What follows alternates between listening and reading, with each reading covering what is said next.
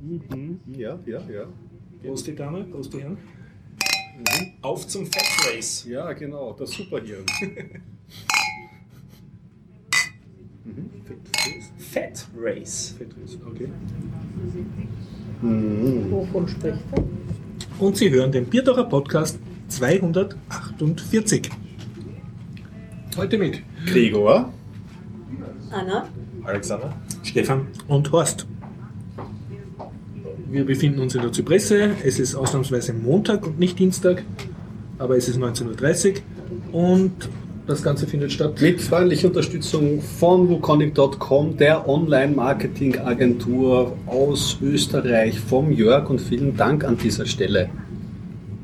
Ja, Und vielen Dank an dieser Stelle an unseren verbliebenen Flatterer Ajuvo, die regelmäßigen Flatterer Ajuvo und alle anderen verbliebenen unregelmäßigen Flatterer. mhm. hat sich jemand noch äh, Flutter angeschaut in den letzten Tagen oder so? Wie- Ich habe gemerkt, dass ich auf meinem eigenen Antennapod auch nicht mehr flattern kann irgendwie. Also es Flutter ist leider munter auseinander. Ja, nein, böse kann man nicht so sagen, aber es war auf jeden Fall sehr unglücklich der Neustart. Und ja, ich habe mal nachgeschaut, es gibt keine der Funktionalität irgendwie weiter. Naja.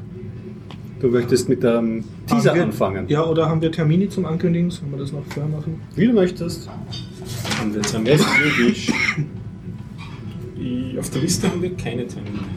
Der Linux-Tag Graz sucht anscheinend dringend noch ähm, Leute. Das Call for Papers wurde mehrmals verlängert. Also wer in Graz einen Linux-Tag, äh, einen Talk einrichten will, kann das wahrscheinlich noch tun, wenn dieser Podcast online ist. Mhm. Einfach auf Okay. die Homepage linuxtag.at schauen. Ach, schon wieder diese. Dann würde ich sagen, schreiten wir zum Teasern. Ja, ich werde einen Artikel empfehlen Ja. und zwar ist das der Artikel, den man 2016 lesen sollte. Die Ja. Leseempfehlung für dieses Jahr Ja. Okay. über Artificial Intelligence. Okay. Ist das, wann wir alle ersetzt werden durch so kleine Programme? Äh, ja, auch das. Okay. Sehr gut. Auch das. Ich kann erzählen, dass ich im Kino war in einem Borat-Film, also schon von Sascha Cohen, einem Film, dessen Namen ich mir nicht mal gemerkt habe. Und sonst kann ich eine Warnung ausdrücken vor, also man sollte mich nicht in einen Heimwerkermarkt geben, es nicht gut geht. Und ich kann Lustiges aus dem Kursleben erzählen, von Kinder unterrichten. Mhm. Ich habe immer noch das Thema mit den deutschen Liedermachern, die Bücher schreiben. Da wäre ich halt vielleicht, ähm, komme ich dazu, darüber zu reden. Und ich habe mir einen absurden Film angeschaut namens, äh, der deutsche Titel ist Superhirn in Tennisschuhen oder im Original The Computer War Tennis Shoes. Mit Kurt Russell. Ja, da kann ich gleich zweifach anschließen. Mich kann man schon in einen äh, Heimwerkermarkt, in einen Baumarkt schicken. Da passiert auch nichts. Ähm, ich verletze mich dann bei so Sachen wie äh, Pause vorm Heimwerken machen. Mhm. Ähm, genau. Äh, ansonsten bin ich noch fröhlich am Um- und Einziehen und Sachen klären. Und dann war ich in The Hateful Eight. Oh. Äh, Vielleicht kommt ja, wir erwarten den Dennis noch in, die, in der Sendung, der wollte ja auch darüber reden. dazu sagen, ja, genau. Und ja, ich, ich habe noch zwei Themen schuldig. Das eine wäre die Milwaukee Maker Fair und das andere wäre HighTP unter Linux. Cool. Und ich wollte vom letzten Mal eigentlich noch so eine Diskussion starten, warum Frauen nicht in meinen Kursen programmieren lernen. Falls wir am Abend noch gut drauf sind. Tja. Äh, wie viele Stunden wollen wir diesmal aufnehmen? Ja, Wenn Sie das alles interessiert oder wenigstens etwas davon, schauen Sie doch unter biertaucher.at auf die Folge 248. Und jetzt geht's los. Ich dränge mich vor. ja. Den Artikel müsst ihr lesen. The AI Revolution, The Road to Super Intelligence. Ein Blogpost-Artikel, eigentlich zwei Blogpost-Artikel. Nehmt euch eineinhalb Stunden dafür Zeit. Der Artikel ist etwas länglich. Und ähm, finde ihn wirklich unglaublich gut geschrieben. Ich habe noch nichts in der Qualität über Artificial Intelligence gelesen, da wird einem, einem einiges klar. Es ist auch einiges ähm, anzweiflungswürdig da drinnen, aber nichtsdestotrotz finde ich es unheimlich befreiend, weil die Konklusion für mich ist, so in 30 Jahren ist eh alles von der großen AI übernommen und wir sind dann irrelevant. Also wurscht, was wir vorher gemacht haben in den 30 Jahren, dann hat sich das alles erledigt. Wir werden unnötig. Genau. Yeah. Na, wirklich super Artikel. Also großen, hat mir großen Spaß bereitet, unbedingt lesen, hervorragend geschrieben. Der Typ hat auch einen TED-Talk letztens gehalten über Prokrastinierung, der ist auch großartig. Ah, das ist Also, derselbe Typ? Das ist derselbe Typ. Ähm, wirklich super Sache. Ja, zur Thematik kann man hinzufügen, es gibt auch einen Chaos Radio Express von Tim Brittlaff zu dem Thema und den habe ich auch, den habe ich, äh, wenn mich die Thematik so interessiert, äh, zwei bis dreimal gehört und auch sehr interessant, weil es auch ähm, die Entwicklung ein bisschen so geschichtlich aufrollt, wie sich das so, ja, genau. Dieses Wort von der Singularität und Das kommt dann natürlich auch vor und wird auch Ist dann erklärt. nicht weit, ja. Wann mit dir reicht? Ähm, darüber streiten sich die Experten zwischen in 25 Jahren bis zu so in 60 Jahren, 70 Jahren, je nachdem, ob konservative Schätzungen oder mutigere Schätzungen, aber, Aber alle kommt, es sind ist nur noch eine Frage Genau. Ja, was werden wir dann sein? Wir werden nur noch warten, oder? Wartungs. Das ist die Frage, ob diese Artificial Intelligence oder die, die, die, diese, dieses Ding, das da entsteht, dann noch eine Verwendung für uns sieht. oh je. ich habe zu viel Science-Fiction-Filme gesehen, glaube ich. Ja, okay. Ja. Vielleicht gibt es ja dann so Dystopisch. So für- Ja, mit den Pandas ist es ja auch so, Ja. nicht? Also, wenn man sich überlegt, das, was an Pflanzen und an Tieren gut lebt und gut gedeiht, ist das, was nutzbar ist für uns und was nicht, das ist so das Panda-Stadium, nicht? Erfinden wir hiermit äh, das, das Schla Prügelwort äh, Nutzmensch. Ne? Absolut, ja. Oder, oder im Zoomensch, nicht? So. Dass sich die AI dann noch ein paar Menschen in Zoos hält, weil sie sie vielleicht doch für irgendwas einmal noch Ich, brauchen. ich finde das sehr befriedigend, weil wenn du heutzutage hauptsächlich gern auf der Couch liegst und, und dir Trash-Serien reintust, bist du allgemein als lebensuntüchtig und nicht zukunftsfähig. Wobei die Singularität ja das genau umdrehen würde. Ne? Du wärst dann optimal auf ein Menschenzoo-Dasein vorbereitet. Wie die kleinen Roboter anschauen, studieren wie unsere Schöpfer und du sitzt in deinem Gehege und schaust dir 80er Jahre Trash-Serien, während alle Leute, die aktiv sind und Sinn im Leben suchen, sich schon längst umgebracht haben. Hast du schon je einen Panda gesehen, der einen Fernseher in seinem Käfig hatte? Die brauchen nicht einmal das. Na, die kriegen nicht einmal das. Ja, die schauen Menschen halt. Ne? Ja, du schaust dann Roboter, die beim Zaun vorbeigehen. Passt. Falls du einer von denen bist, die ausgestellt werden. Ja, ja. ich bin so naturfaul, das passt schon. Ich, ich, ich schlage euch alle.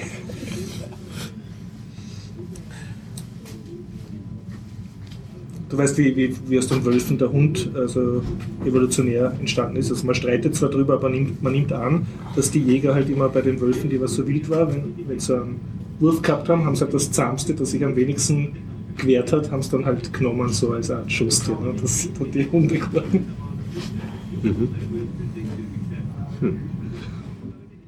Ja. okay, das sollte nicht zu früh zum Film anfangen.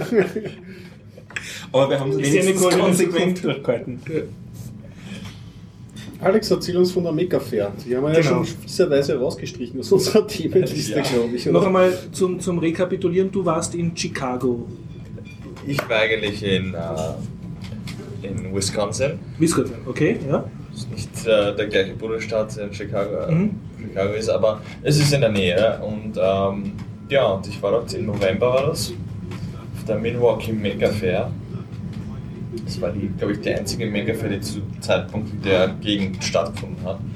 Äh, und ja, ich war ziemlich, also ich wollte mal eine Mega Fair in den USA äh, anschauen, weil das eben was ganz Neues ist und für mich ist. In Österreich wird dieses Jahr auch die erste stattfinden. Bin ich hier schon sehr gespannt. Mega für Vienna, ja.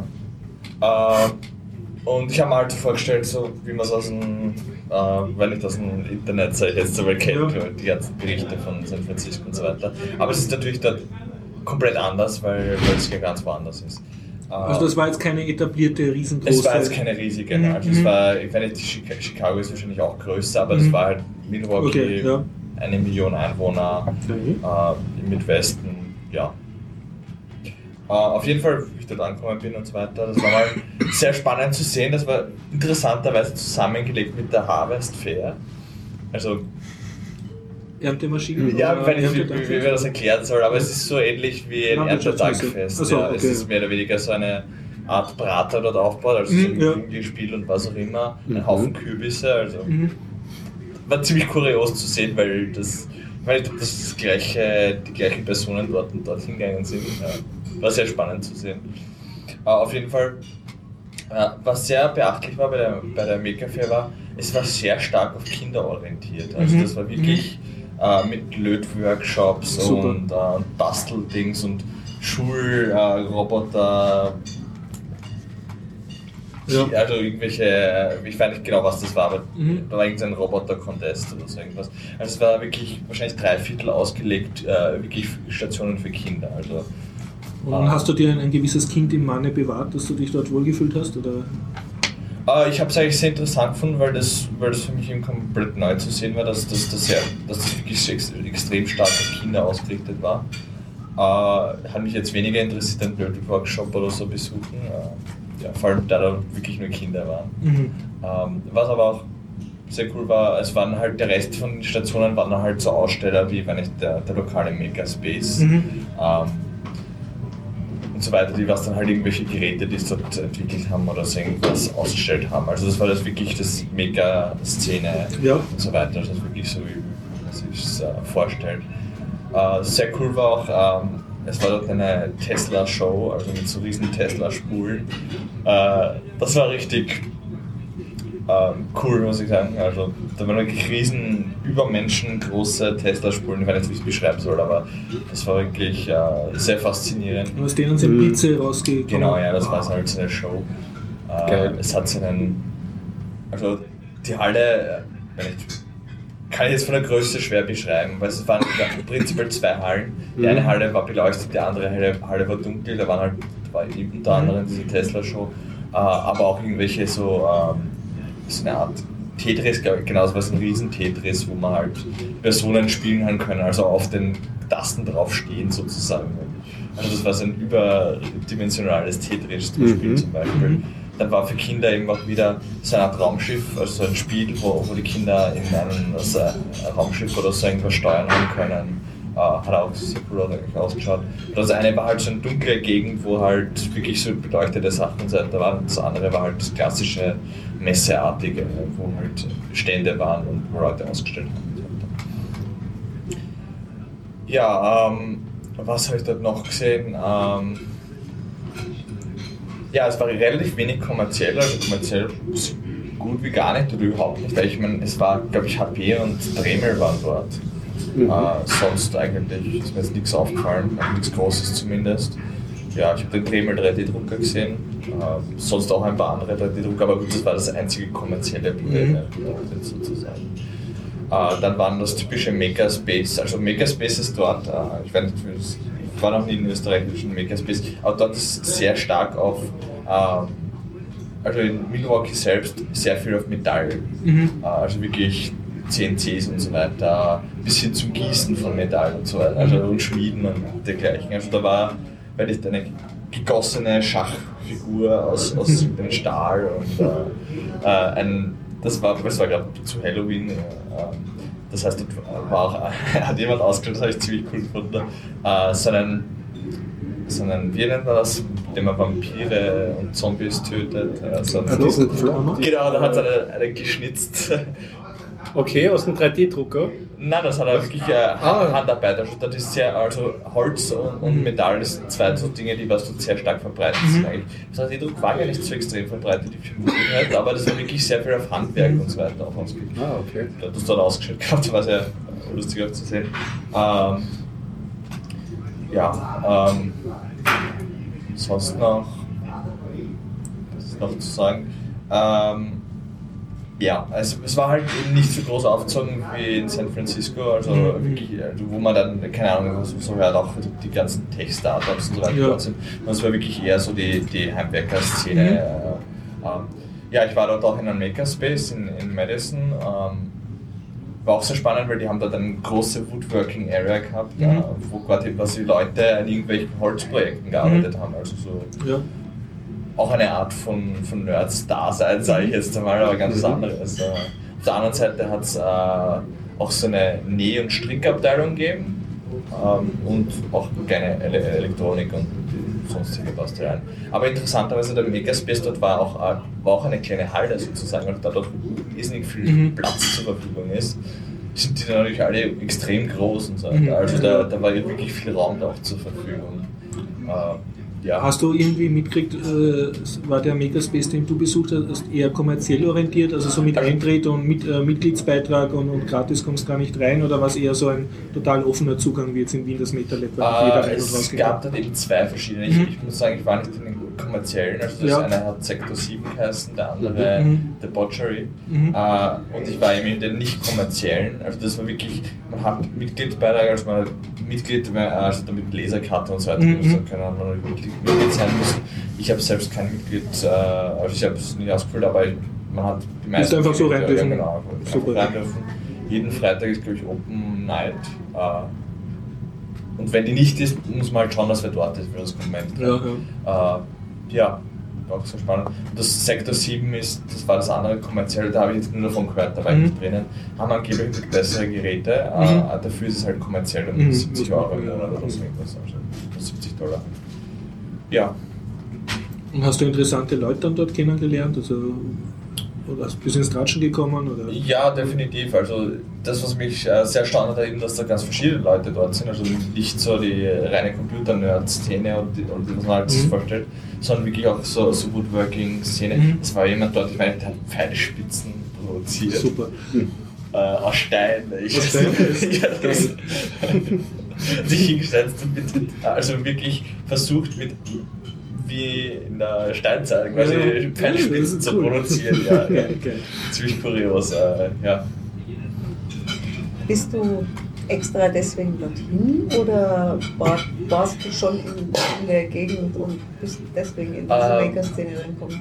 Die Maker-Szene selber, also mich interessiert schon seit langem 3D-Druck und so weiter, also von dem her interessiert mich das Ganze.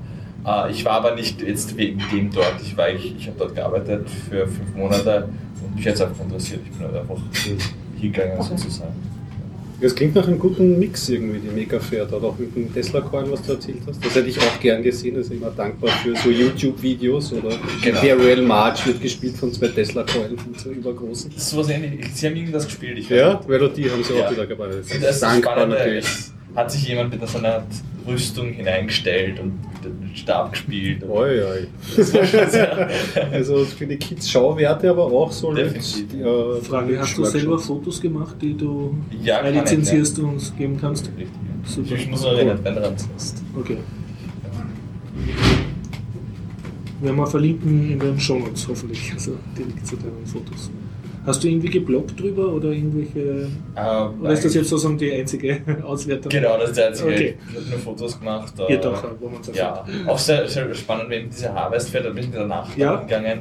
Äh, das war eben der komplette Kontrast. Mhm. Also da haben wir schon gesehen, ja, äh, Wisconsin ist eher, sag ich mal, eine sehr ländliche Gegend, Mhm. außerhalb die Großstädte. Und das war wirklich kurios. Äh, dort haben die Leute haben dort äh, Vogelscheuchen produziert. Also da war.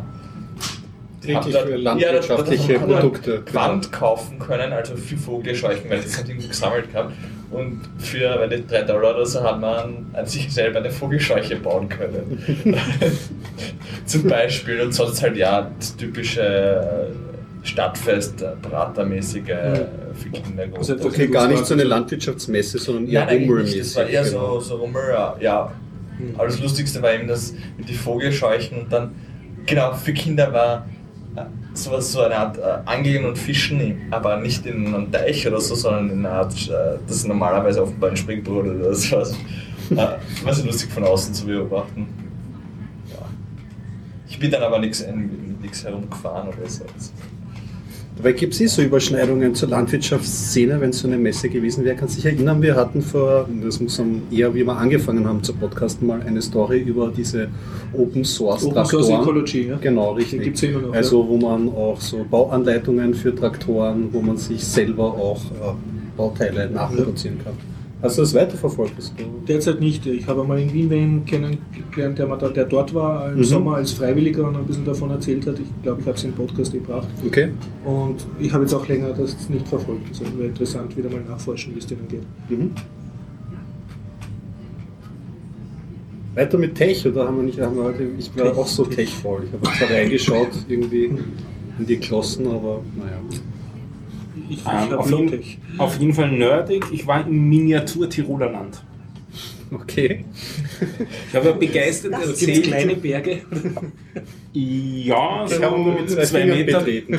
zwei, zwei Meter, drei Meter hoch Ah, okay. sind die Berge. Ich habe ja erzählt vom Miniatur Wunderland in Hamburg. Ja. In Wien entsteht auch sowas. Oh, das ist natürlich Nicht so groß, aber so nett. Das ist das Miniatur Tiroler Land. Das hat noch nicht immer offen, sondern die haben, sie sind noch am Bauen. Im November heuer wird es dann endgültig eröffnet, aber es gibt schon so Besuchertage, wo man reingehen kann und halt schauen kann und so. Und da war jetzt ähm, am Sonntag so ein Besuchertag, wo wir uns das angeschaut haben und war sehr nett anzusehen, das Miniatur Tiroler Land. Das ist in der Gegend vom Naschmarkt, U-Bahn-Station Kettenbrückengasse, dort dann gleich in einer Seitengasse sind so zwei, zwei große Zimmer, wo die Anlage aufgebaut ist. Und du sagst, das ist ein Besuch schon wert. Ja, ist ein Besuch wert, würde ich sagen. Wenn man, wenn man sich den Flug nach Hamburg sparen will, dann kann man sich in Wien was ein bisschen kleineres anschauen. Und die Reise Aber, nach Tirol. ja, genau. Aber, aber es, also von der Qualität her, von der Anlage würde ich sagen, gleiche Qualität, aber halt viel kleiner. Aber sie haben, Wird auch. ja, ja. Haben die vor zu wachsen oder soll das so klein bleiben? Ähm, sie wachsen eh und das, äh, sie bauen schon vier Jahre daran. Also es ist so, dass das halt ein riesen Arbeitsaufwand ist und es ist offensichtlich nicht so ein riesen Wirtschaftsbetrieb dahinter wie im, im Miniatur Wunderland, wenn man sich das dort anschaut, die haben glaube ich über 200 Angestellte mittlerweile. Also ja, ja, das ist ein Riesenbetrieb, der da, ein riesiger Wirtschaftsbetrieb, der da entsteht. Das ist dort nicht. Wenn ich das mit, richtig mitgekriegt habe, sind es glaube ich zwölf Leute, die es mehr oder minder in der Freizeit aufbauen, das Ganze. Also da bleibt das wohl ein bisschen im kleineren Rahmen. Aber es ist, es ist so, dass man schon einige Zeit da in Ruhe schauen kann. Was ich ein bisschen als kritisch ansehe, ist, sie haben viel weniger Platz zwischen den Anlagenteilen. Also man steht sich als Besucher ein bisschen im Weg. Und das wird, werden sie nicht ändern können aufgrund der Räumlichkeiten, wie das dort ist. Also ich bin gespannt, wie sie es dann lösen, weil das, es war, waren nicht so arg viele Leute und war doch schon ziemlich voll. Aber sie haben auch so die Geschichte mit, es wird Nacht da drinnen, also und dann alles mit Lampe beleuchtet. Und sie haben auch so ein K-System, das war recht lustig. Die in, in Hamburg haben wir das Faller K-System, äh, wo das rausgekommen ist, entdeckt für sich und dann ein bisschen weiterentwickelt, was die Akkutechnik und so angeht. Aber nichtsdestotrotz ist das ein zi- ziemlich simples K-System eigentlich. Also du, Was ist K jetzt? ähm, Au- Autos, die Ja. auf der Modellbahnanlage auf den Straßen herumfahren. Ah, okay, okay. Und das, bei, Kala, bei, bei, bei Faller funktioniert es so, dass der Draht im, unter der, unten in der Straße Mhm. gelegt wird und über diesen Draht äh, findet das Auto eben seine Mhm. Fahrbahn, auf der es zu fahren hat. Und es gibt schon Weichen und so jetzt, also Mhm. das, der kann abbiegen und so, aber im Großen und Ganzen fahren die brav auf ihrer Spur Mhm.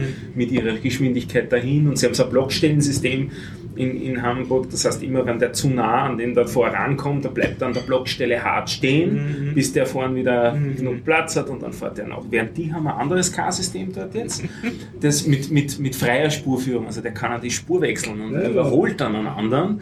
Und da war ein Polizeiauto, das war sehr lustig anzuschauen, den Berg hinauf, hat es einen LKW überholt und Wow. offensichtlich ist ein Polizeiauto bergauf gerade voll der Akku ausgegangen. Das heißt, die haben da so, die haben da so dieses Elefantenrennen den Berg hinauf gemacht und dann hat man von oben den Gegenverkehr runterkommen. Das könnte knapp werden. Voll frontal zusammengefahren. Also, das, das ist, ja, ja, das ist noch nicht so ganz ausgereift. Das sind ja gerade die Highlights. Und dann sind sie mit dem Greifarm rein in die Anlage und haben es dann rausgefischt. Rescue. Das war dann recht nett. Wie, wie funktioniert dieses System denn bei denen? Weißt du das? Wie es ganz genau im Detail funktioniert, weiß ich nicht. Ich habe nur gesehen, es ist eine andere, äh, andere Firma, die da dahinter steht. Und sie können eben sozusagen auf der Gegenfahrbahn auch in die falsche Richtung fahren. Das ist offensichtlich das Feature. Und was, was auch zu sehen ist, sie haben das ist auch, habe ich gesehen, äh, das war so ein kleiner Werbezettel von dem K-System als, als, als Core-Feature, dass es ein automatischer Abstandshalter ist. Also das sieht man dann auch, das, da war ein langsamerer Bus und von hinten kam dann die Feuerwehr mit Blaulicht daher und die ist dann aufgefahren und langsamer waren, ein bisschen Abstand lassen, das sind dann richtig dynamisch gefahren. Also das ist ein bisschen offensichtlich ein bisschen äh, ausgetüfteltere Steuerung als Faller das hat.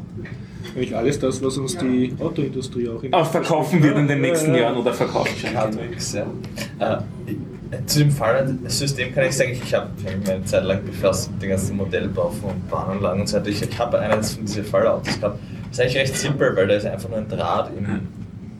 Der wird halt irgendwie mit reingefräst, da gibt es eine eigene ein eigenes Gerät, um man nicht diese. Rille zu fräsen Mhm. und im Prinzip nur ein, Rad rein, ein, ein Draht reingelegt und das Auto hat unten einen Magneten an der Achse äh, Mhm. und fährt einfach nur immer geradeaus. Also das Mhm. ist relativ simpel. Das, diese Weichen und so weiter, die sind jetzt später anscheinend dazukommen. Aber das, das andere muss irgendwie was komplett anderes sein. Also das dürfte irgendwie, wenn nicht, möglicherweise äh, mit dem Computer berechnet werden oder so irgendwas. Also ich glaube, Draht hat es auch drinnen, weil es ist dann. Aber kann ich Spur wechseln an scheinbar beliebiger Stelle. Also ja, Das hört sich schon etwas. so trauen wir uns nach links, bis wir den nächsten Draht finden, vielleicht so in die Richtung irgendwie. Könnte man es vorstellen. Auch zufällig. Ja, aber so ein bisschen mit Zufalls. Na, was ja nicht. Das Miniatur Tiroler Land.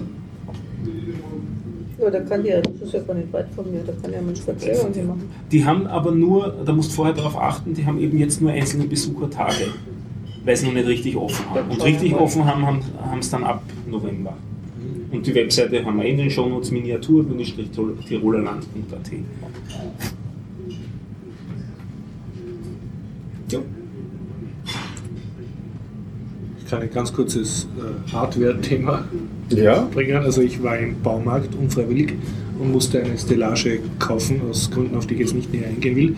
Und es war zur Entscheidung Stellage, die man schrauben kann und eine mit einem Stecksystem, die man einfach nur einsteckt. Mhm. Und ich habe mir gedacht, ja, ich will ja flexibel sein und vom Preis waren es circa gleich. Und anstatt dass ich da viel schraube, einmal stecken und wenn ich es mal anders überlege und ich möchte mein Regal ein bisschen höher haben oder anders, brauche ich das nur umstecken. Ja? Und dumm wie ich bin, habe ich das Stecksystem gekauft. Ja? Und zu Hause habe ich dann entdeckt, also man muss dazu sagen, ich bin handwerklich nicht sehr begabt, ja? äh, habe ich dann entdeckt, dass um dieses Ding zusammenzustecken, braucht man einen sehr großen Holzhammer und auch einen, einen Holzblock. Den Holzblock legt man auf so ein Brettel drauf und prügelt dann mit dem Holzhammer drauf, damit die Stellage mit so kleinen Metallblättchen in so kleine Metallschlitze rein tut. Also das geht alles mit sehr viel roher Gewalt. Ja, klingt die so. geht nie wieder auseinander. Und oder? ja, ganz genau. Und der ganze Vorteil, den ich mir erträumt habe, dass ich das dann nämlich leicht wieder umbauen könnte, da müsste ich dann in die Gegenrichtung, was ja schon mechanisch ein Unding ist, das sozusagen von unten wieder raufprügeln. Ja? Also das, äh, das tut man nur einmal einprügeln und, und dann tut man es nicht mehr an. es ist ein Und- Steckregal, kein Umsteckregal. Genau, ja. Und mangels Werkzeug und lauter anderen Sachen äh, ist das dann so geendet, dass ich das Ding wieder demontiert habe. Ja, und beim Demontieren ist mir sogar noch einer von diesen Metallzinken abgebrochen. Also ich habe auch eine Stellagenfläche jetzt verloren. Das Ding ist aber so, dass du nicht die einzelnen Flächenregale nachkaufen kannst, sondern immer nur ein ganzes Ah, ja, ja. Viererpackerl. Ja. Äh, Was ich jetzt auch denke, weil, weil es wahrscheinlich so unfähig ist, dass man das nur Oh. als Packerl kriegt. Und ich bin also sehr unglücklich mit meiner Entscheidung, bin dann reumütig noch einmal äh, gepilgert in den Baumarkt und habe mir brav so ein Schraubensystem gekauft, was auch funktioniert. Also ich kann nur empfehlen, äh, das Schraubensystem ist das wirklich flexibler, flexiblere. Es ist mit einem Werkzeug, das man auch zu Hause findet, nämlich mit einem Schraubenzieher und vielleicht einem Schlüssel kann man das alles montieren und man kann es auch halbwegs vernünftig wieder demontieren, wenn man sich anders überlegt und die äh, Stellagen anders zusammengebaut hat. Und hoffentlich mit Kreuzschrauben. Na, es war mit Schlitz. Schlitz. Das gibt's noch? Ja? Ich meine, ich habe irgendwo Sackerl. Petition gegen Schlitzschrauben? Natürlich, vielleicht war ich einfach ja. selber schuld. Ich habe einen Sackerl Schrauben. Schrauben mit Muttern gekauft. Wahrscheinlich hätte ich Ah, einen Sackerl okay, Schrauben ja. mit äh, Sch- Kreuzschlitzschrauben. Kaufen. Ja, niemals Schlitzschrauben. Noch besser Imbus. Ja. Imbus, ja. Finde ich. Also gerade für sowas, Also- also verbreitet Ja, obwohl. Ja. Ja. Finde ich sehr praktisch. Und keine Torx. Das ist nicht so. Dieses proprietäre, was ist das? Ja. Philips Siemens? Ja, hat Torx verbrochen. Braucht nur den richtigen Schraubenzieher. Nein, Kreuzschrauben, das ist es. Ja. Ja, das stimmt schon. Ich habe schon beim Schrauben habe ich schon eine, ein, eine Schlitzschraube ausgenuddelt ein bisschen. Also Ja, die, herrlich, ja. man sollte schon, wenn man Kreuz hat, kriegt ja. ja. Ah, auch wieder falsch. Und mit was hast du das angeschraubt? Damit ich habe so ein verstellbares Zangerl gehabt zum Gegenhalten, weil ich nicht einmal einen gescheiten Schlüssel gehabt habe und mit einem äh, Schlitz, also mit einem Schraubendreher. Ah, da hört man es. Der, der, der, der Techniker spricht aus dir. So kann man, genau, so kann man AHS-Absolventen mit einem Ich- BHS Ich habe einen HTL-Abschluss. Das merkt man, das ist Schraubendreher, nicht? Ja. Weil AHS hat Schraubenzieher, Ich, nicht? hätte, ich wollte auch in die Ja, ja. Das ist für mich der Schraubendreher. was für Abkürzungen sprichst du gerade? Aha. HTL ist höhere technische Lehre, die technische äh, Ausbildung, die du mal 15 bis 19 machst, wenn du einen technischen Beruf entschlägst. Okay. Das heißt bei uns HTL. Ah, höhere technische. Lehre. Und AHS ist allgemeine, äh, allgemeine was?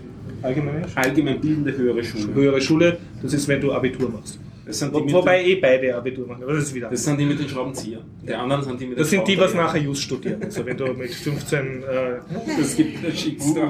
ja, ich bin selber AHS-Maturant. Lass mich in Ruhe. Oh, damit, also, naja, gut. Ich glaub, Du kannst immer noch mit AHS-Matura nachher ein technisches Studium einschlagen, Aber aber der klassische Weg ist, dass du mit 15 schon in die HTL gehst, mit 19 fertig wirst, einen kleinen Ingenieur kriegst, Berufsausbildung und nachher, wenn du willst, dann noch ein Kolleg oder ein TU drauf machst. Okay. Oder ein Doktor. Ja. ja. Es ist alles. Kann man auch in der AT. Hauptsache ein Titel. Genau. Gold. ja. Ich habe schon ein halbes Bier getrunken und bin jetzt immer mehr auf Richtung Blödeln und, und Dings. Also wenn du noch seriöse Themen hast, würde In ich bald zweiten. Eier vollkommen dicht. Ui. Ich habe noch mein Feminismus-Thema und lustige Jetzt Sachen. schon. Ja, du, alles. Und nachher kommt der Dennis und, und, und, und quakelt über, über, keine Ahnung. Mhm, mhm, mhm. Ich habe nur Filme, ich habe eigentlich Ja, nein, nein, also. oder? Aber- ich kann auch einmal alte Themen machen, ja. Ja, aber Alex, du bist Stargast Ja. heute. Hast- du etwas, was dir am Herzen Test, liegt? Oh ja, ja, doch, ja, stimmt, das wird doch auch Genau, Etwas Nerdiges, bitte. Genau, ich habe sogar mehr Erfahrungen seit, seit dem letzten Mal dazu gesammelt. Das könnt ihr, das muss man mir von mir sagen. Also, ja, HighDB oder wie auch immer man es nennen will, 4K, 3K, in meinem Fall ist 3K Mhm. äh, unter Linux. Also ich habe mir zugelegt einen äh, W550 SN ThinkPad äh, von Lenovo. Mhm. Das hat einen, Einen Computer. einen, ein, ja, Laptop. Ein Computer, ein Laptop, ja. Einen Laptop, okay, ja. Genau. Äh, Und? ich habe mir den sogar gezielt gekauft, weil er ein 3K-Display hat, weil das war für mich die, vielleicht, äh, für mich relativ unerklärlich, dass die Computer seit, wenn ich zehn, zehn Jahren mehr oder weniger dieselbe Auflösung haben oder nur ganz Und du wolltest kleiner. mehr Grafik. Und ich wollte eigentlich was Höheres haben, weil Mhm. doch am Handy merkt man schon, man, ja, kann ich dann andere Schriftgrößen lesen. Mhm. Ich ich finde den Unterschied schon sehr, Ja.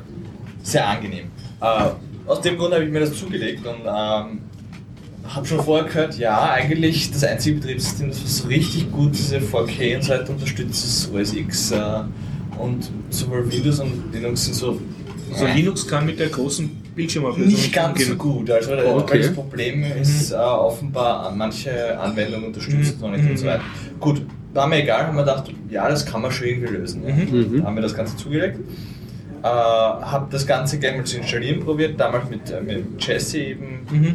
Debian. Äh, Debian Jesse hat nicht funktioniert, weil Okay. meine Grafikkarte zu neu war oder Mhm, so. okay. Ja gut, haben, haben wir Stretch installiert.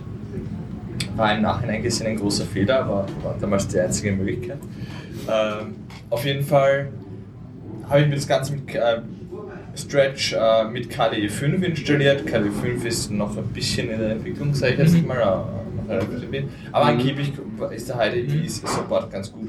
Äh, was ich dann herausgefunden habe, ist, eigentlich dieses Funktion zum Skalieren der ganzen Oberflächenseite gibt schon, aber die funktioniert noch nicht. Ui. Man kann es zwar einstellen, aber Ah, okay, Und nicht. Fake-Nutzerdialog. ja. Der, der klassische Weg ist dann einfach die DB von die, von die Fonts, also die Schriftart, die DBs einfach höher zu stellen. Funktioniert ganz gut, nur das Problem ist halt Icons und so weiter skalieren. Mhm. Das hat aber in KDE schon erstaunlicherweise ganz gut funktioniert. Mhm. Das blöderweise die, die Anwendungen, die dann nicht von KDE waren, die dann, wenn ich GTK-Anwendungen und so Mhm. weiter, hat das dann auch nicht so ganz zusammengespielt. Mhm. Also diese Probleme gibt es durchaus noch. Äh, ganz schrecklich. Und ist es jetzt äh, unbenutzbar oder es schaut einfach nur Nein, es ist halt einfach so, so mini Okay, okay. in der Größe. Das ist halt bei manchen Sachen blöd. Äh, was ich noch festgestellt habe, ähm, Java-Programme sind sehr resistiv, also offenbar wird, das habe ich dann später, später festgestellt, mit neueren Java-Versionen wird das sogar gefixt. Mhm. Teilweise zumindest. Also da muss man die GTK-Themen aktivieren, Mhm, geht sogar.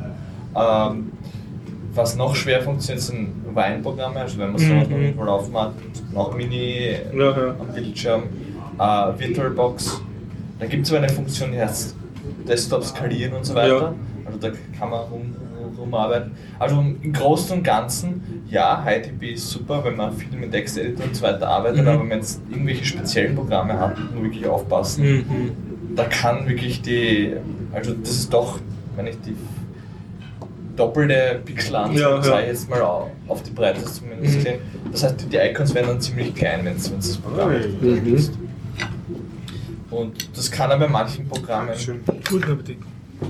Doch relativ, sage ich jetzt mal, problematisch werden. Und, äh, also, wer sich sowas zulegen will und Linux verwenden will, Ja, sollte man sich eventuell überlegen, was man macht damit. Mhm, also noch nicht so ob unterhaus- es sinnvoll ist, Ja. also keine Ahnung, wenn man viel Gra- Grafikbearbeitung oder eben, ich habe es mal zugegeben, eigentlich, weil ich äh, Texteditor, also Programmieren und so weiter relativ viel Arbeit.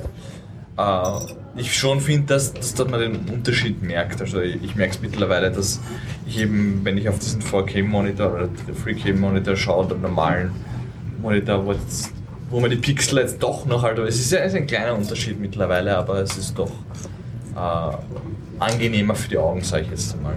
Ich habe zufällig auch die Woche mit dem Thema ein bisschen zu tun gehabt. Ich habe zwar nicht so einen super Monitor, aber ich habe ein Chromebook, das hat einen 13 Zoll Schirm, der Full HD ist, was auch schon für Full HD relativ klein ist. Und äh, früher habe ich eigentlich immer die Schriftgröße höher gestellt, also statt 12 Punkt, 14 Punkt oder sowas in so einer Situation, weil es waren so komische Effekte, wenn du die DPI früher höher gestellt hast bei GTK, dann hat, ist die Schrift äh, nicht skaliert sauber, sondern sie ist dann teilweise dünner geworden oder Abstände haben nicht gepasst und das ist, kommt mir vor, deutlich besser geworden.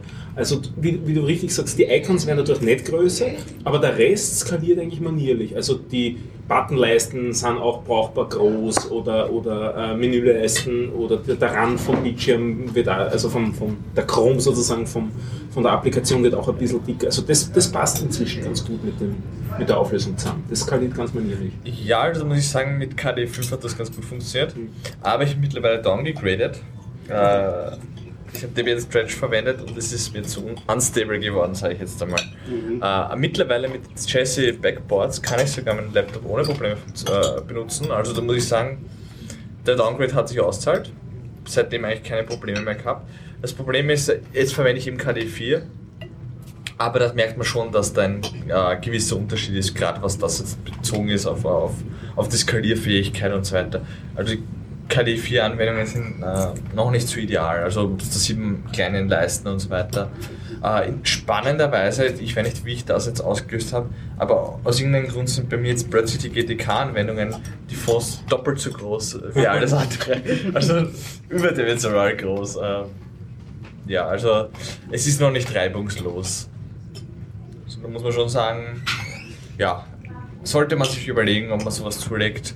Äh, ja, Muss man für mich, noch ein bisschen auswarten, bis das alles Genau. nachgezogen ist. Da gibt's das wird noch ein bisschen dauern. Äh, angeblich Gnome äh, 3 äh, Support ist angeblich relativ gut, aber gut, habe ich keine Erfahrung. Aber da wird es wahrscheinlich genau die gleichen Probleme geben. Ältere Anwendungen, Anwendungen von anderen Desktop-Environments. Also, Das war, was ich gesagt habe, waren die Settings beim Ubuntu Mate, also beim Mate Desktop. Das finde ich skaliert das ganz manierlich. Ich glaube, es ist jetzt auch GTK 3, bin mir nicht sicher, weil angefangen haben sie eigentlich mit GTK 2. Bildet man auch ein. Aber sie haben die glaube ich, geswitcht. ja.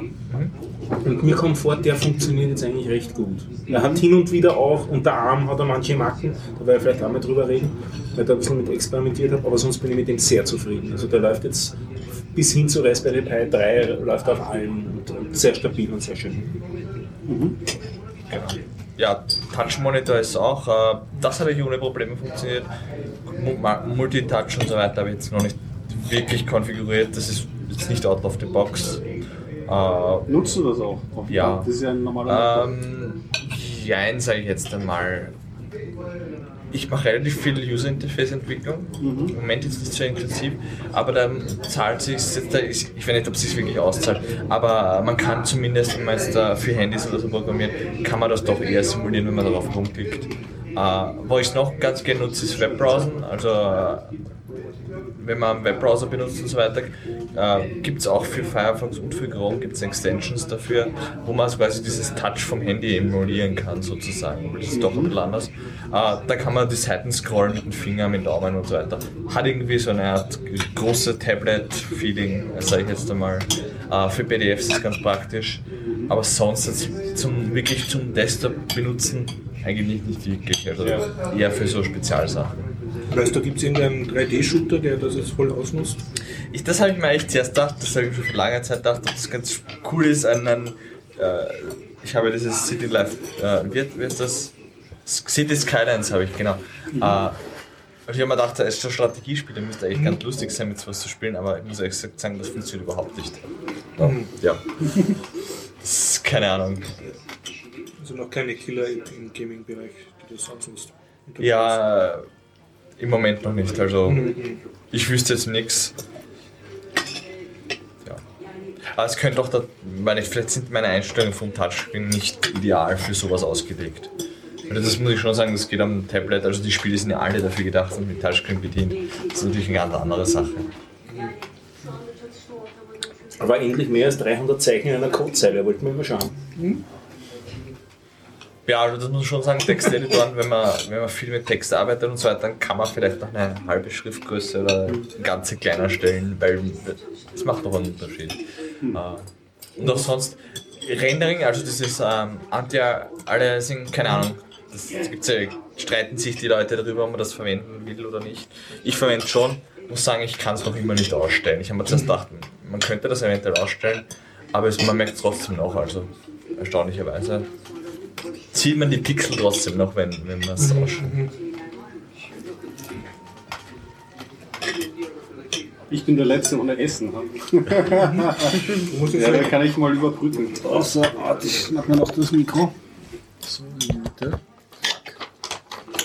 Äh, was habe ich denn an alten Themen? Bevor ich es nämlich ganz vergessen habe. Ich habe mir im Akademietheater im letzten Jahr noch angeschaut, ähm, die Unverheiratete. Das ist nämlich nicht uninteressant, ein Stück vom österreichischen Dramatiker Ewald Pamletsdorfer. Da hatten wir ja auch ähm, unseren Theatergast da, der hat ein Seminar bei dem Ewald Pamletsdorfer ähm, äh, besucht und der ist nicht uninteressant, der ist so äh, 79, glaube ich, er ist relativ ähm, jung und hat schon einige Stücke geschrieben und die Unverheiratete beschäftigt sich mit ähm, drei Frauen, drei Generationen, es geht so Oma, Mutter, Enkelin und ähm, alle drei haben so ihr Backerl zu schleppen Ausgangspunkt, glaube ich. Ähm, was ich so nachgelesen habe, ist eine wahre Begebenheit, die sich äh, auch zugetragen hat. Das betrifft eigentlich das Geheimnis, mit der sich ähm, die Oma herumschlägt. Da geht es darum, dass zum Kriegsende des Zweiten Weltkrieges ähm, hat eine Frau in diesem wahren Fall ähm, äh, je einen, einen Fahnenflüchtigen, also jemand, der schon eigentlich in den letzten Tagen des Krieges dann nicht mehr zur Armee zurückgekehrt ist, ähm, äh, angezeigt und vor Gericht gebracht. Ja. Und das ist so das dunkle Geheimnis, das die Oma mit sich rumschleppt. Ja. In, der, in der Muttergeneration, die kämpft damit, anscheinend hat sie in den, in den Kriegszeiten auch eine, hat, hat, hat ihre Mutter, also die Oma, ein, ein Kind verloren, schlägt sich also mit einem, einem vermissten Bruder, der der, der, der die Geburt nicht überlebt hat, rum und die, die Enkelin, die äh, sieht man oft inszeniert in so ähm, Partyszenen und diese, dieses Gefüge, das, das löst sich halt irgendwie in sehr dichten Dialogen ähm, auf. Ähm, das Bühnenbild, soweit ich mich erinnere, war sehr modern. Das war eigentlich so ein Art Käfig, in den man hineingeschaut hat mit weißen Stangen und drinnen war äh, ein bisschen symbolbehaftet natürlich irgendwie so ein Richterpult, das war aber ein Eisblock und vorne noch so ein bisschen aufgeschüttet Erde, so wie beim Grab und dann hinten noch so einen, einen glaube ich, Kleiderschrank, wo dann auch Geheimnisse herausgekommen sind.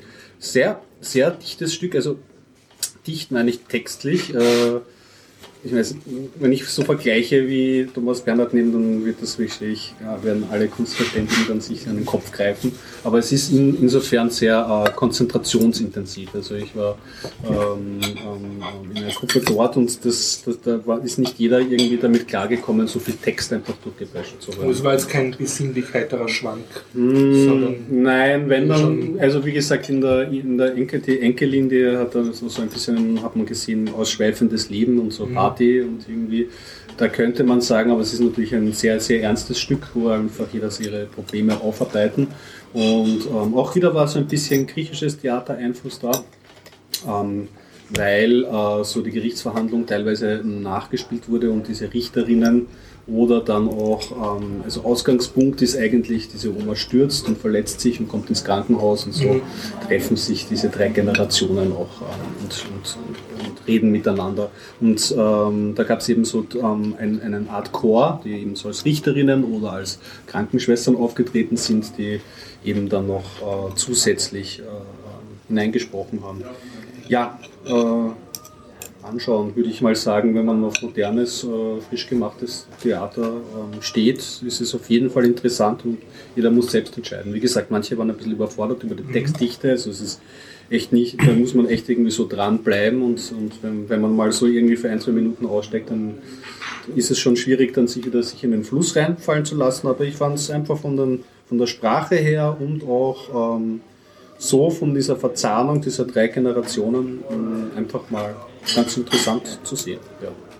Und Akademietheater, habe ich eh schon öfters gemeint, immer ein, ist immer ein Besuch wert, weil man einfach von jedem Platz gut sieht, außer man sitzt hinter den Scheinwerfern. Also wenn man halt so erster Rang, also im ersten Stock sitzt und dann gleich ganz auf der Seite, das ist vielleicht nicht so ein günstiger Platz, aber ansonsten kann man da durchaus zugreifen. Kannst du ein bisschen erzählen über das Akademie-Theaterpublikum? Ach, Theatergeher. Ist, weiß nicht, das Wiener Theaterpublikum, wie kann man das sagen? Eigentlich total gemischt, weißt Gemischt, also auch über die Generationen. Ja, nicht der jüngste wenn man? Theater, wenn man Theatergeher ist, dann hat man so das Klischee von der Josefstadt-Publikum vor sich, das irgendwie so konservatives, fein gekleidetes Publikum ist, das so ein bisschen nasal spricht oder so. Ich weiß nicht, heutzutage glaube ich, kann man das, selbst bei der Josefstadt, wobei ich die wirklich ganz selten besuchen, Mhm. kommt es wahrscheinlich auch aus Stückern oder so, aber so verallgemeinern kann man das nicht mehr. Und das sind auch Aber hast du das Gefühl gehabt, das sind alle Generationen ja, sind, sind vertreten, ja, genau. Und sind auch nicht jetzt alle, ich gehe jetzt da auch nicht im Anzug. Das ist ja schon lange nicht mehr so, dass man Krawatte braucht im Nein, Theater. Ne? nein, nein, die Studenten. mache ich so. nicht ganz normal hin und so. Und wie gesagt, so, ja, wenn man Theater konsumieren möchte, ähm, Stehplatz und wenn man, wenn man Glück hat, kriegt man Sitzplätze und es ist durchaus legitim, sich dann einen leer gebliebenen Sitzplatz dann auch zu schnappen. Auch Und- nur eine Stehkarte Ja, ja, wird, hast. wird darauf, darauf wird man auch vom, vom Personal hingewiesen. Ach so, die sagen sogar. Ja, Mhm. also das ist... Äh, Und ist es halbwegs voll, das Theater? Oder Also also das- halt leeren Rängen Äh? Nein, nein, also bei diesem Stück war es bummvoll, wobei man muss auch sagen, beim Akademietheater ist es gleich einmal voll, weil es ist ein kleines Theater. Das ist der Vorteil, dass man von überall gut sieht, ist halt auch dann der Nachteil, es ist relativ schnell voll. So ist es, ja. Das war so mein Theater. Jetzt habe ich das endlich mal, das ist ja noch vom letzten Jahr und jetzt kommen gleich die nächsten Theaterstücke dann auf mich zu. Habe ich das ähm, ab, ab, abgehakt. Hm, Dann würde ich gerne kurz einen Gruß von unserem Theaterplatz, Ja. der auch Gregor heißt, einschieben. Der wollte Genau, heute gerne Gregor. kommen und konnte aber dann leider doch nicht. Und grüßt. Gregor, wir hoffen, Ja. du kommst. Genau, Gregor. Und dann erzähl uns von dem ähm, jeweils ähm, Pamletsdorfer ähm, Seminar. Pamletshofer, Entschuldigung. Ja, was habe ich sonst? Äh, vielleicht noch ein bisschen leichtere Kost für zwischendurch, weil es gerade so frisch ist. Ähm, vor drei, vier Tagen haben wir uns nach einem Klassiker der 80er, wie uns gesagt wurde, nach der Princess Bride, aber über die möchte ich eigentlich nicht reden, haben wir uns angeschaut, ähm, per Zufall, weil es irgendwie dann in Netflix aufgeploppt ist und der Titel ähm, äh, lustig genug war, der äh, Computer War Tennis Shoes oder auf Deutsch das Superhirn in Tennisschuhen. Eine Nach 80er äh, Trash-Film. viel früher, 1969, Oh, Wow. mit einem sehr, sehr jungen Kurt Russell, weil man darf ihn nicht vergessen, ähm, oder beziehungsweise man kann hier auch lernen, Kurt Russell war schon ein Kinderstar, hat 1957, glaube ich, seine ersten äh, so Serien als Kind wirklich mitgespielt und da spielt er schon als Jugendlicher mit und spielt den Studenten Dexter Riley. Und äh, die Story ist so eine typische Zauberformelgeschichte. Also Dexter Riley ist auf einer Universität und hat einen großen studentischen Freundeskreis und am Anfang sieht man sie, wie sie so eine Professorenbesprechung mit dem Funkgerät abhören und da werden sie alle aufgelistet als besonders faule Studenten und so. Aber diese Studenten wünschen sich nichts sehnlicher, als den Fortschritt an die Uni zu bringen und wünschen sich einen Computer. Und da das Budget aber nicht reicht, wenden sie sich an, ähm, an eine private Firma, damit ihnen dieser einen Computer zur Verfügung stellt. Und äh, was man dann aber nicht so weiß am Anfang, oder man als Zuschauer schon, aber was die Uni nicht weiß, ähm, sie wendet sich an so einen Firmenboss und dieser Firmenboss hat eine große Computeranlage, hat, braucht sie aber noch, weil er ähm, berechnet Wettergebnisse für ähm, Pferderennen, was natürlich ein klassischer Anwendungsfall für Computer ist, Pferderennen, Wetten ausrechnen. Aber das, das finde ich ja schon schön und so süß doch schon die damalige Allmachtsfantasie des, des Computers. Und ähm, sie bekommen auf jeden Fall, also er ist mit seinem Wettenberechnen dann fertig und ähm, gibt das statt einer Spende, gibt er diesen Computer her. Dieser Computer brennt dann durch und Dexter Riley möchte ihn reparieren, steht aber leider im Wasser, als er in den Stecker rein Ui. steckt und auf einmal ähm, beginnen seltsame Dinge. Er wacht auf und ist super schlau. Und er macht den super schweren Test in unterster Zeit und 100 Prozent und dann schaut. sich im Wasser Da gibt es eine sehr schöne Szene, wo sie in sein Auge reinschauen und dann sind sie drinnen nur so blinkende Lichter, so wie diese Computer damals waren. Allein die Technikdarstellung, ich, ich mag glaube ich auch die 70er Jahre, also das ist ja noch 60er Jahre, aber so die Anfänge der Computerdarstellung, weil es so viele schöne Kippschalter gibt und Knöpfe, die leuchten und drücken, gibt es auch einen sehr schönen. Ähm, ja, genau. Das, das, das, das ist bei diesem Film auch so. Alles in allem. Sehr. Ja. Ah ja, ich habe gar nichts gegessen. ähm, alles in allem ein, ein, ähm, ein sehr trashiger Film, den sollte man sich ähm, in Runde anschauen. Und Ist das lustiger in ja, weil es atmet noch so in die 69er Jahre und ähm, es wird, er wird natürlich, Dexter Riley wird dann von diesem Firmenboss, wir- wenn er dann ein Computer, also mit diesem Computergehirn wird er dann aufgenommen und muss für ihn dann Pferdewetten absolvieren und seine Kumpels holen ihn da raus und so. Und währenddessen sieht man eigentlich, also so für wirklich Sinnvolles wird er eigentlich gar nicht eingesetzt. Er wird dann von den Unis getestet, die Unis reißen sich um ihn und er muss dann in so komischen, wie man es kennt, ist auch so ein amerikanisch, äh, amerikanisches Ding, so Universitäts-Quiz-Shows muss er dann mitmachen und Fragen beantworten. Ja. Ähm, was ich verlinkt habe, ist auf jeden Fall ein sehr cheesiger ähm, Opening-Song, der äh, Computer War Tennis Shoes, den kann man sich anschauen. Und leider ist es für mich ja noch nicht zu Ende und das werde ich wahrscheinlich auch nicht äh, ersparen, weil anscheinend war dieser, dieser Film so erfolgreich, ähm, dass es zwei Sequels gegeben hat mit, mit traumhaften deutschen Übersetzungen und die sich aber dann nur auf andere Gebiete anscheinend ähm, ähm, verfrachten. Es gibt nämlich noch einen zweiten Teil, der ist, glaube ich, in den 70er Jahren, 72 rausgekommen. Es kracht, es zischt, zu sehen ist nicht. Ja, das ist Wahnsinn. Äh, wird er anscheinend unsichtbar. Und dann gibt es noch den Retorten-Goliath. Das ist die zweite Fortsetzung. Ähm, wird er anscheinend, kriegt er Superkräfte. Das geht dann schon so in Richtung 6 Millionen Dollar Mann und 6 Millionen, 12 Millionen Dollar Frau. Das ist eine gekannte Serie. Ja. Oder Robocop, naja, ist egal. Robocop schon, ja? Ja, vielleicht so ein bisschen, ich meine, Retorten Goliath. Und 1995 gab es sogar noch eine Fernsehumsetzung, Dexter Riley, total verkabelt und nichts ähm, begriffen. Das glaube ich aber, da spielt der Kurt Russell nicht mehr mit. Aber in den zwei nachfolgenden Sachen schon. Man kann sich auch mal empfehlen, mal so, ähm, wenn man eine freie Minute hat, so sich den Kurt Russell in diesen Filmen so als Bild zu öffnen und ein zweites Tab als in der Hateful Eight und dann immer so hin und her zu schalten. Wie aus diesem harmlosen amerikanischen Milchbuben dann der alte. Ja, schön. Ja, cool. Also selber entscheiden, ob man die Zeit investieren möchte. Man kann den Film, ist, äh, ist in voller Länge auf YouTube. Ich weiß jetzt nicht unter welcher Lizenz oder irgendwie, aber dort ist er zu finden. Schön, schön. Ja. Ah, dann nehme ich den Thema weg, sonst steuere ich es in Podcast Richtung Feminismusdebatte. Die Anna ist doch nur am Verdauen. Ne? Ich hab, Kannst du was zum Essen beim Das Garib Essen sagen? war wie immer lecker. Es ist ja völlig egal, was man hier bestellt. Es schmeckt immer traumhaft. Feminismusdebatte. Ich bin ja Okay. nur delegiert vom, vom Renovieren. Also, da, wenn, wenn du jetzt. Ich deine fang ganz harmlos an. Ich fang ganz harmlos an. Okay. Der äh, Stefan sagte, ich soll Eigenwerbung machen. Also ich habe halt sehr viele Hab ich schon Kinder. lange nicht mehr gesagt.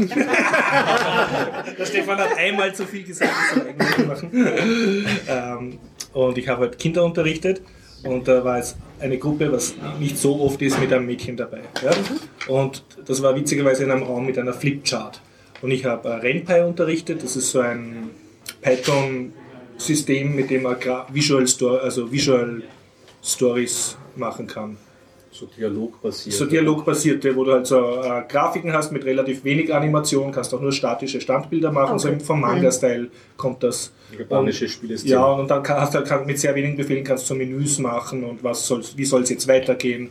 Und ich zeichne halt auf die Flipchart eine Prinzessin und einen Frosch und sage, ja, stellt euch vor, äh, Prinzessin trifft Frosch und jetzt müsst ihr euch entscheiden. Das heißt, die Prinzessin, wie geht's jetzt weiter? Ne?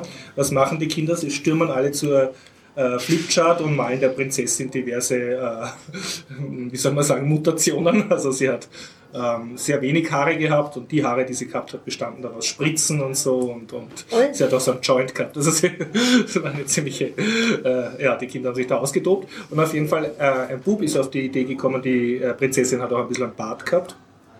Und die, das Mädchen kreischt dann, und ich weiß, wie sie heißt, sie heißt Prinzessin äh, Frauenbart. Ja, und okay, sie haben jetzt die Story, das ist die Prinzessin Frauenbart, die den Frosch trifft, ja.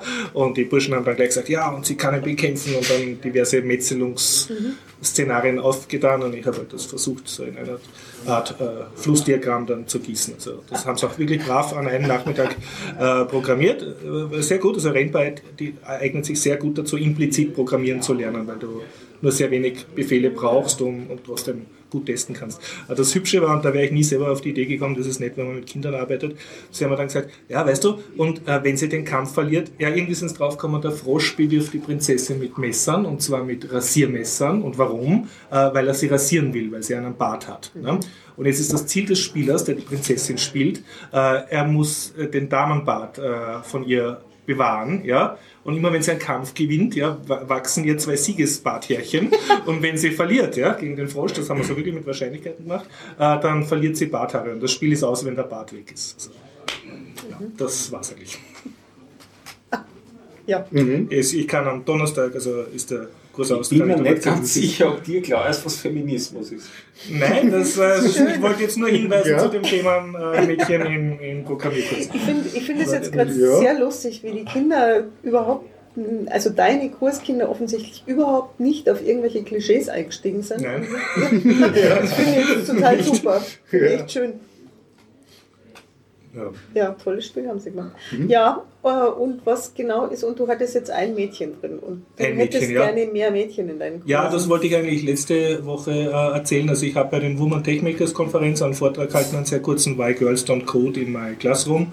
Und ähm, ange angesichts eurer starren Gesichter versuche ich das kurz zu machen. Die Kernaussage war die, ähm, ich unterrichte jetzt schon seit fast zehn Jahren also mit, mit meiner Firma.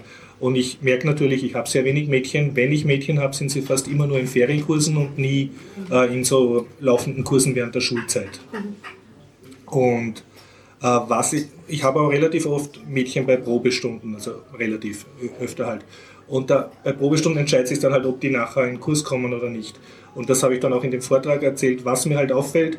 Also ich sehe keine Unterschiede von den von der Adaption oder der Fähigkeit, Programmieren zu lernen, eher sogar aus der Sicht eines Lehrers jetzt, finde ich, ist es einfacher, Mädchen zu unterrichten, weil sie im Gegensatz zu Burschen auch eher tun, was du sagst als Lehrer. Also du hast eher, kannst in die Richtung steuern, die du eigentlich vorhast.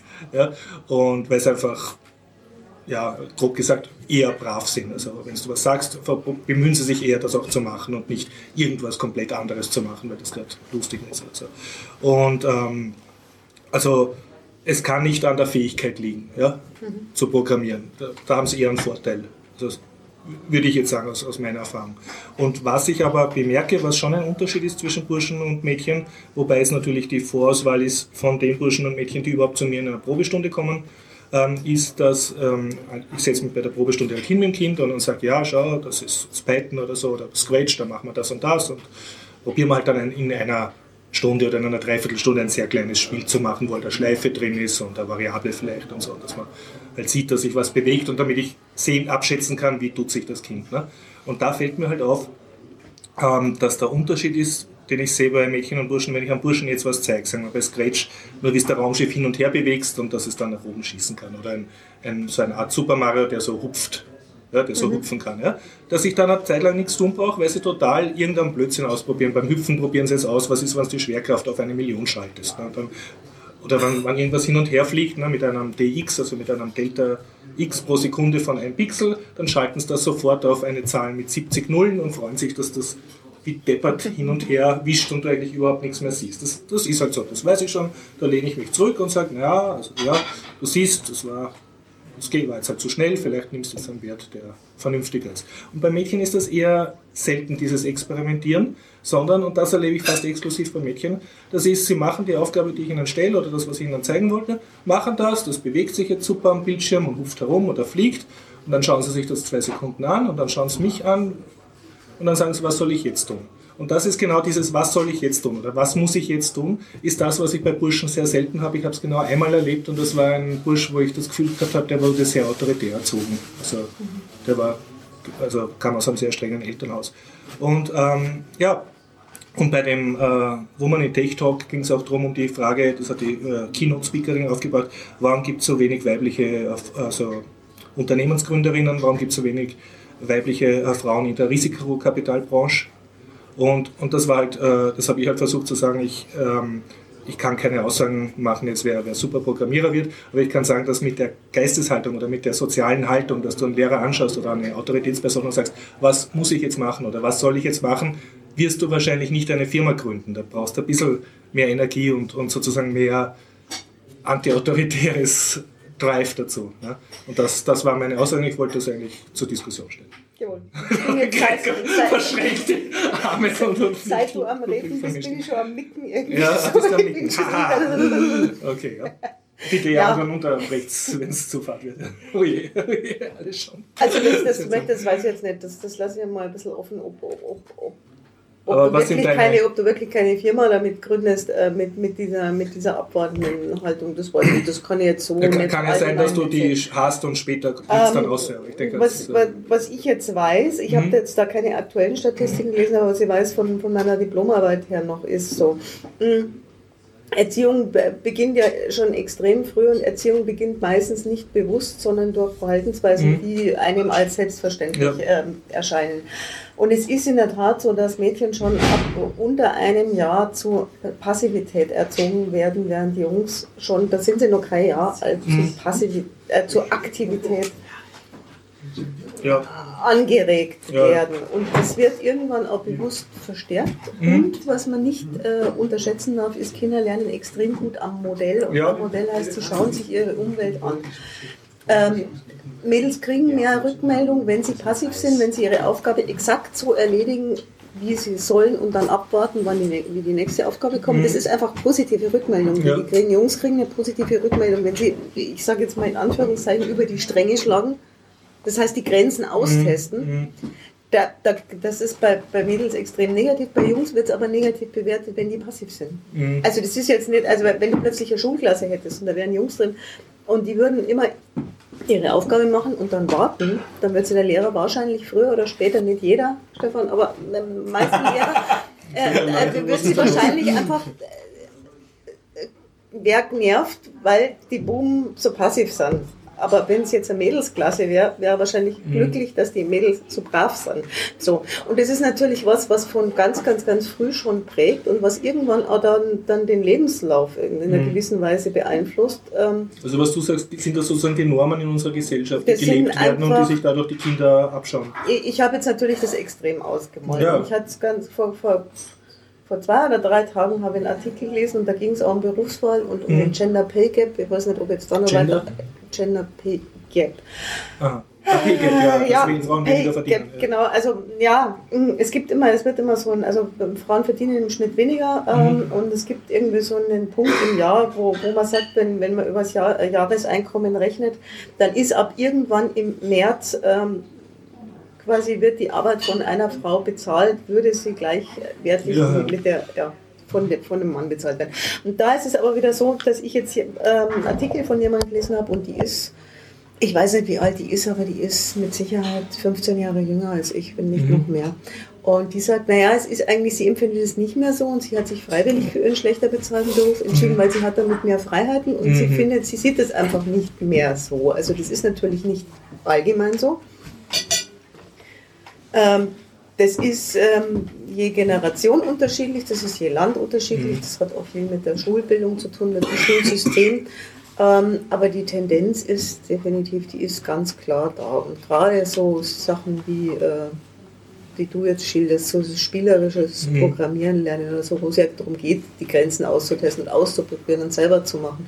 Ähm, da kann ich mir schon gut vorstellen, dass die Mädels gar nicht mehr, also dass denen, dass die in einem Stadium sind, wo ihnen schon gar nicht mehr bewusst ist, dass sie Mhm. das eigentlich machen könnten. Ja, ja. Und die Jungs, für die ist es ganz selbstverständlich. Ja, ja. Hast du Strategien entwickelt, wie man so ähm, die Mädels vielleicht auch motivieren kann dazu? Oder, oder hättest du Ideen, wie man, wie man sie da vielleicht rausholen könnte? Ähm, nicht wirklich. Also Dennis ist jetzt gekommen. Ah, Dennis. Servus. Ähm, ich ich habe einfach zu wenig Mädels. Also die, Haupt, die Wahrscheinlichkeit, dass eins da ist, ist zu klein. Wenn welche da sind, die sich dafür interessieren, geht es meistens eh gut. Ne? Aber ich habe jetzt keine aktive Strategie, wenn ich sowas sehe.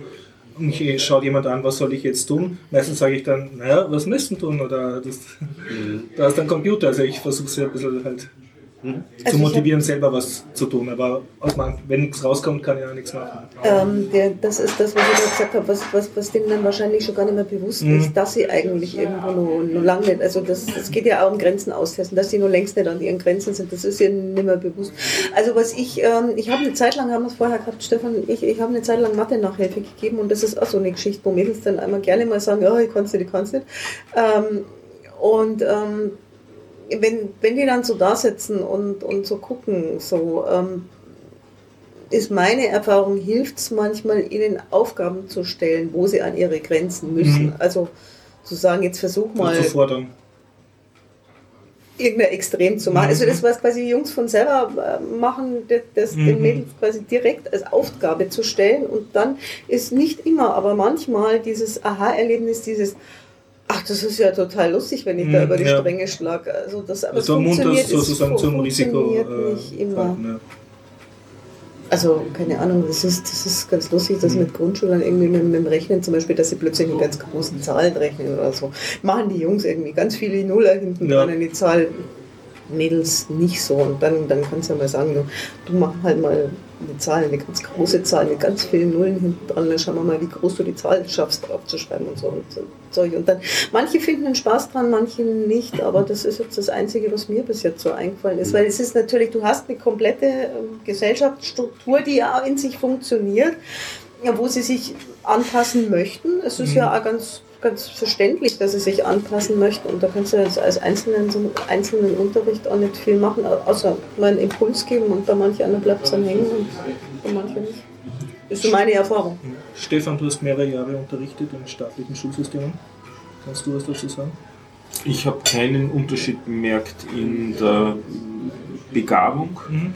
Ich habe Du hast Physik und, Physik, Mathematik Ja. und Informatik Mhm. unterrichtet. Und mh, physikalische Übungen und diversen anderen Mhm. Krams. Also so Nachmittagsbetreuung und so auch. Es war tendenziell sicher zu beobachten, wie du gesagt hast, dass die Mädchen die braveren sind, wobei auch nicht immer. Also ich habe auch Klassen gehabt, bei denen das sich fast umgedreht hatte. Also es hängt natürlich auch vom Typus ab der Person jeweils.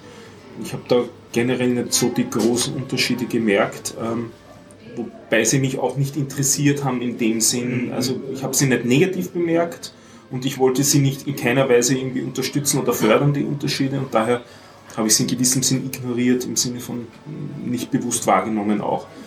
Äh, Im Nachhinein beobachtet, ähm, eher dann, wo ich es dann wirklich ähm, mehr beobachtet habe, ist, wenn man angeschaut habe auf der Uni, wie sich da verhalten haben die Leute und dann auch später in der Fachhochschule unterrichtet und auch dort ähm, gesehen, das Verhalten, ähm, wie ihr es vorher beschrieben habt mit Ehe, dass die Frauen weniger ähm, experimentierbereit waren in den Übungen äh, und auch, ich hatte auch das Gefühl, dass sie weniger interessiert einfach sind daran. Aber da ist halt dann die Sozialisierung schon ähm, so weit abgeschlossen, dass sich halt sozusagen nicht mehr viel tut. Wobei ich es generell ein bisschen schade finde, wie wenig Leute sich überhaupt interessieren, irgendwas Zu tun. irgendwas einmal. Für irgendwas ja, zu ist interessieren. ja. Also jetzt im Sinne von was Neues anfangen, was lernen, was äh, nachzudenken über die Ist-Situation, ob die so sein muss, wie sie gerade ist.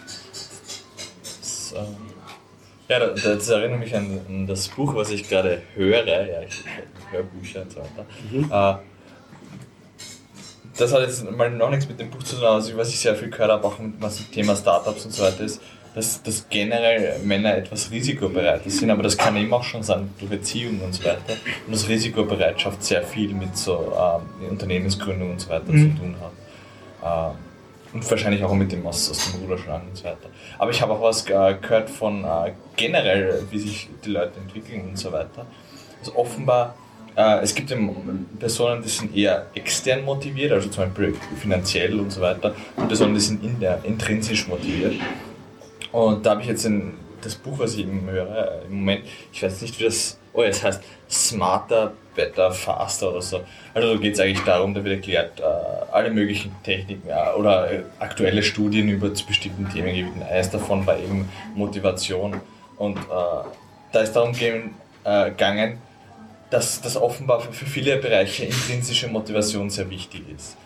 Ah, und offenbar, da gab es offenbar eine Studie ähm, zu einem von, von Kindern, also wirklich sehr jungen Kindern, vor- so Schule, also Primärschule, Vorschule und so weiter, äh, und zum anderen von, von Leuten im Altersheim, also die was dann Ende ihres, sind, also am Ende ihres äh, Lebens sozusagen angekommen sind, mehr oder weniger. Und da gibt es dann äh, Studien, dass sich die Leute die, die Motivation besser erhalten, ähm, die eher aus dem Ruder schlagen, also die nicht, äh, nicht nur das machen, was ihnen vorgeschrieben wird und so weiter, sondern Also durchaus auch. Genau, äh, und, und motiviert sind. offenbar ist man draufgekommen, dass äh, die Entscheidung, also sich entscheiden für etwas, äh, wenn man zwei Möglichkeiten hat und ich sage, ich, ich kann mich jetzt entscheiden und so weiter, die löst offenbar im Gehirn irgendeinen Mechanismus aus, der sich diese Selbstmotivation aktiviert und so weiter. Und dann gebe ich Kinder, die schon im frühen Alter diese äh, von den Lehrern zum Beispiel äh, schon so, äh, so gesagt worden, du hast das, ähm, das ist die Möglichkeit, dich zu entscheiden, oder was auch sehr viel äh, Möglichkeit, äh, sehr, sehr, äh, offenbar oftmals auch ein, ein großer Punkt war, ist, ähm, zum Beispiel wurde verglichen, ob intelligentere, also wo die, die bessere Intelligenz jetzt abgeschnitten haben, die sich besser entwickelt haben.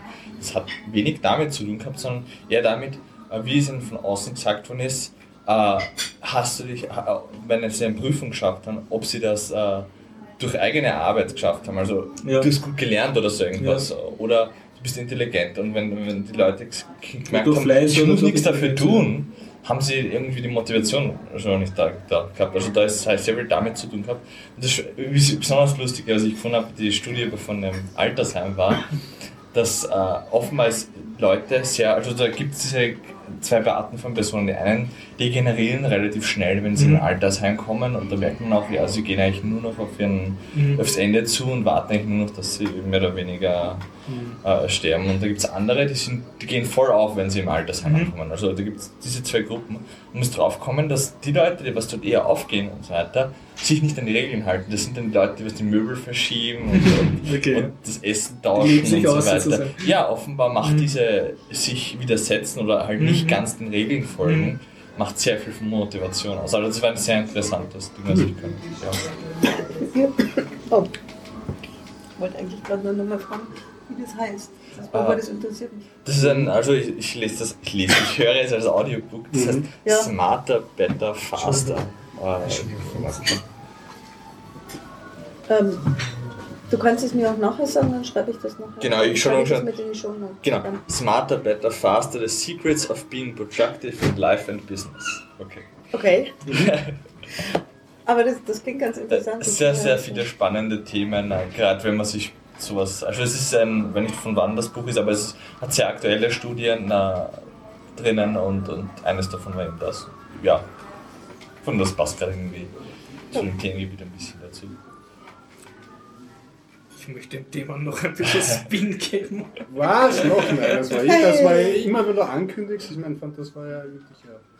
Ich war noch Flau. sehr seriös. Flau, ja. Flau, Bei okay. dir kannst du dann aber, wenn du nicht ankündigst, Ja, dann ja, Nein, es ich dann noch an. Okay, okay. Ja, ähm, und es, zu dem Thema äh, gibt es äh, jede Menge, meistens englischsprachige Blogartikel, üblicherweise von Frauen, Frauen in STEM, Frauen Tech, how we teach our girls to code und mit allen möglichen Theorien und Argumenten. Und äh, was mich eigentlich mehr fasziniert ist, warum ist das so? Also warum sind Frauen weniger risikobereit? Wa- Was ist der Hintergrund? Du Warum kriegst ist keine das so? positive Rückmeldung. Du kriegst Ja, aber das- warum, das warum haben wir eine ist- Gesellschaft, wo das so, so. ist? Das hat nichts mit der Gesellschaft zu tun. Oder Das warum ist, ist, das ähm, evolutionär? ist das in den Genen? Ist das, ist das- das religiös? Ne? Also das ist das, was mich fasziniert. Und Aber ich das ist ja natürlich genau eine gibt- große Reibfläche, es- oder? Ja, klar. Es Naja, gibt doch in dem, es das- gibt eine Podcast-Folge mit der Katrin Ja. Rönnecke, Tim, Tim Britloff und Katrin, Katrin Rönnecke. Ja, ja. Die hat ja da, die hat ja für zu allem irgendwelche Statistiken Mhm. und geschichtlichen Hintergründe auf Lager. Und die hat, und da, das, das weiß ich aber auch nicht weiter im Detail, weil sie das nicht weiter ausgeführt hat, die hat gesagt, das kam, das kam im, ich meine, 17. Jahrhundert erst. Davor war das gar nicht so, dass Frauen und Männer so im Arbeits- und Berufsleben unterschiedlich äh, Durch die Spezialisierung in der Arbeit, oder? äh, diese Spezialisierung und das hat, die hat wohl irgendwas mit, mit äh, weiß jetzt nicht, Katholizismus oder Christentum insgesamt zu tun. also dann eher was was, das was, was die genauer Gesellschaft macht. Ist, also das sozusagen. ist, ähm, das Also, war, Rollenverteilung hat es immer gegeben. war, ja, aber nicht diese, Risiko. diese, also, diese, diese Unterschiede in, im, im, im Beruf, in der Wertigkeit. Also da hat sie gesagt, da gab es irgendwo einen Bruch, aber ich weiß es nicht genau. Ich kann mich nur noch daran erinnern, dass ich mir dachte, ach, ist ja interessant. Ähm, aber was jetzt passiert ist und, dass es irgendwas mit, mit äh, eben Glauben, Christentum Ich oder so zitiere- zu tun hatte. Ich zitiere keine super Artikel und keine super Bücher, ich werfe nur meine eigene wüste Theorie in den Raum. Im Prinzip sind, ist das alles nur ein riesiges neuronales Netz, das sich in einen Zustand begibt, der sich kontinuierlich selbst verstärkt. Also warum entwickelt sich das weiter? Weil sich sozusagen bewährt hat, in dem Sinn, dass es sich verstärkt hat und funktioniert hat und nicht ausgelöscht worden ist, dieses System, und damit wird es wieder an die nächste Generation weitergegeben. Aber bewährt hat sich ja nur in einer Sache, und zwar, dass das im Moment funktioniert. Nur dieses Bewähren auf Dauer, Nicht- das ist halt die Frage, ob das. Nicht bewähren ist, im ja. Sinne von moralisch gut oder qualitativ oder möglichst, sondern einfach nur die Verstärkung hat funktioniert. Das meine ich schon. Also erfolgreich im sich selbst erhalten des Systems. Aber das, naja, sich selbst erhalten ist ja was anderes als verstärken. Ne? Also ich denke, wenn. Äh, du bringst immer Argumente, die mich so über mich ins Schw- Schwimmen bringen. Ich stimme ihm zu. Danke. Ganz Das, was das ist wirklich Evolution. Ähm, Das ist Evolution, ja. mh, Ich bin dadurch auch ein Das bisschen enttäuscht Ist, ähm, geworden in letzter Zeit, was Intelligenz ist, weil vielleicht ist das auch nur Evolution und auch nur hat sie ja in dem Sinne ja nur bewährt, weil es irgendwann losgegangen Ja. ist und ähm, sich bis jetzt noch nicht an irgendwelche Grenzen gekommen Genau. ist. Aber das kommt ja unter Umständen irgendwann. Ja. Weiß man's? Kann eh sein, dann kippt es in eine andere Richtung. Und die Generation wundert sich dann, warum es in die andere Richtung gekippt ist und philosophiert dann darüber. Und, aber das mit der, der diese, die, dieses evolutionäre, dieser evolutionäre Hintergrund, ähm, den, den das, das, da, da weiß ich eben noch, dass, dass die Katrin Rönicke eben gemeint hat, das ist überhaupt nicht so. Das wird zwar immer behauptet, aber das ist erst vor, vor wenigen hundert Jahren so entstanden. Und das war, da kann ich aber jetzt nicht weiter argumentieren, außer dass die das halt gesagt hat.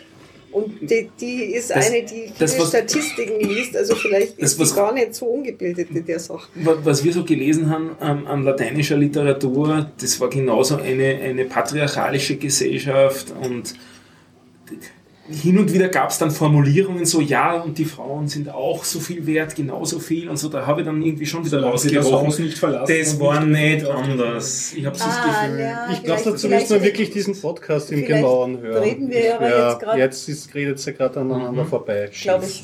Ja? Wir reden Ja. jetzt aneinander vorbei. Ja. Ich rede nämlich von der Gleichberechtigung von Frauen in der Arbeitswelt und nicht von der Ungleichbehandlung insgesamt. Also Geschlechter, dass Geschlechter zugeschrieben werden, das ist, das gibt es schon lange. Es mag auch evolutionär bedingt sein, vielleicht auch nicht, das weiß ich nicht, aber diese, dass, dass Frauen in der Arbeitswelt so unterschiedlich behandelt werden, das scheint es noch nicht so lange zu geben. Dass sie in der Arbeitswelt jetzt unterschiedlich entlohnt werden.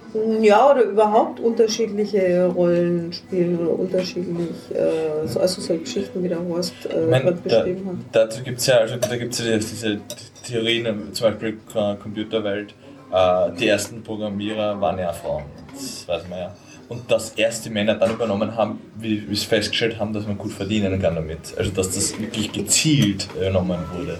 Und das ist Ah. alles zu einfach. Aber ja, Ja, ist mit Sicherheit ja auch noch, aber das ist halt ein Aspekt von, spielen. Das, Das, ist, ist ja das Problem an der Sache. Das ist von der einen Seite zu einfach formuliert und von der anderen Seite. Und noch dazu stecken wir mittendrin. Ich meine, wann ist Wahlrecht und Frauen gekommen? Diese Entwicklung ist alles sehr, also jetzt nur zu gemeinen, diese Entwicklung ist jetzt noch ein zu kurzer ähm, Zeitraum und wir stecken mittendrin und der Di- Diskurs ist gerade jetzt auch wieder sehr heiß. Also da sind viele Komponenten und da kannst du dich an vielen Fronten aufreiben und du wirst hast, hast halt nie diesen, diesen einen Spruch, daran liegt's. Das ist und daran, das ist macht es natürlich zur Diskussion sehr dankbar, aber auch natürlich so jetzt im Internetsraum auch teilweise sehr zu einem gefährlichen Abgrund natürlich danach. aber bewährt oder nicht, ähm, ich finde es durchaus manchmal, dass ich im Berufsleben oder Arbeitswelt oder wo auch immer benachteiligt werde. Und äh, egal wie bewährt dieses System ist, ist es immer noch mal kurz recht dann zu sagen, okay, mir passt es aber gerade so nicht. Ja, ja, Ähm, absolut. und- Aber ich, ich- ich bin nur auf das eingegangen, dass er gefragt hat, warum ist das so? also warum? Und da meine ich, es hat sich bewährt. Ja, das Also sich verstärkt. die Menschheit ist noch nicht ausgestorben mit dem Verhalten. Ne?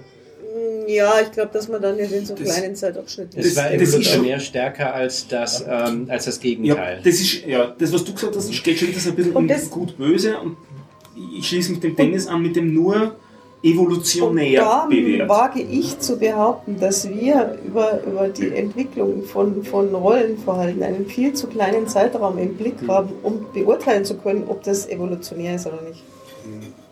Ich würde sagen, dass schon Ja, eine. Generation fast Ob, da- ob, ausreicht. ob die Eine Generation an einer Generation, kannst du Evolution. keine Evolution, erkennen. Nope. Ich sehe da schon ganz gewaltige Ja, ja. Unterschiede ähm, in den letzten Jahrzehnten. Ich habe nämlich heute mit meiner Freundin über ein ähnliches Thema diskutiert. Und äh, da ist uns aufgefallen, äh, also äh, mir ist eine Sache aufgefallen, ähm, dass jetzt Frauen in die Arbeitswelt strömen, hat evolutionär nur Nachteile derzeit für uns. Aber komischerweise wird das als stärker betrachtet. Was denn das für ein Evolution? Das möchte ich jetzt mal Das- wissen, was das für einen evolutionären Nachteil hat. Ja, und zwar folgendes. Äh, seit die Frauen in die Arbeitswelt ähm, reinströmen, sind Männer und Frauen gleichermaßen gezwungen, arbeiten zu gehen. Vorher, Was für ein schreckliches Drama. Ich, ich, War die Frau zu Hause und hat mehr Kinder gekriegt. Genau. Deine genetische Fitness war höher. äh, nein, das nicht, aber es gab gar keinen das Zwang, dass die. Frauen arbeiten gehen müssen. Okay. Lass, lass mich zwei andere Argumente einwerfen. Das eine ist, das Lohnniveau geht dadurch runter. Mhm. Und Ja. das andere ist, du musst Richtig. mehr Arbeit schaffen. Ja, nur das Argument, was der Dennis bringt, ist ja kein Argument, weil es stimmt einfach nicht. Weil es ist ja einfach nicht so, weil die, Nicht. die, die Generation vor mir, bei der war das vielleicht so, aber zwei Generationen vor mir war das schon nicht so, dass die Frauen weniger gearbeitet haben. Also die ganzen, also meine Großelterngeneration, da haben die Frauen, also die, in meiner Familie war es ganz selbstverständlich, dass die alle gearbeitet haben.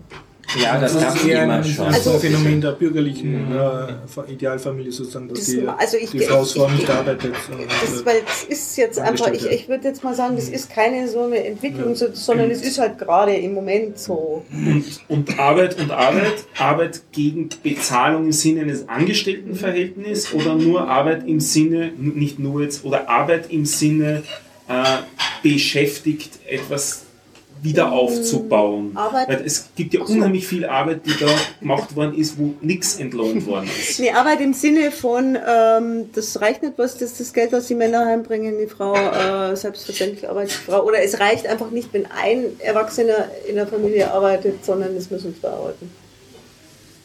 Oder es ist so viel Arbeit zu tun von der, von der Richtung der Familie, die aus der Landwirtschaft kommt. Es ist so viel Arbeit, dass es überhaupt nicht zur Frage, zur Debatte steht, ob da jemand mal nicht arbeitet, weil einfach Das sind jeder mitarbeitet. Spezialfälle. Naja, Landwirtschaft ist jetzt kein Spezialfall. Ja, 90%. Und vor zwei Generationen auch nicht gewesen. Ja.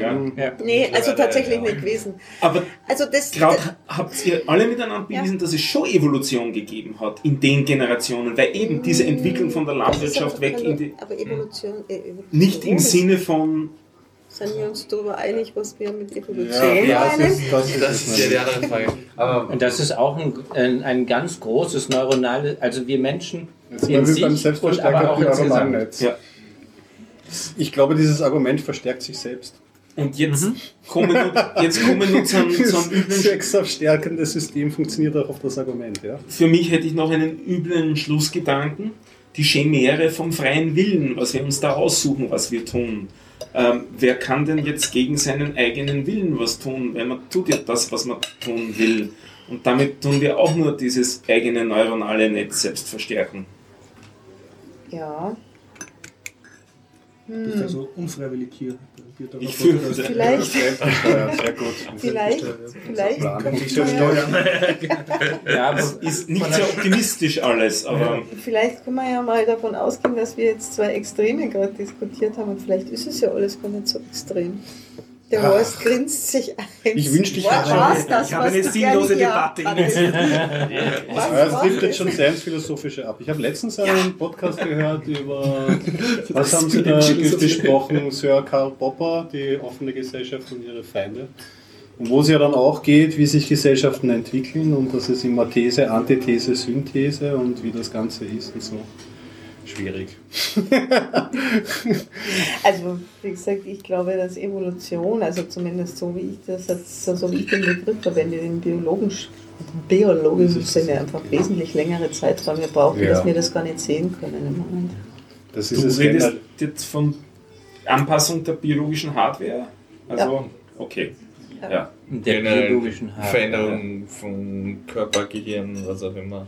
Das heißt, dass in, in Zukunft wird es quasi ähm, nur noch ein Geschlecht geben, ähm, aber es wird da eine Unterteilung geben, ähm, wer jetzt ähm, ähm, den Samen spendet und wer das Kind austrägt. Das Ding ist, also, also warum ich auf den Sir Karl Popper zu sprechen gekommen bin, der hat ja auch eine Theorie rausgebracht, nämlich, äh, dass, dass, dass, dass, was mich immer auch stört bei solchen Diskussionen, bei politischen Diskussionen und mit Diskussionen, wo Geschichte ja, und damit auch so, es ist ja evolutionär und es entwickelt sich so, dass immer das Problem ist, dass man sich zu viel Gesetzmäßigkeiten versucht abzuleiten aus der Geschichte. Weil das, Ja. was wir haben, ist ja auch eine Narration, die wir so angenommen haben, die uns von Schulen vermittelt worden ist, beziehungsweise kann man das auch nicht so verallgemeinern, so passiert ist es halt nicht irgendwie. Und die Gesetzmäßigkeiten, das ist halt so die Theorie nach Serkan Popper, Soziobot was, haben sie es nämlich so gebracht, ist halt so, dass die Menschen halt immer vor neuen Problemen stehen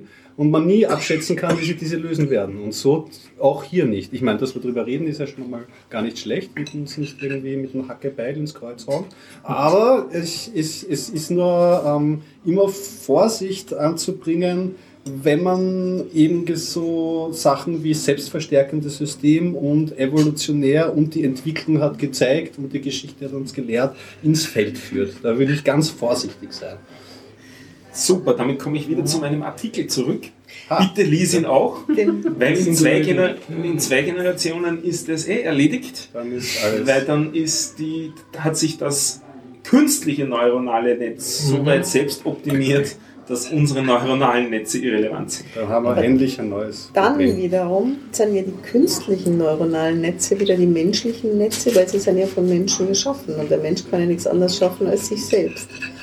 Im 19. Jahrhundert Nein. hat ein Philosoph äh, die Frage, auf das wir langsam hinauslaufen, oder? Ist so, Fürcht nicht. Ich hätte gerne, dass es eins ist. Aber ich glaube nicht, dass das stimmt, dass wir nur das schaffen können, was wir selber sind, so ungefähr, sondern dass wir genug, dem genug Freiheit mitgibt, dass es sich ausreichend optimieren kann und uns überholen kann. Siehe Go. Das ist aber dann vielleicht Evolution. Absolut, das ist Evolution, aber furchtbar. Gut. und es könnte Ja, sein, dass es stärker ist als. Radler bitte noch. Im 19. Jahrhundert hat ein Philosoph die Frage aufgestellt, ist nicht eine künstliche Intelligenz nicht auch eine natürliche Intelligenz? Ja, ja. Und ähm, ich habe sehr, äh, sehr viel darüber nachgedacht. Und äh, nachdem jetzt Go entwickelt worden ist, ja, es ist von Menschenhand erschaffen. Es ist eigentlich, wenn man es genau nimmt, eine künstliche Intelligenz, die aber auf natürliche Weise entstanden ist, nämlich durch uns. Du redest von dem Computerprogramm, das Go, äh, den menschlichen Go-Champion besiegt hat. Ja, Ja, aber nicht nur ähm, das, Sowohl das Brettspiel. Go wurde von Menschen erschaffen, als auch die AI, den Menschenspieler geschaffen hat. Oh, das ist auch nochmal eine interessante Frage. Nein, nein, nur um, um klar zu bleiben. Ja, ja, genau. Ich genau. rede Das von ist- dem Walle, Walle, manche Strecke, das zum Zwecke Wasser. Okay, du solltest jetzt auch, äh, genau. Zauberlehrling, ob er uns nicht überholt, der Geist, den wir da riefen. Ja, er wird uns überholen. Die Frage ist nur, ob wir es überleben. Das ist, genau, das ist die zentrale Frage. Braucht man einen super Trick. Ich wollte eigentlich meine Ich das- evolutionären Theorien noch einwerfen, warum Mädchen weniger Risikos eingehen. Aber Ganz im Ernst, das ich habe sowas früher für Unfug gehalten. Ich hab mir gedacht, wir sind, wir sind so weit weg von künstlicher Intelligenz, jetzt im Sinne von einer Intelligenz, mit der wir uns unterhalten können. Nur damit wir ein Bild haben, das wir uns vorstellen können. Mit der wir uns sinnvoll unterhalten können. Nicht Eliza oder Google, sondern Siri. So das, oder Siri, sondern einen Gesprächspartner, den man da hat, oder eine Gesprächspartnerin, aber eigentlich haben wir, nein, habe ich noch nicht. Kann ich, wobei weiß ich nicht genau. Das ist wieder immer das meine Sache. Tja. Ja, es hat sich noch nie herausgestellt, dass ein äh, Flirtpartner dann ein Chatbot gewesen wäre. Ja. Wie ja. viele geben sich denn zu kennen? Zu kennen? Also den Turing-Test. Also der Turing-Test. Rasen habe ich nicht Stück. Super. Nur noch eine Frage. Okay, Dann- wollte jetzt alle einen? Einen großen Apfelsaft gespritzt oder so. Und mittlerweile glaube ich das nicht mehr, sondern mittlerweile glaube ich, dass diese Sachen langsam aber, genug, äh, langsam aber sicher interessant werden, sodass wir uns damit auseinandersetzen müssen. Ja, ja. Ähm, Elon Musk und so hat ja auch so eine eigene Abteilung gegründet ähm, zur Verhinderung, dass AIs mal sich gegen die Menschheit Die wenden. Anti-Skynet. Steve, ja, äh, der Stephen Hawking hat sich da auch schon kritisch geäußert in dieser Richtung. Also, ja, ja, das ist natürlich. Wa- Was sich für mich zentral gewandelt hat, sorry, dass ich das ganze, die ganze Diskussion eigentlich wieder mal gehijackt habe, in Richtung Intelligenz gezogen habe. Äh, Boah, das war jetzt Thema. Uh. Aus einer dummen Frage immer eine besser. intelligente Ja, Antwort. Es, es wird immer besser. Und jetzt, jetzt habe ich mich natürlich auch selber vollkommen so weit abgelenkt aus dem Thema, dass ich. Weil jetzt soll der, jetzt soll der, der Horst schnell mal seine Evolution. Darf ich meine- meine zwei- zwei Theorien anbringen, Und du bitte? hijackst dann wieder, ja. Aber dann höre ich damit auf. Ja. Ja. Ich habe habe halt selber natürlich auch nicht verhindern können, dass ich darüber nachdenke, ja, warum ist das so? Warum sind die Mädchen jetzt so, dass kein Risiko eingehen, so- also, oder weniger? Und warum sind die Burschen mehr risikobereit oder so? Ne? Und meine eine Theorie war natürlich evolutionsbiologistisch, ne? damit kann man alles erklären. Ich habe mir gedacht, ja, da hat es in der frühen Steinzeit, wie wir so mit kleinen Neandertalerhorden herumgestreift sind, hat es halt durchaus Stämme gegeben, wo die Frauen risikobereit waren und die Männer waren eher so scheu und haben die Führerin gefragt, was sie jetzt machen sollen. Und dann sind halt, wenn es dann gegen eine feindliche Menschenhorde oder feindliche Mammuthorde da so angetreten sind, sind die Frauen vorgestimmt und haben gesagt, äh, lasst uns ein Risiko eingehen und so. Und biologisch hat es dann halt immer weniger überlebende gebärfähige Frauen gegeben in diesen Stämmen, wohingegen die anderen Stämmen, wo gescheiterweise die Frauen eher in der zweiten Reihe standen sind und die Männer mit dem Speer nach vorne gerannt sind, yeah! Äh, möglichst auf Grund des Befehls eines weisen männlichen Anführers, ja, hat es dann zwar einen gewissen Mangel an jungen Männern gegeben, die halt äh, da draufgegangen sind bei diesen Risikoeinsätzen, aber der Stamm als solches hat überlebt, weil jeder, der Hühner hält, weiß, du brauchst nicht sehr viele Hähne, du brauchst nur viele Hennen, um eine Population stabil zu halten. Ne? Das war die, die eine Erklärung, also voll darwinistisch. Und die andere Erklärung, die hat eher mit meinen, äh, mit meinen eigenen Überlegungen als Videospieler zu tun. Warum äh, finden Burschen das meistens extrem faszinierend äh, in so einem Alter in der Pubertät, also zwischen 10 bis 14, wenn du jetzt Video spielst und können sich total hereinversenken und Mädchen spielen schon auch Video, aber es ist nicht, nicht so das Ein und Alles in ihrem Leben. Es ist jetzt, es nimmt nicht so diesen Raum ein. Und da schließe ich halt auch sehr viel von mir selbst auf andere.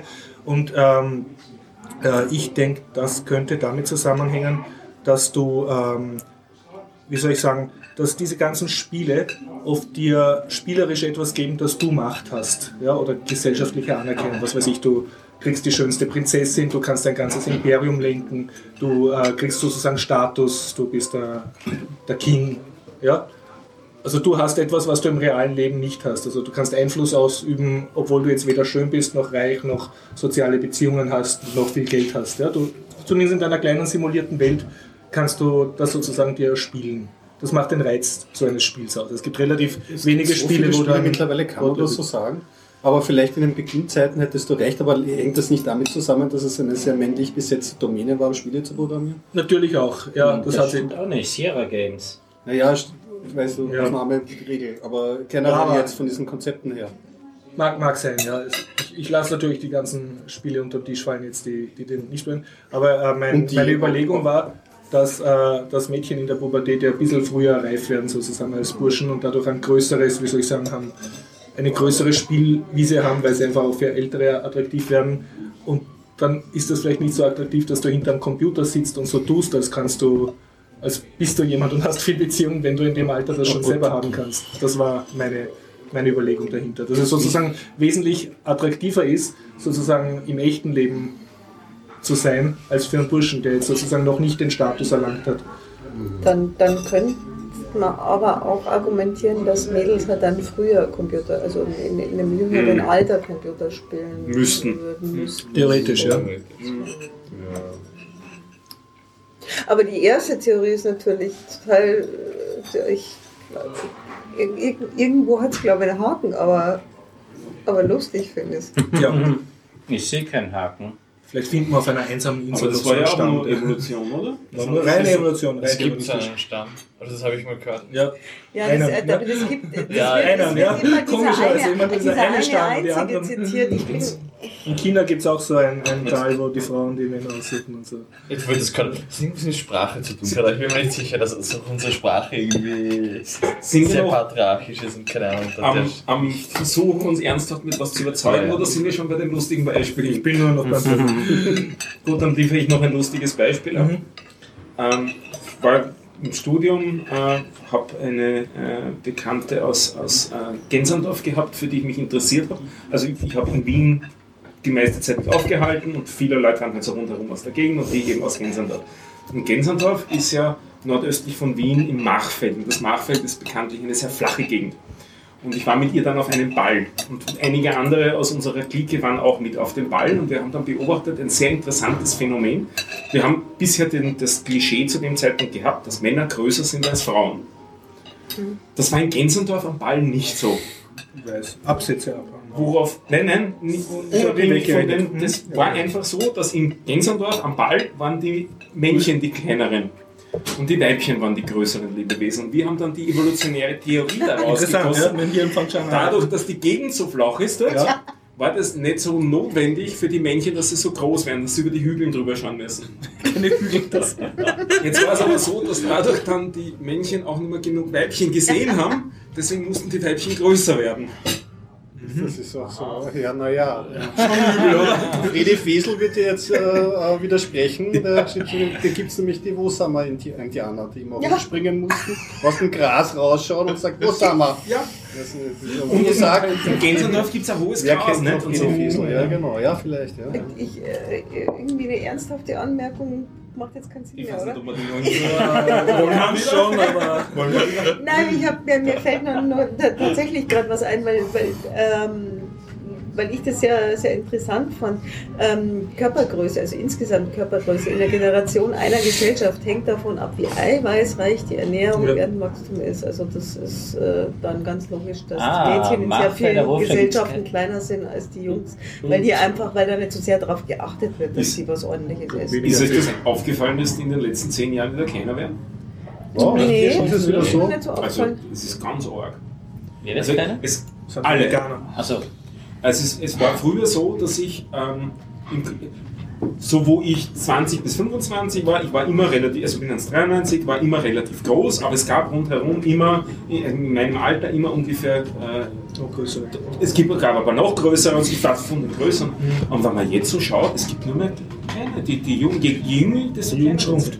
Sind. Aber 1,93 ist ja schon mal ganz schön groß. Also Ja, ja. Schon mal ja, deutlich ja. Aber jetzt falle ich wirklich wieder richtig auf. Jetzt schaue ich in, also beim, beim Konzert schaue ich jetzt einfach drüber, ist jetzt kein Problem mehr. Okay. Das war zeitweise ein Problem. Ich bin ja eher nicht so groß, das ist dann für mich eigentlich eher praktisch. Ja. Ich habe Bestätigung jetzt gehört, ähm, meine Freundin studiert an der Uni zeitlang und hat gesagt, ja, sie ist jetzt eine, mit 1,70 ist jetzt eine, ist sie eine von den größten dort. Das war sie früher auch nicht. Sie war tendenziell überdurchschnittlich, aber jetzt ist sie eine von den größten wieder dort. wenn man mit den jungen Studentinnen äh, sie vergleicht. Das, das, ist hat, sehr interessant. also das ist jetzt eine Theorie, aber das, das ist wahrscheinlich eher an, an, ähm, Ansichtssache, aber ich noch, kann mich ganz gut erinnern, im Gymnasium in der Schule, das ist uns sehr seltsam vorkommen, wenn man in der 8. Klasse ist und die Erstklässler sieht. Dieser größte Unterschied ist kurios. Aber das ist jetzt nur so, wenn man älter wird, dann- man, man hat nicht mehr diese Aber wenn man so bei klein uns ist, kommen die in alle erste Klasse mit äh, 11, ne? Ja, Von 11 bis 18. AHS ist ein, äh, ja. Da ist dann wirklich der größte Schritt extrem und wenn man dann ganz äh, am Ende ist sozusagen, und dann glaubt man immer, oh, die könnten noch in der Volksschule sein, weil man die Relation nicht mehr hat. Jetzt ist mir das wieder eingefallen, was ich zu Intelligenz sagen wollte. Ähm, das war für mich irgendwie urfrustrierend. Ich hatte früher das Bild, das hehre Bild, dass Intelligenz sowas ist wie der bessere Algorithmus. Also so irgendwie, da hat sich das Gehirn dann softwaremäßig so erarbeitet, so einen super Algorithmus. Man, man kann ihn zwar nicht beschreiben, man kann ihn nicht rauskopieren, aber der ist ursuper und so. Und wenn das aber so ist, dass das nur die, das neuronale Netz ist, das das statistisch verstärkt hat und auf die Art und Weise besser funktioniert als das weniger intelligente, dann ist das eigentlich urtragisch, weil da steckt irgendwie nichts dahinter außer Statistik. Also das heißt Kann aber man so das auch bestätigen, weil, Intelligenz äh, ist, was der Intelligenztest Das ist Mist, ja. Es gibt nicht einmal eine Definition davon. Das, Das heißt, die ganzen Tests, die immer als. Intelligenztests beschrieben werden, die heißen auch nicht Intelligenztests, sondern die heißen, weil nach dem, was sie eigentlich äh, testen. Gut, dann Aber- verwende ich einen anderen Ausdruck. Okay. Die, die, die Fähigkeit, äh, Probleme zu lösen. Dass das im Prinzip auch nur statistischer Zufall ist und nicht der bessere Algorithmus. Also ich habe da auch eine Möglichkeit. Ich äh, nehme immer einen größeren Hammer. also Und damit ist das jetzt schlägst auch du- Intelligenz? Das kommt darauf an, ob du damit auf das Problem einschlägst oder auf dein Hirn. Äh, ich Wenn's löse bei- damit das Problem. Ja, ja, aber die, der Mechanismus noch, nicht? Also, ja, ja. Was, bist du zufrieden? Ich habe mich ausgeplündert, ja. Das ist das längste Thema, was du jemals zugelassen hast. Äh, zu dem Intelligenz, das habe ich noch was Wenn zu ich sagen. rede, dann Ja. werde ich immer unterbrochen. Äh, Zugabe. Es gibt noch eine coole Studie, ja, die besagt, dass man nach drei Wochen Urlaub 25% an Intelligenz verloren hat. Laut diesen Das ist super. Intelligenztests. Gut. Zwei Bier auch. Oder zwei Bier. ja. Dennis. Was hast Gut, du dass ich. uns? Nein, nein, ich meinte das nur allgemein. Der Horst meint dann immer, ja, jetzt kommt zum Punkt. Mein Grund am Dennis. Und ähm, zu, dem, Aber nicht zu dem Satz und zu dem Satz, ähm, äh, gut, dass ich keinen Urlaub mache. Also ja, Moment, nach wie viel Ur Wochen Urlaub? Nach zwei? drei Wochen oder so. Drei Wochen. Okay, Aber ich habe ist zwei Bier. drei Wochen Urlaub. So was habe ich noch nie gehabt. Dann seid froh, dass ich so viel Urlaub mache. Ich hätte auch gerne bei der Studie. Sonst würdest du uns so wegstrahlen. Wir sind nicht würdig. Ich äußere mich jetzt so. Also er ist der Einzige, der, der ist, er ist zwar der Größte hier, hängt aber am meisten unterm Tisch. Ja, genau. Hey, nicht drüber nachdenken oder sowas. Die sehen ja ihn, nie, ihn nicht. Daher kann man den äh, Zuhörern jetzt alles erzählen, was man Ja. will. ja. Zum Beispiel, wenn man eine Lockenpracht könntest du entsprechen. Ja, Ja, und genau. am Schluss, und am. Schluss kommen sie dann doch vorbei, weil der Horst immer sagt, kommen sie vorbei und dann? Podcast kommt dann mehr. Wer ist der Lockige, der unter dem Tisch hängt? Ja, genau. 92. Das geht mir jetzt 1,92 hängt immer unterm Tisch. Ja, ja er spricht durch so einen Trichter. Sieht immer aus, als hätte er am letzten Tag geprügelt. Wenn wir schon beim Thema totaler Blödsinn sind, ich habe so einen Sascha Cohen-Film im Kino gesehen. Ah, Wirklich, den hast du angeschaut. Ja, und? das klingt begeistert. Äh, Naja, der an und für sich. bitte, nein.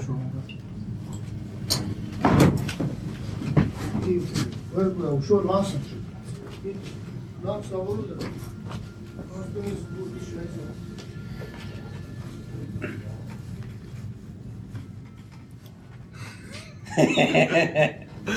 Sascha Cohen-Film. Name vergessen. Äh, es geht um so ein Brüderpaar, wo der eine Geheimagent ist und der andere eher Der Spion und sein Bruder. der Spion und sein Auf Bruder. Englisch habe ich den Titel vergessen. irgendwas mit Bert, Bert oder so. Es ist nach dem Ort, glaube ich, benannt. Ähm, ähm, ich habe es vergessen. Okay, und Sascha Cohn spielt halt den äh, eher rolligen Bruder von dem Geheimagenten. Und ist eine Geschichte, das war ein Brüderpaar und sind halt äh, im Waisenhaus äh, getrennt worden als Kinder. Und äh, er ist jetzt ein erwachsener Mann, aber reserviert immer noch sein Zimmer für seinen Bruder, falls der mal zurückkommt. Und tatsächlich finden sich die wieder, aber es stellt sich heraus, der verlorene Bruder ist inzwischen ein Top Mi-16 Auslandsagent und tut so James Bond-mäßig Leute umbringen und hat so eine Kontaktlinse, wo er ferngesteuert wird aus der Geheimzentrale. Alles ein bisschen, ja, äh, Blödelfilm halt. Und wie geht's weiter? Sie fliegen dann nach Südafrika gemeinsam und verhindern einen Anschlag von der Penelope Cruz, die ist die Ober-Superböse, weil die will die Menschheit ausrotten, weil es gibt zu viele Menschen, speziell Proleten, das sagt sie auch so, und die werden alle vernichtet. Also und zwar das Symbol der Prols sind die Fußballfans und die, deshalb will sie beim Fußballspiel in Brasilien, bei so einem riesigen Match, Deutschland gegen England, dann so eine Giftgasrakete zünden und dann soll sich so ein Virus verbreiten und den größten Teil der Menschheit ausreiten, damit nur noch die Elite überlebt, die der Planet gemacht ist. Also dieses elitäre Ding. Und wenn man Sascha Kuhn Filme kennt, dann kommt dann immer meistens eine so eine Moralpredigt vor, wo er halt dann versucht, so gewisse politische Aussagen oder moralische Aussagen zu tätigen. Und das ist dann halt auch hier, äh, das sagt er dann vor dem Fußballstadion, oder so den Fanblock aufhetzen zu einem Fansturm, dass die aufs, auf den Platz laufen und dort, äh, ja, sie, sie wollen halt ein paar Leute, äh, so ein paar Bösewichte beseitigen und diese Raketenabschuss verhindern. Und dann sagt er also, ja, äh, aber wir sind der Trasher, der macht einen gewissen Ausdruck und aber wir sind aber trotzdem wichtig. Also es ist eine, praktisch eine Rechtfertigung, also auch an, die, an den Trash der Gesellschaft, also das, die auch ihre Berechtigung haben. Und er sagt das halt sehr, sehr lustig. Und sonst äh, sind jede Menge sehr, sehr derbe Witze drinnen. Unter anderem versteckt er sich in einem Elefanten drinnen vor Bösewichten und das Elefant, wo er sich versteckt, ist ein Weibchen und es kommt dann der Elefantenbulle und möchte das Weibchen begatten. Und, ja. Es klingt extrem schräg. Ist, ist schräg, ist sehr billige Witze, sehr plastische Witze. Ja. Und was mir aufgefallen ist, ist, vielleicht bin ich einfach zu alt für, für diese Art von, von Witzen oder bin zu moralisierend, aber ich, ich habe es früher irgendwie nicht so gesehen im Kino, äh, dass das irgendwie so für einen allgemeinen Lacher gut war, wenn ein Unschuldiger stirbt. Ja? Und jetzt war das einfach so reihenweise. So, so. Der drückt auf am falschen Knopf und irgendwo eine Rakete erschießt einen, einen, Back, also einen Strafzettelpolizisten. Haha, also das ist, oder er erschießt überhaupt aus irgendwelchen Missverständnissen unschuldige Leute. Das ist alles so halt lustig. Ja. Wir haben noch ein Strafzettel-Ding auf der Liste. ah ja, stimmt. Zum Thema kreative Überleitung. Sehr gut, ja. Also Fazit nicht, nicht unbedingt empfehlenswert. Bitte. Sehr schön. Ich kann mich an das Thema nicht mehr erinnern, darf ich nochmal den Zettel haben? Okay, wo steht der? Ah, nee. Ich kann nicht lesen. Evolutionär ist das halt bedingt, dass ich nicht lesen kann. Wurscht. Ähm, ach, Schleißwitz. Ähm, ja, äh, also. Da, da, da. Ah ja, genau, richtig. Jetzt weiß ich wieder. Okay. Das ist ganz schlechte Überleitung jetzt. Ja. Bitte mach. Ähm, vielleicht sollte ich vorher noch einen anderen Witz erzählen. Zur Aufheiterung. Also, ähm, ich bin ja auch gerade eben zu spät gekommen. Ich hatte es vollkommen vergessen, dass wir heute Montag haben und wir es auf Montag verschoben haben. Und meine Freundin hat dann gesagt, nein, du bleibst jetzt so bei mir. Ich will nicht, dass du zum Podcast gehst. Ich wollte heute mit dir äh, äh, das machen. Das ist ja auch nicht dein po Podcast, sondern das ist vom Horst und vom Jens. Sie hört den Podcast. Nein, sonst wüsste sie da, dass es nicht vom Horst und Das vom weiß ich Jens sowieso. Aber Vom Horst und vom Jens? ja, vom Horst und vom Aber Jens. woher weißt du das, wenn sie nicht hört? Sie weiß zu viel auf jeden fall. Okay. Sie hat sich irgendwann mal gelesen. Aber der ist auch kaputt. Aber komisch, dass keiner lacht vom Horst und vom Jens. Ja. Das kann wohl nicht gut sein. Mist, ich glaube, dann sollte ich den nächsten Witz auch weglassen. Ist ich unbedingt meine- jetzt wichtig dritten auch noch. Was Ja. war jetzt mit deinem Strafzettel? Ja, okay, gut. Also es geht darum, äh, ein ehemaliger Arbeitskollege von früher aus Deutschland noch hat gemeint, ähm, wenn er sich über einen Strafzettel ärgert, dann überweist er immer so ein, zwei Cent mehr als die, der eigentliche Betrag. Ähm, das macht er zum äh, und anschließend, äh, ach, Entschuldigung, habe ich zu viel. Ach, schicken Sie mir einfach eine, äh, eine Qu- äh, Spendenquittung. Ah, es waren nur ein, zwei Cent. Die, das Porto ist wesentlich höher für die Spendenquittung und äh, der Arbeitsaufwand auch. Das ist sozusagen ein Stinkefingerzeig, eine Spendenquittung dafür zu verlangen, dass man ein, zwei Cent zu viel überwiesen hat. Ja, jedenfalls ähm, ähm, hat hier jemand eine ähm, Verfügung bekommen. Er müsse, Moment, für das 56 Euro ähm, zahlen dafür, dass er zu schnell gefahren ist. Oder ein bisschen weniger, ich weiß nicht mehr. Und er hat dann einen Euro, das kann ein Tippfehler schon gewesen sein, zu viel überwiesen. Und jetzt muss er nochmal zusätzlich, weil er nicht fristgerecht den korrekten Betrag überwiesen hat, weil die Software kann es nicht ähm, erkennen, wenn der Betrag zu hoch ist, äh, nochmal 70 Euro extra zahlen. Also die Nachricht ist schon ewig alt. Ich weiß auch nicht mehr. Laut den Kommentaren sind 70 Euro, also sind nicht, äh, nicht zusätzlich 70 Euro, sondern 70 Euro schon 13 Euro. Mhm. Aber also von die, was von dem Artikel drunter gestanden sind, aber ich weiß. Ah ja, interessant. Okay. Äh, die Kommentare darunter habe ich mir nicht durchgelesen. Ich habe es äh, nur durch Zufall gesehen. Und ja, ähm, ich finde das erstens krass, dass die sagen, ja, unsere Software, das kann die nicht erkennen, wenn es zu viel ist.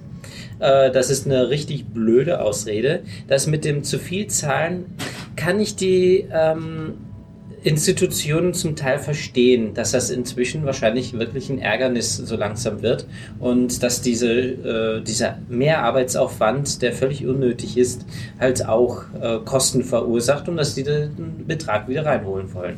Auf irgendeine, irgendeine Art und Weise. Also, ja. Also ich habe jetzt keine Erfahrung mit Strafzetteln, weil ich ja kein Auto habe und deswegen die Chancen, also selbst mit fremden Autos irgendwelche Strafzettel zu holen, die sind relativ gering. Ich habe jetzt da tatsächlich keine Erfahrung, aber normalerweise ist mir ist es auch schon pa passiert, dass ich zu irgendeiner Behörde irgendwas überweisen musste und ich habe mich vertippt, aber Mhm.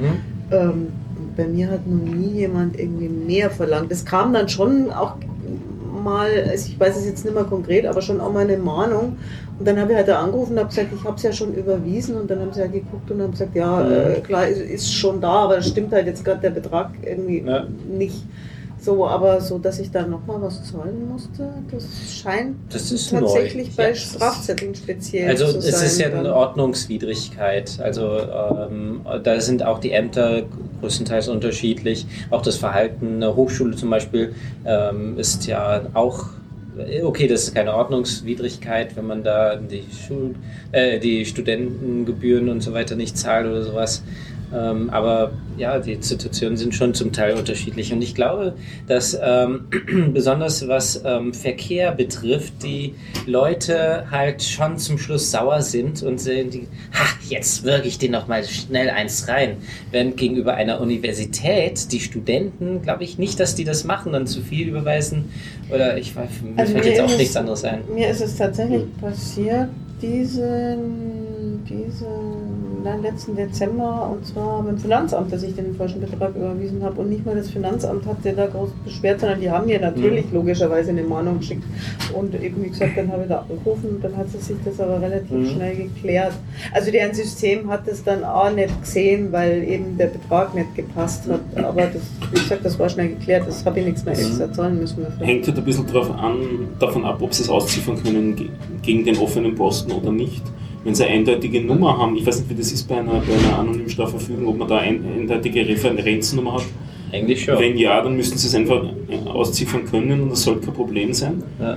Finanzamt in Österreich zumindest funktioniert ganz anders. Da hat man ein Konto aufgrund seiner Steuernummer Ja. und dann hätte man im Worst Case, wenn man zu viel überwiesen hat, dann eine, eine, eine Gutschrift da drauf stehen sozusagen. Mhm. Also ein, ein Kontostand, der dann lustigerweise, glaube ich, negativ ist, wenn ich mich richtig erinnere. Ja, natürlich Ja. ist der negativ. ja, Das ist sozusagen aus, aus äh, ihrer Sicht gesehen oder aus deiner Sicht. Aber gut, ich habe es jetzt noch nie geschafft, irgendeinen großen Vertipper irgendwie zu machen. Ja. Also mal einen Euro hin oder her oder mal irgendwie bei den Cent bei, oder bei die 10 Cent Stücke irgendwo vertippt oder so. Aber sowas richtig Großes ist mir noch nicht passiert. Aber das kann natürlich sein, wenn sie so viele Leute einen Spaß draus gemacht haben, dass die irgendwann gesagt haben, nee, also das, ist das jetzt zu blöd. Machen wir jetzt nicht mehr. Dann verlese ich noch das UPC-Thema. Ich glaube, das hat uns ein Hörer, und ich glaube, es war der Christian selbst, äh, ins Etherpad reingeschrieben. Nämlich, ähm, es ist ein Blogpost, den er auch geschrieben hat, äh, dass er auf den UPC-Modem UBI EVW 3226 Root Shell erlangen konnte. Fand ich ganz lustig, dass die scheinbar nicht so ganz äh, auf der Reihe äh, haben, ihre Security. Da hat schon mal den Aufruf gegeben, dass die UPC-Passwörter alle mit den Namen generierbar sind. Ja, ja. gab es mehrere Vorfälle schon mit diesen Ah, UPC-Sachen. ja. Und die wollen noch ein eigenes Wifi einziehen. Was soll ich ihnen vertrauen? Na, danke Ha- Haben sie schon, ne? Ja, ja, ich habe ich hab mich von äh, vornherein out, geoutet. Bei 1 ist es aber auch nicht viel anders. Das Modem, ähm, ich habe bei mir die Firmware ausgetauscht, weil die Original-Firmware, äh, die ursprüngliche, die war ähm, noch von, als das äh, die Telekom grün war. Ähm, die Firmware konnte damit umgehen, dass man sie nur als Modem verwendet, statt als Router. Dann später haben sie die Firmware ähm, ausgetauscht und dann konnte das Ding nur noch als Router verwendet werden. Und äh, die haben den Root-Benutzer umbenannt auf eine Kombination, die so kompliziert ist, dass man sie sich nicht merken kann. Ein großes X und äh, irgendwas. Und das Passwort lautet genauso. Allein schon auf den Benutzernamen zu kommen, ist wie ein Passwort erraten. Und, aber nachdem viele drauf gekommen sind, wie das Ding heißt, äh, konnte ich darauf Root-Rechte erreichen und die Firmware austauschen gegen die uralte und konnte dort aber dann äh, das wieder sichern. Also ja, es ist genauso bescheuert, diese Modems. Egal welcher Router, von, egal welchen Provider, es sind immer Murks. Also ich habe noch nie ein gutes Modem von einem Provider gesehen. Das erste, was ich empfehlen kann, ist, das Ding auszutauschen. Das ist Schrott, das ist nichts wert. Das ist wirklich Müll, meiner Meinung nach. Also wenn man es kann, auf Durchzug schalten und einen eigenen Router dahinter Ja. schalten. Wie ist das eigentlich jetzt Ja. zur Zeit? Darf man eigentlich einen Router tauschen bei uns? Hier in Österreich ja. Darf man? UPC ähm, schreibt sogar auf der Homepage, dass man das darf. Aber es ist sehr schwer, an so einen Router dran zu kommen. Und ähm, bei A1 darfst du es sowieso. Ähm, ich benutze das, diesen Router halt noch immer als Modem, Hm. ähm, weil ich kein anderes Modem gefunden habe, weil äh, zumindest von Netgear, die Router sind alle mit OpenWrt ausstattbar. Aber nicht die, die ein integriertes Modem haben. Da geht das nicht. Und die Fritzboxen, die lassen sich gar nicht mit OpenWrt ausstatten, also wollte ich sie nicht haben. Also ja, alles nicht so schön mit den Modems. Und in Deutschland ähm, ist es so, dass die Provider ähm, sagen, äh, das gehört zu ihrer Netzwerkinfrastruktur. Also das heißt, es ist nicht austauschbar offiziell und sie geben erst gar nicht das Passwort raus, womit man in der Lage wäre, ähm, das Modem auszutauschen und die Kontodaten angeben kann. Also Benutzername, Passwort. Und dadurch, dass man diese Daten nicht hat, kann man faktisch den Router bzw. Modem nicht austauschen. Das heißt, man ist gezwungen, das Ding zu benutzen. Und da gibt es dann auch Klagen schon und die Netzneutralität und solche Sachen, aber derzeit sieht es danach aus, als sei die Bundesregierung jetzt wieder auf der Seite der Provider, nicht mehr auf die des ähm, Kunden. Ja. Ich meine, ich, ich finde ja, dass, also das UPC-Modem, was ich zu Hause stehen habe, das ist ja eigentlich schon defektiv irgendwie von der Einschränkung her. Du kannst nicht einmal fixe IP-Adressen vergeben. Also das, du kannst es nicht einstellen, dass die MAC-Adresse immer dieselbe IP-Adresse bekommt. Was du machen kannst, ja, Workaround, ja, aber Dankeschön, halt die Lease-Time aufsetzen. Dass du das halt auf den größtmöglichen Wert setzt, sodass es halt sich keine neue IP dann irgendwie anders dann holt. Aber ich meine, Port Forwarding ist drinnen, aber du kannst die IP-Adressen nicht fixieren. Ich meine, was soll das? Ja, Das ist sehr ärgerlich. Und dann, dann noch solche zusätzlichen Einschränkungen. Und was ist mit einfach selber fixe vergeben? Ich, Willst, willst du bei deinem. Nein, das will ich nicht. Ich bin, will nicht jedem Gerät eine fixe IP-Adresse vergeben. Dazu bin ich, äh, weißt du, da kommen noch dann Freunde, hängen sich irgendwo rein oder ich habe auch zu viel ein wechselndes Setup, die meine ganzen Beagle-Bones und kleinen. Alle fixe das- vergeben, alles fix, alles fix. Ich will mir das nicht merken. Ob du es im Router tust oder auf der Hardware? Ja. Na gut, die Neuinstallation überlebt es dann nicht. Ja, eben. Das Das ist ist schon. Die Neuinstallation übernimmt es nicht. Ja. Muss Ja. man in der Dokumentation nachschauen und wieder eintragen. Mache ich jetzt seit einiger Zeit eigentlich so. Ja, ja, ja. ja. Aber ja, könnte ich, wäre wär auch ein, wär, wär auch ein Workaround, ja. Gangbarer Weg. Ich habe am Anfang angekündigt Fat Race. Kennt ihr sicher ja. alle?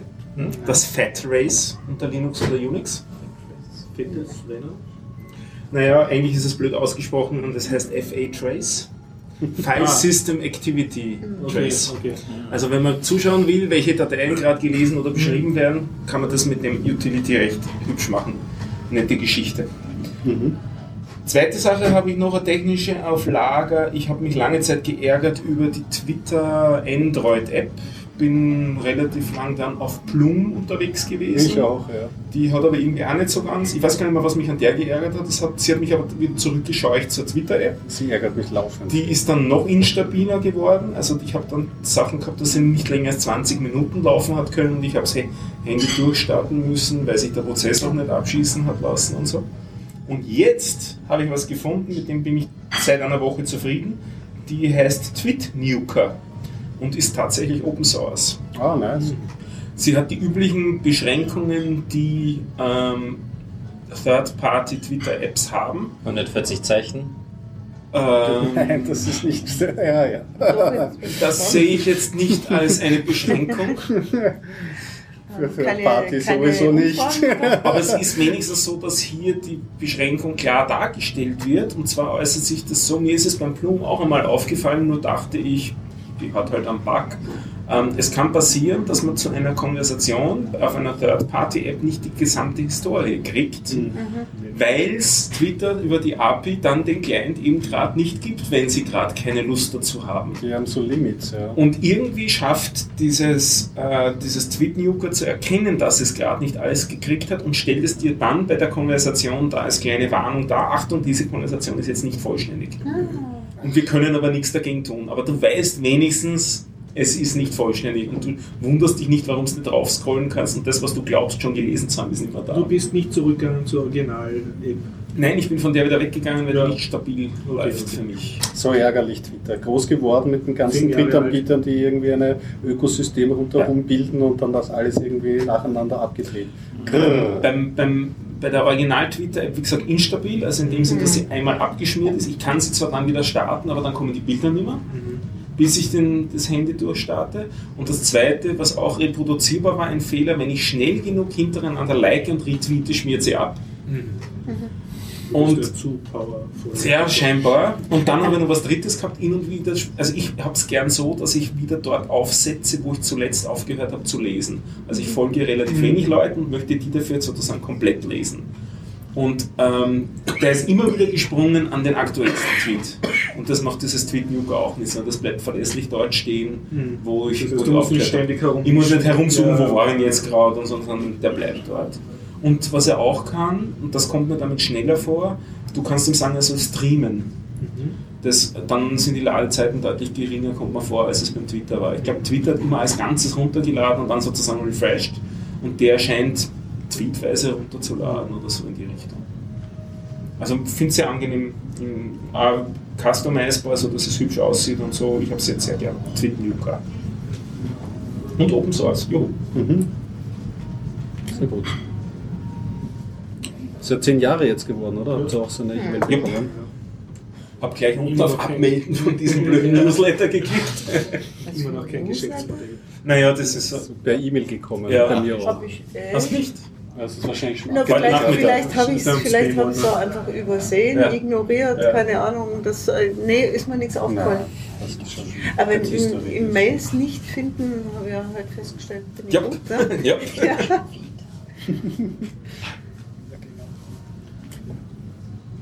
Ja. Die ÖBB versucht sich abzuschaffen. Sie fangen jetzt an mit Fernbuslinien. Ah, Und zwar, sie haben sich beworben auch für Fernbuslinien entlang ihrer eigenen Bahnstrecken. Das finde ich besonders helle. Ich meine, sie, und sie, sie haben schon verkündet, sie werden dort auch niedrigere Preise anbieten als die entsprechenden Zugpreise. Was soll das? Das ist nicht der Sinn und Zweck einer Bahngesellschaft. Vielleicht halten sie da mit den Bussen öfter. Als bei jeder Bahnstation. Ja, Wie oft denn noch? viel öfter. Viel öfter. Ich muss sagen, S-Bahn ist durchaus eines der schnellsten Verkehrs öffentlichen Verkehrsmittel auch in Wien. Ist halt doch relativ oft U-Bahn auch. Also, keine Ahnung. Es geht um Fernbuslinien. Also, so Also Fernbus. Wien-Graz, so die Größenordnung sind die Linien. Also schon Langstrecken. Also Es gibt ja diesen einen Anbieter, der zwischen ähm, der vier Städte, also im Prinzip fünf Städte ähm, miteinander verbindet: Graz, Linz, äh, Klagenfurt und Wien. Und in der Mitte gibt es dann einen Kreuzungspunkt, Ja. wo sie sich treffen. Und äh, der ist ja jetzt schon günstiger als die ÖBB, Ja. aber der, im Endeffekt hat er nur fünf Punkte. Und wenn die ÖBB jetzt sagt, ja, zwischen Wien und Graz halten wir in jedem Kaff, dann haben sie sozusagen eine Fernbuslinie die in jedem Kaff hält und man kann dann sagen, als wenn man aus dem Dorf kommt, gib yeah, yeah, ich fahre mit dem zumindest bis zum nächsten Bahnhof und dann fahre ich mit dem Zug weiter. Weil es ist wahrscheinlich auch langsamer. Also zumindest Klagenfurt-Wien ist dieser Bus ein Tick langsamer als die ÖBB. Nicht viel. Interessant. Aber halt billiger deutlich wahrscheinlich. Nicht? Ähm, kommt drauf an. Also, ähm, wenn ich diese Sparschiene nehme, ist die ÖBB günstiger. Aber da muss ich eine Woche vorher schon buchen. Während wenn ich mich an einem Tag entscheide, ach, ich will jetzt nach Klagenfurt fahren, habe ich auch schon gemacht. Ich bin, ähm, ich war in Klagenfurt und habe mir gedacht, ach, jetzt muss ich gerade nach Hause, mein Rechner ist abgestürzt. Bin in den Bus eingestiegen nach Wien, wieder zurück und ähm, was hat das gekostet? Boah, weiß ich gar nicht mehr, unter 100 Euro. Wenn da hätte es mit der ÖBB weit über 100 Euro gekostet. Also Du brauchst eine IP-fähige Steckdosenleiste. Nein, das war dieser eine Linux-Bug, ähm, wo diese Leap Second hinzugefügt worden ist. Da sind ja viele Rechner abgestürzt, äh, ähm, stehen geblieben und waren nicht mehr benutzbar. Ich bin deswegen nach Hause gefahren, habe den Rechner neu gestartet und wieder nach Klagenfurt gefahren, mitten im Urlaub. Das war 2013, glaube ich. Ich weiß gar nicht. Ja, ich glaube 2013 war das. Ja. Ähm, was wollte ich jetzt gerade sagen? Ich habe noch einen Grund, weshalb ich vermute, dass die ÖB sich selbst abschaffen möchte. Der neue Shop, beziehungsweise die neue Verbindungssuche. Ja. Ja. Oh ja. Ja. Ähm, Man kann auf die alte zum Glück. ja, aber da zahlst du mehr. Was? Ja, da zahlt man mehr. Rudi, ich buche nicht, aber. Das ist wahrscheinlich wegen einem besseren Service auf der alten App, oder? Äh, also, es ist wirklich äh, nicht App, ich meine die Ja, Homepage. Ja, Die neue Seite ist ein Schaß, was User Interface Design anbelangt. Das ist der größte Dreck, den ich.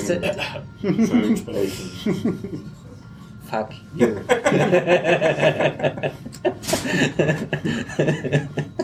Die schöne Webseite von der ÖBB kritisierst du. Also ganz ehrlich, die Technik, die sie eingesetzt haben, wunderbar, super. Ich kann jetzt meine eigene App schreiben und deren API benutzen, super. Aber äh, das ist, ich will nicht gezwungen sein, selber eine App zu schreiben. Das ist wirklich grausam, diese Seite.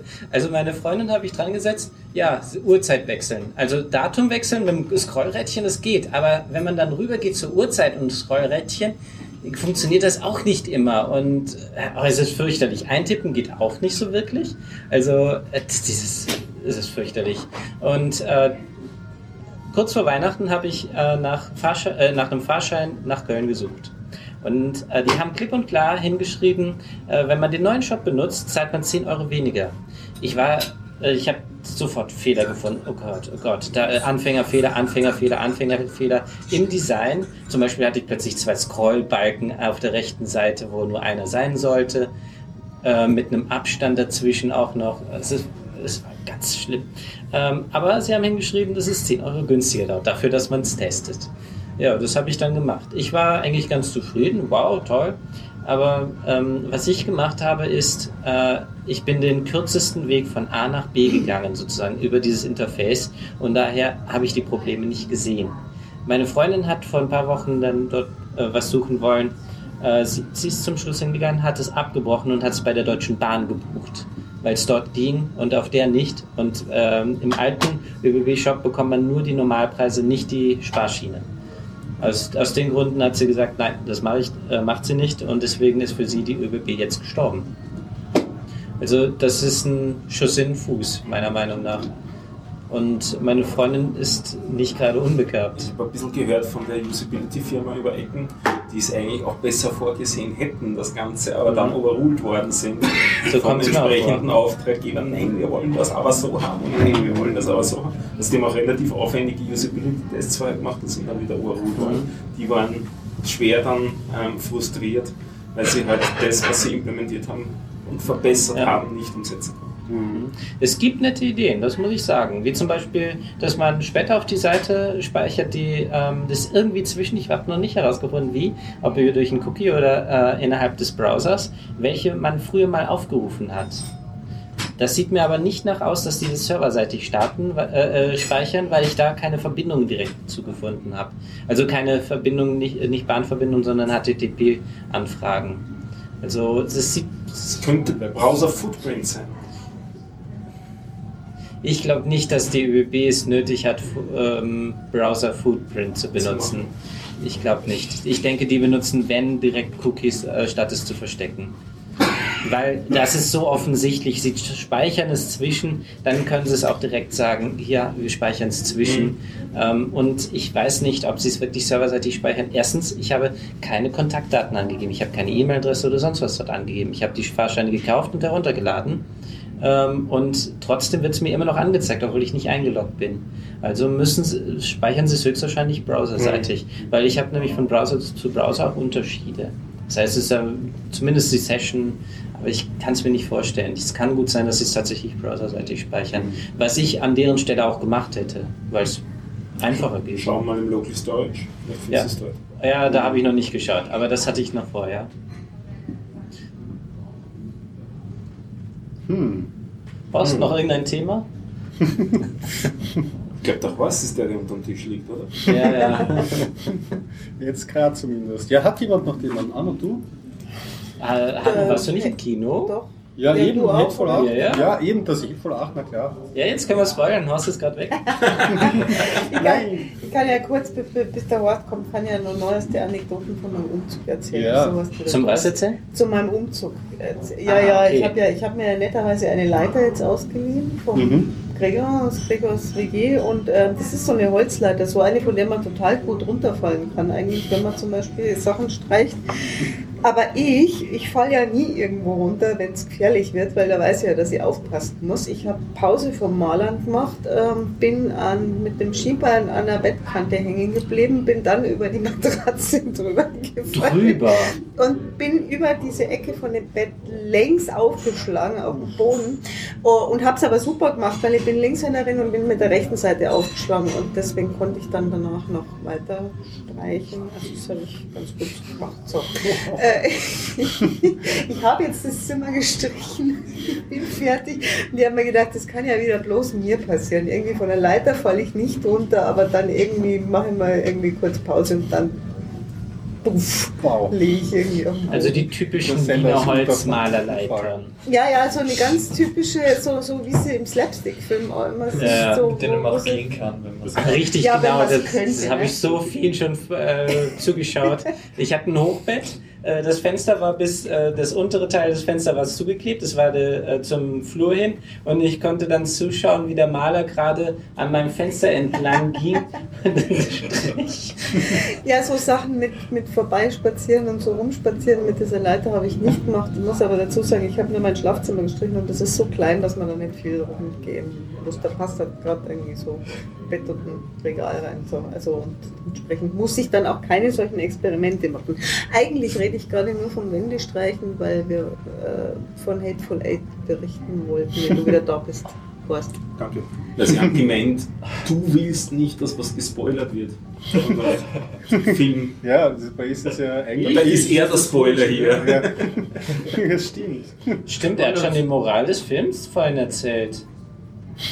Stimmt, ja. Du hast die Moral des Films, de, äh, de, wie, ich habe schon wieder vergessen, der Cohen-Film. Ja, Da ist den, äh, der war eh keine Beeilt euch mit dem Spoilen, weil ich Ah, okay, weil er keine Empfehlung hat. Okay, Also, Hateful Eight hat von mir auch keine, deswegen kann man jetzt spoilern. Und äh, Nein. Anna haben Hateful Eight gesehen. Ne? Ja. Ja, Gregor schaut ihn eh nicht es ist, wie soll ich sagen, willst du anfangen? Na, fang du an. Also, wenn du schon sagst, äh, wie soll ich sagen? Also, ich kann, ich krieg, obwohl ich, Entschuldigung, Entschuldigung, Anna. Du, Im Gartenbau in dem 70 mm Breitband Full All-Inklusiv Erlebnis Ja. hast du ja, ja, Breit, ja, Band, Breitleinwand. 70 Millimeter, 70 mm Panavision. Pen, Ja. Dings, 70 Millimeter, 70 auf Okay, jeden ja. Fall, ja, Ganz genau. gut. Ja, ähm, äh, da, was, be bevor ich anfange, über das Kino zu schwärmen, Mhm. es ist so, ich kriege einfach keinen Bezug zu Tarantino, es hilft alles Mhm. nichts. Obwohl ich objektiv der Meinung bin, dass der richtig super gute Filme Mhm. macht und echt was drauf hat. Diese Filme packen mich irgendwie nicht. Ich, ich kann es nicht erklären, warum. Ähm, dann äh, kann ich nichts mit Kammerspiel anfangen und dieser Film ist ein Kammerspiel. Und Western ist jetzt so ein Genre, das nenne ich so hin, aber es ist halt, und es ist halt der Western. Ne?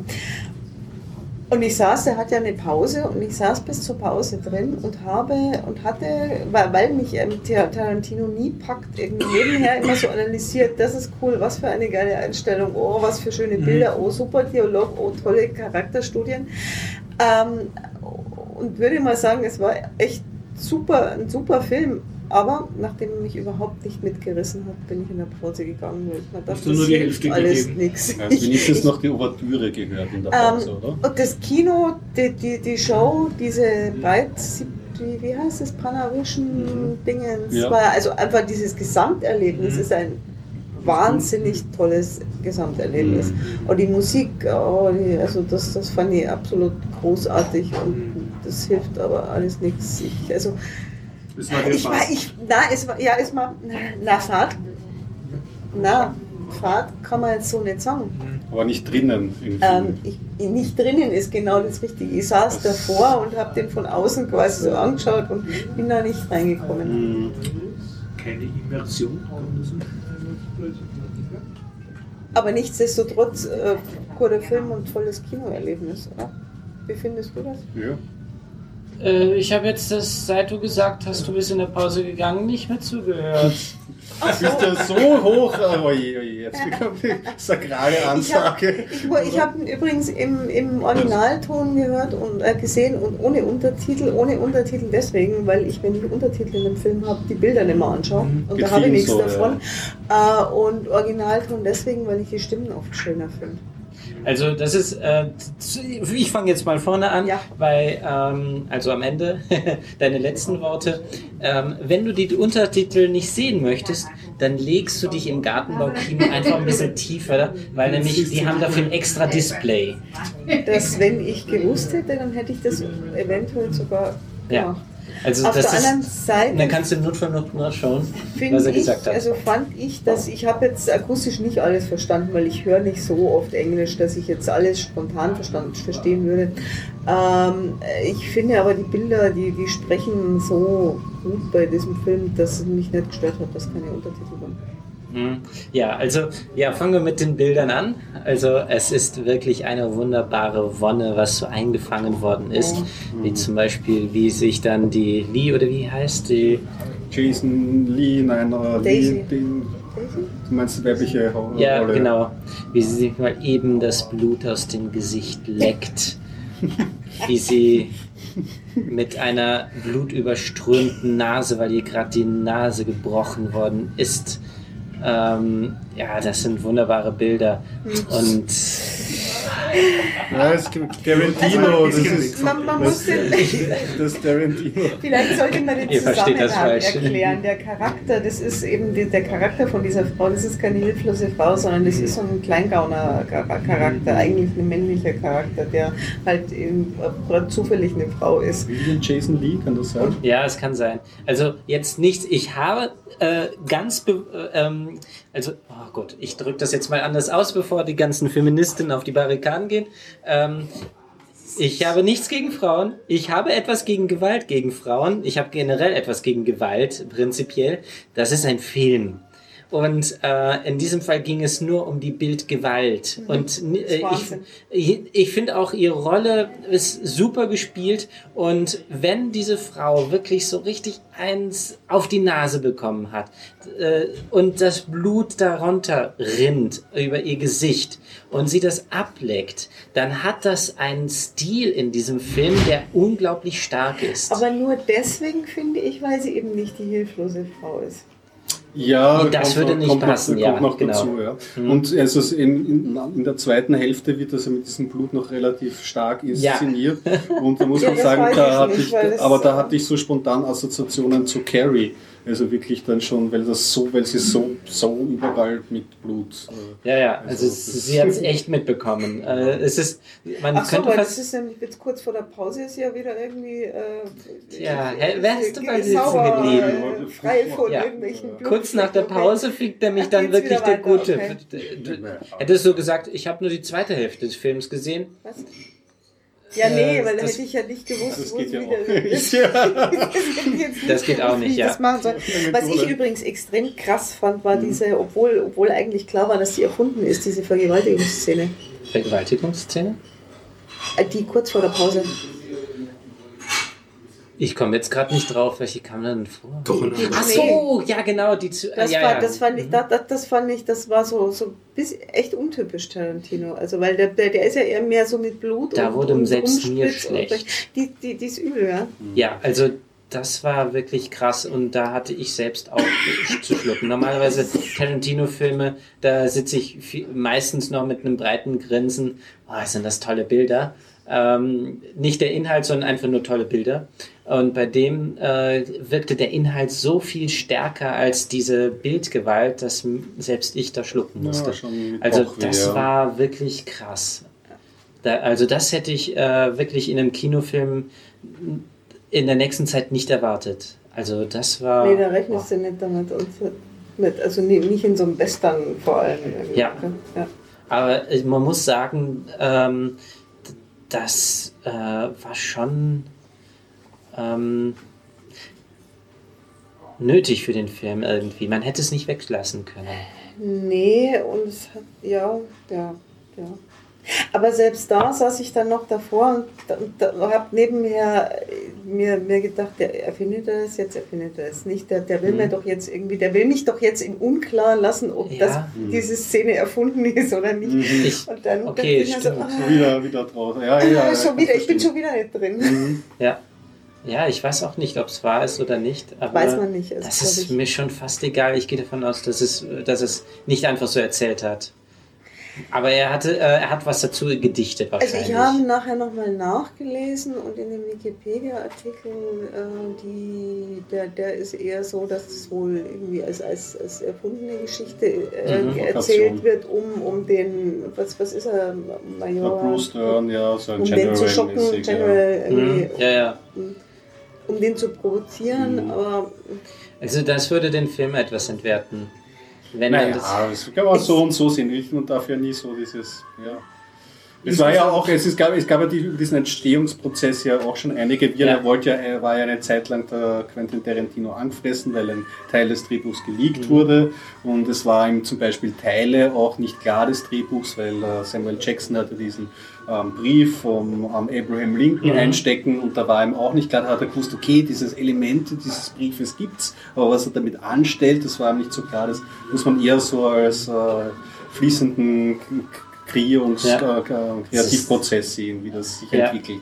aber dieser Brief auf jeden Fall ist ein interessantes Element, besonders im Zusammenhang mit, ich werde jetzt nicht spoilern, ähm, mit den ganzen, ähm, was noch drumherum ist, weil ähm, was der Brief als Inhalt hat und was in, äh, was wirklich passiert ist. Und das war schön, das ja. Äh, Es war auch eine schöne eine Szene von Kurt Russell, da hat der Kurt Russell so richtig schön verletzt ausgeschaut. Ja, nicht nur das. Das mich ja so, fand ich ja zwischendurch, das war sehr Oh ja. Oder auch am Anfang, wo er den Brief dann, äh, er kannte den Inhalt des Briefes und er liest ihn noch einmal und liest die letzte Zeit. Und es war wunderbar, dieser Gesichtsausdruck von Kurt Russell. Mit dem beeindruckenden. Schnauzbart, ja. Ja. Und ähm, also vielleicht zum Inhalt mal etwas. Also es geht darum, dass ähm, Dürfen wir das dem Horst jetzt erzählen? Wurscht. Nein, nein, das ist kein Spoilern. Das ist wirklich Nur das das, Spoiler. das Setting, genau. Ja, das Setting. Es geht darum, dass ein Typ ähm, einen anderen mitnimmt. Ähm, beide sind Kopfgeldjäger und der, der äh, den Wagen gemietet hatte ursprünglich, der hat halt eine Gefangene bei sich und diese soll gehängt werden in einem Dorf, dessen Namen ich jetzt vergessen habe. Ähm, und beide haben äh, dasselbe Ziel.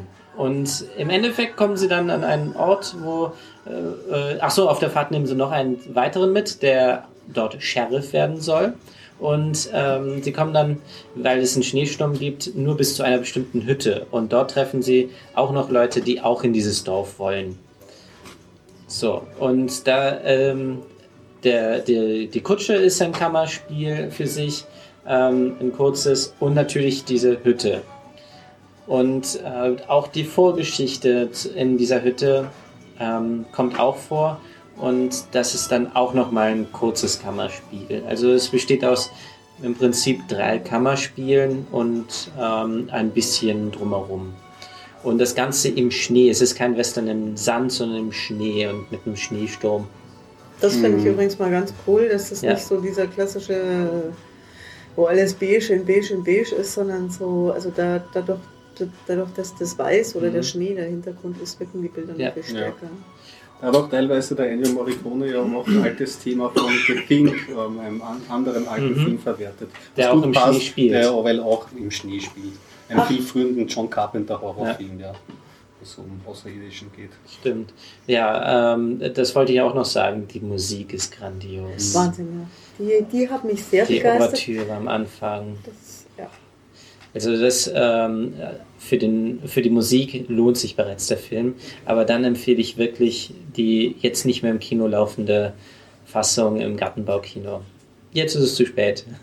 Ich habe Gott sei Dank noch gesehen, ähm, Englisch mit Untertitel.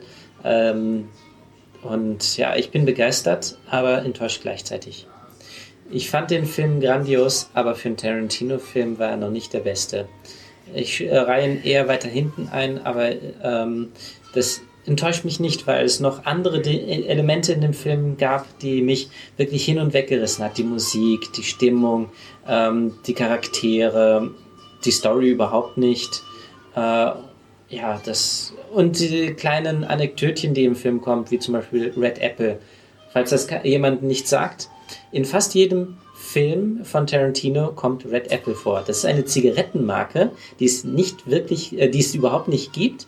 Die kommt in Pulp Fiction vor, ähm, in der Szene, wo sie ähm, dann in T-Shirt und äh, Schlapperhosen äh, zu dem zu ihrem Auftraggeber kommen und dann bestellt, äh, weiß jetzt gar nicht mehr, Vincent Vega, ja genau, er bestellt sich Red Apple an der Bar.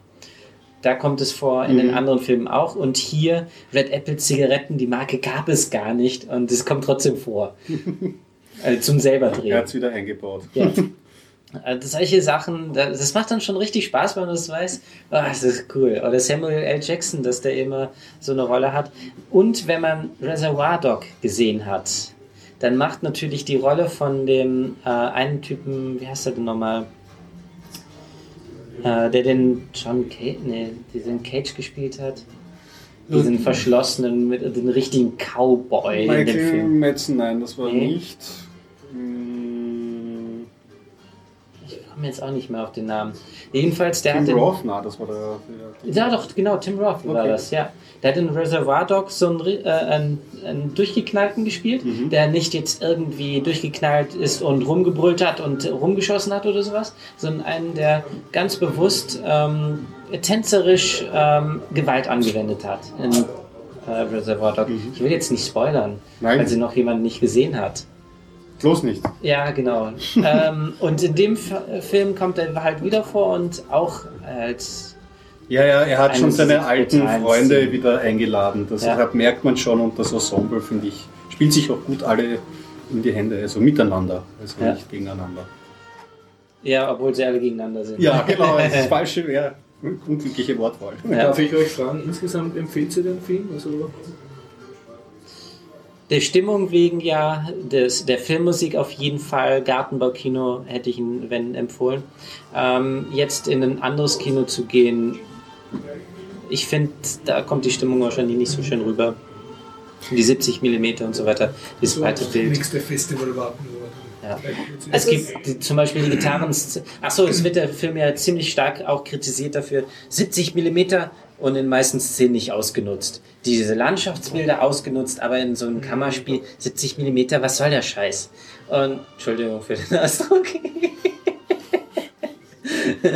ähm, und ich muss sagen, dass es doch einige Elemente richtig cool haben wirken lassen, wie zum Beispiel die Gitarrenszene.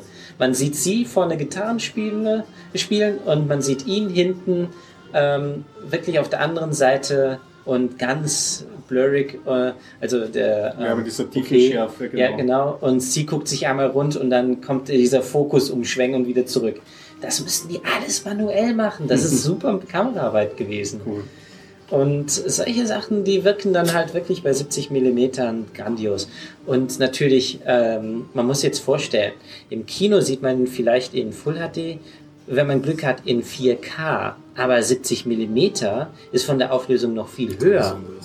Analogfilme, also chemische Filme, sind von äh, wesentlich höher aufgelöst. Und ja, ich habe mich so geärgert, als die Filme alle digital gezeigt wurden.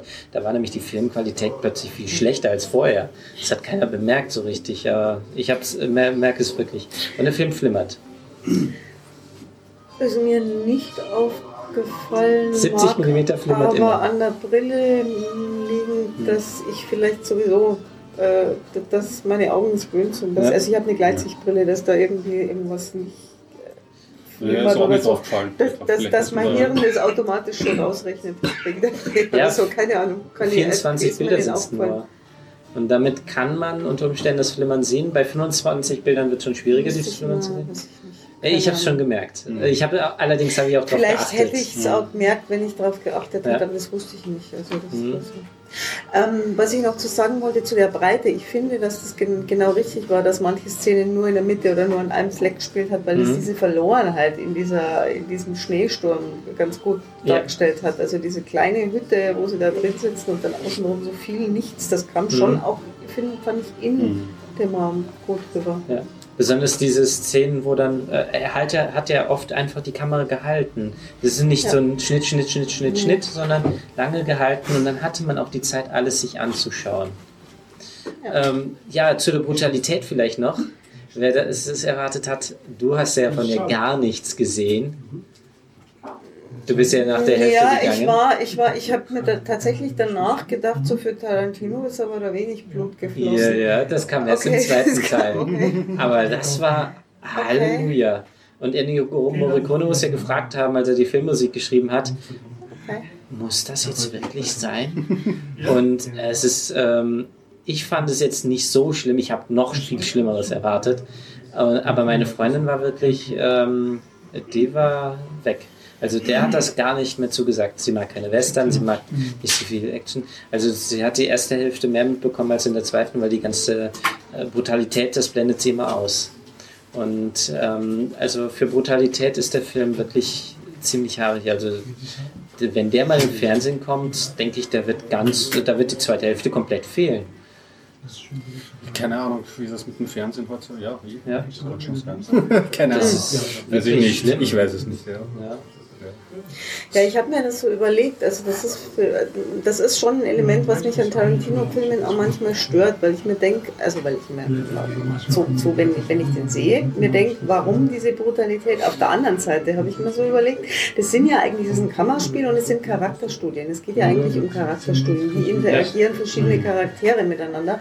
Und wenn man das ohne, ohne diesen, diesen exzessiv Gewalt tätigen Rahmen präsentieren würde, dann wäre das wahrscheinlich Langweilig. unfassbar langweilig und niemand wird mehr dranbleiben. Also ich, das hat schon in gewisser Weise seinen, seinen Sinn, warum das, das so überzogen ist. Ja. Und wenn man, wenn man auch auch schwierig der- zu sehen. Genau, es ist halt beim, beim Tarantino, es wird auch immer angeführt, seine äh, Genese aus dem als Videoverkäufer irgendwie Ja. ähm, im Videostore und er hat sehr viele B-Movies gesehen und die waren Mhm. halt alle sehr oft blutig, splatterig.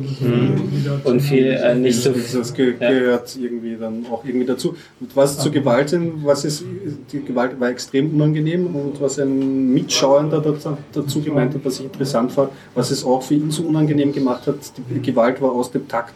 Also irgendwie, du hast es genau dann, es ist immer so schlagexplosionsartig gekommen und immer genau so ein bisschen daneben vom Tempo, dass du noch einmal so, dass es dich noch einmal ein bisschen schier äh, erwischt hat.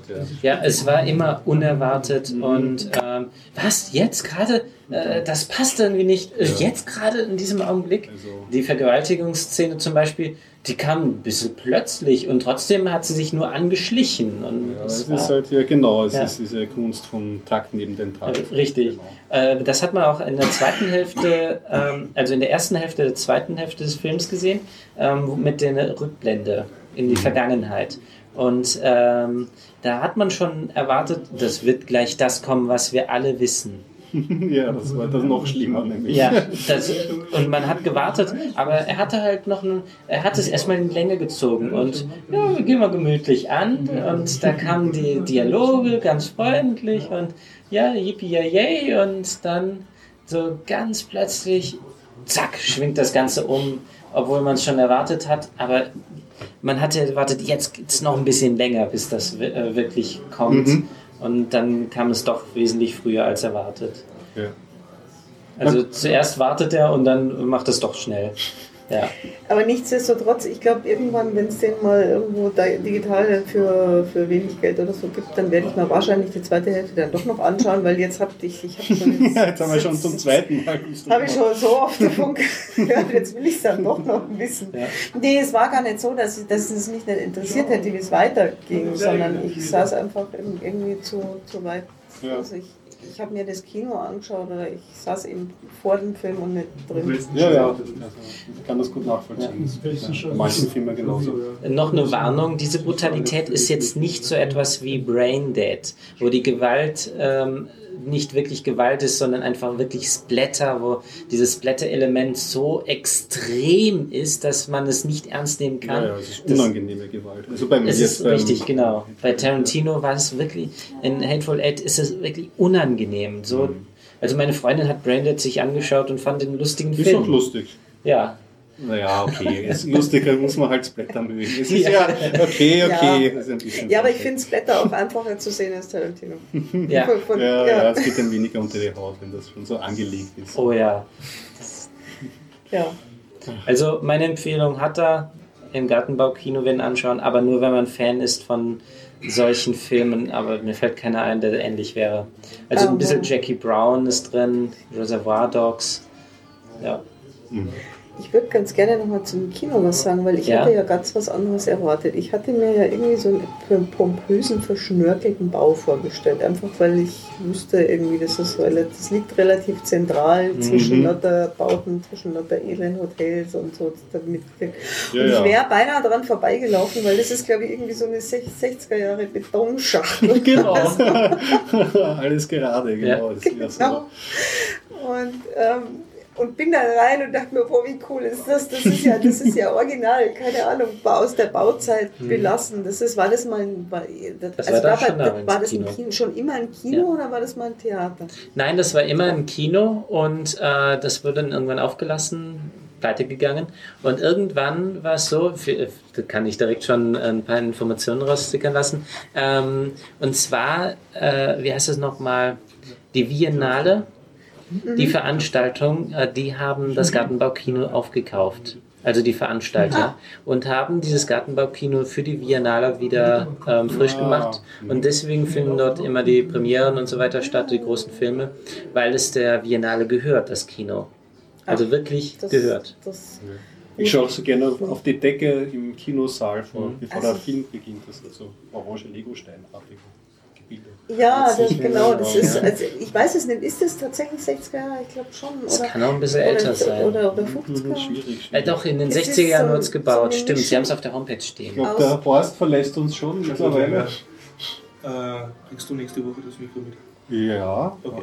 okay. Verabschiedest du dich schon? Ja, tut mir leid, bin noch nicht so ganz. Okay. Ja. Okay, gute Besserung. Danke, danke.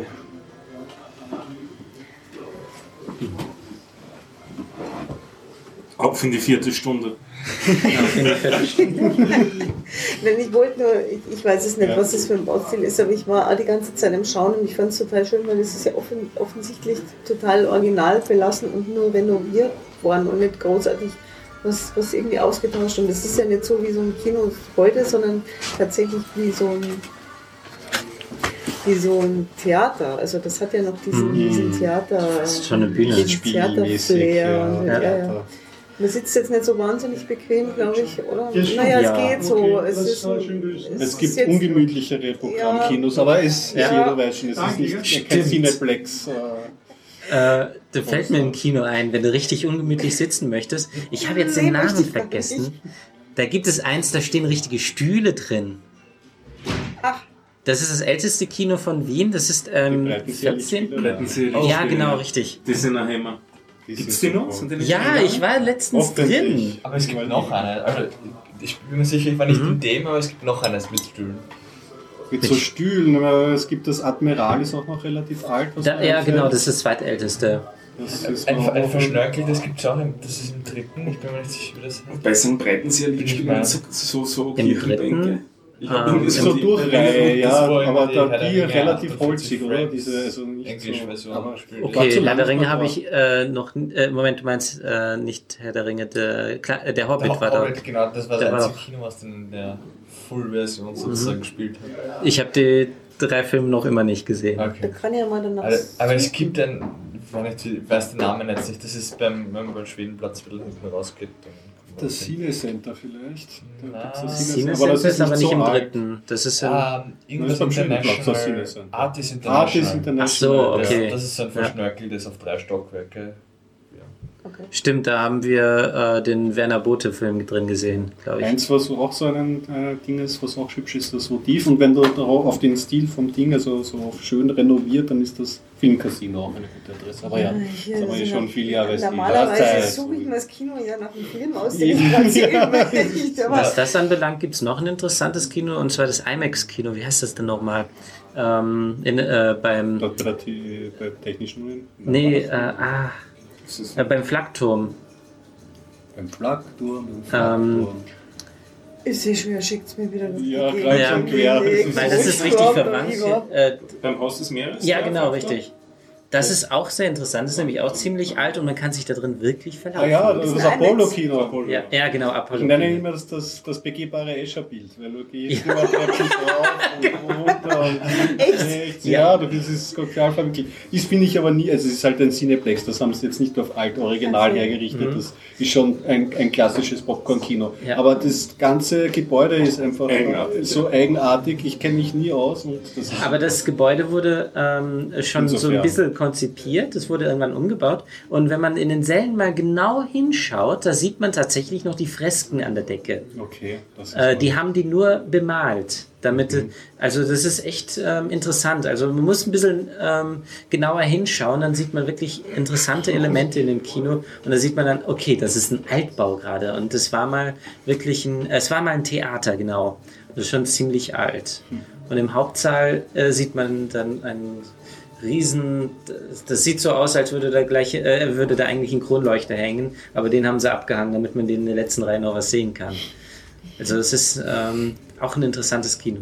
Aber es breiten sehr Lichtspiele. Ich war letztens drin und habe mir, ähm, ich weiß gar nicht mehr, was ich, einen österreichischen Film angeschaut. Äh, Silenzium, glaube ich. Hm, auch ein Klassiker. Und äh, das war, also erstens, der Ton war viel zu leise. Wenn eine Erdnuss runtergefallen wäre, wäre das äh, so laut gewesen, dass alle aufgeschreckt wären, ähm, weil der Ton viel zu leise war. Das Bild war mickrig klein. Es ist, ist ja sehr seltsam, dort drin zu sitzen. Aber es ist wirklich das älteste noch existierende Kino in Wien.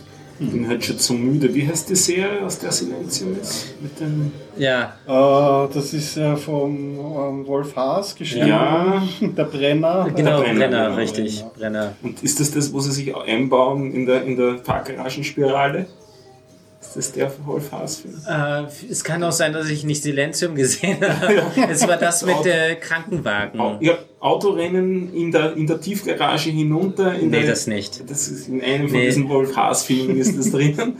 Da machen sie immer Verfolgungs die klassische Verfolgungsjagd in einem Parkhaus. Spirale hinunter und sie achten aber nicht darauf, dass sie schon ganz unten sind und knallen voll in die Wand hinein. Nee, das war das mit den Krankenwagen, mit den zwei konkurrierenden Krankenwagenunternehmen. Ja, das Ja.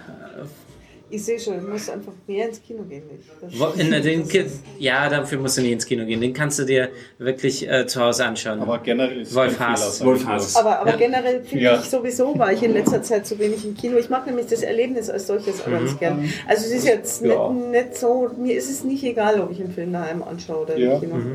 Ich nehme mir das auch immer vor und es gibt einfach urviel. Zur Zeit wird das echt so, kann man sich durchs Jahr schön schauen. Auch das Filmarchiv hat herrliche Retrospektiven und, und, und gutes Programm einfach. Also das Biennale ist dann natürlich Special Interest Slash Filmfest, das liegt mir am Herzen, aber da muss man Horror und Blut mögen und Fantasy. Oh, das klingt gut. Noch Slash? Filmfest, was du noch nicht Das ist noch Lichttermin. Ich möchte rechtzeitig stecken. Es sind noch ein paar Podcast-Folgen Fäden. Ein paar Podcast-Folgen.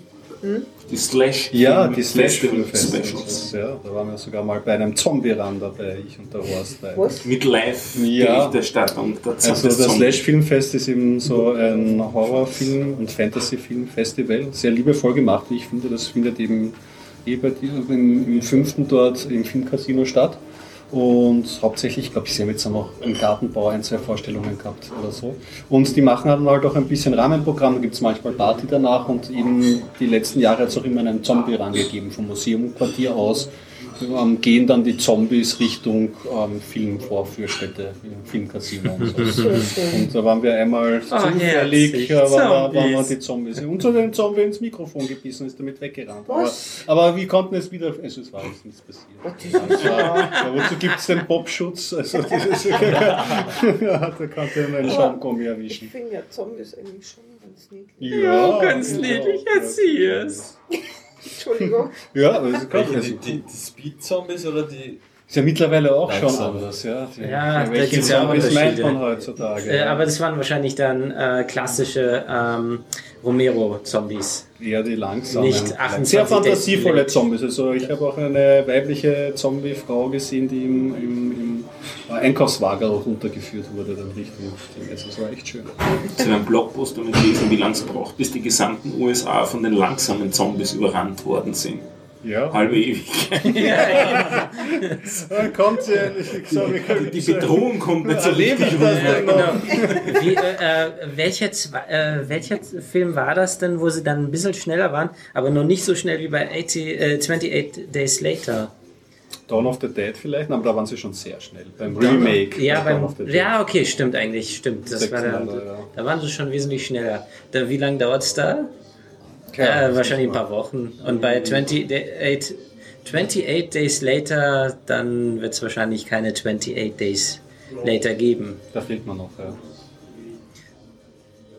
Ja. So. Ja. So, Stefan, hast jetzt, willst du noch einen Kontrastpunkt? Du hast Ja, ja, wie das Internet ich- ich- ausgedruckt. ich bin- Zum ja, Abschluss Ich bin ja immer für Kontrast. Volksbildung da zuständig. Ja. Ich habe in der Volksbildung gearbeitet. Urlaubszeit kommt, das heißt Reisezeit, Flugzeit. Daher How to Land a 737. Kurzfilm, eine Viertelstunde, wie man den Flieger sicher auf den Boden runterbringt. Falls der Pilot gerade wieder mal keine Lust Das hat. brauche ich täglich. Kann man immer wieder brauchen. Ja, erzähl.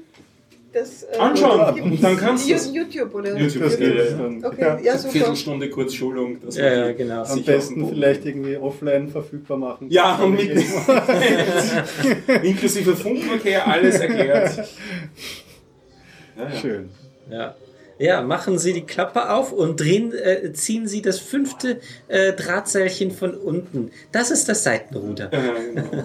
Nein, schon, schon unter Ausnutzung der. Also die Der Voraussetzung Technik, ist, ja. dass, es, dass der Flieger noch funktioniert und das Funkgerät noch funktioniert und so. Ja, wenn das Funkgerät noch funktioniert, dann kann man sich ja von jemandem dann Instruieren lassen, ja. Anweisungen geben lassen. Ja, Also glaubst wie bei den? Airport-Filmen, ja, ja. Ja, das bringt nichts. Bei der Ja. Anzahl von Instrumenten, die du da vor dir hast. Ja, Jetzt stellen Sie mal die richtige Flughöhe ein. Ja, äh, so.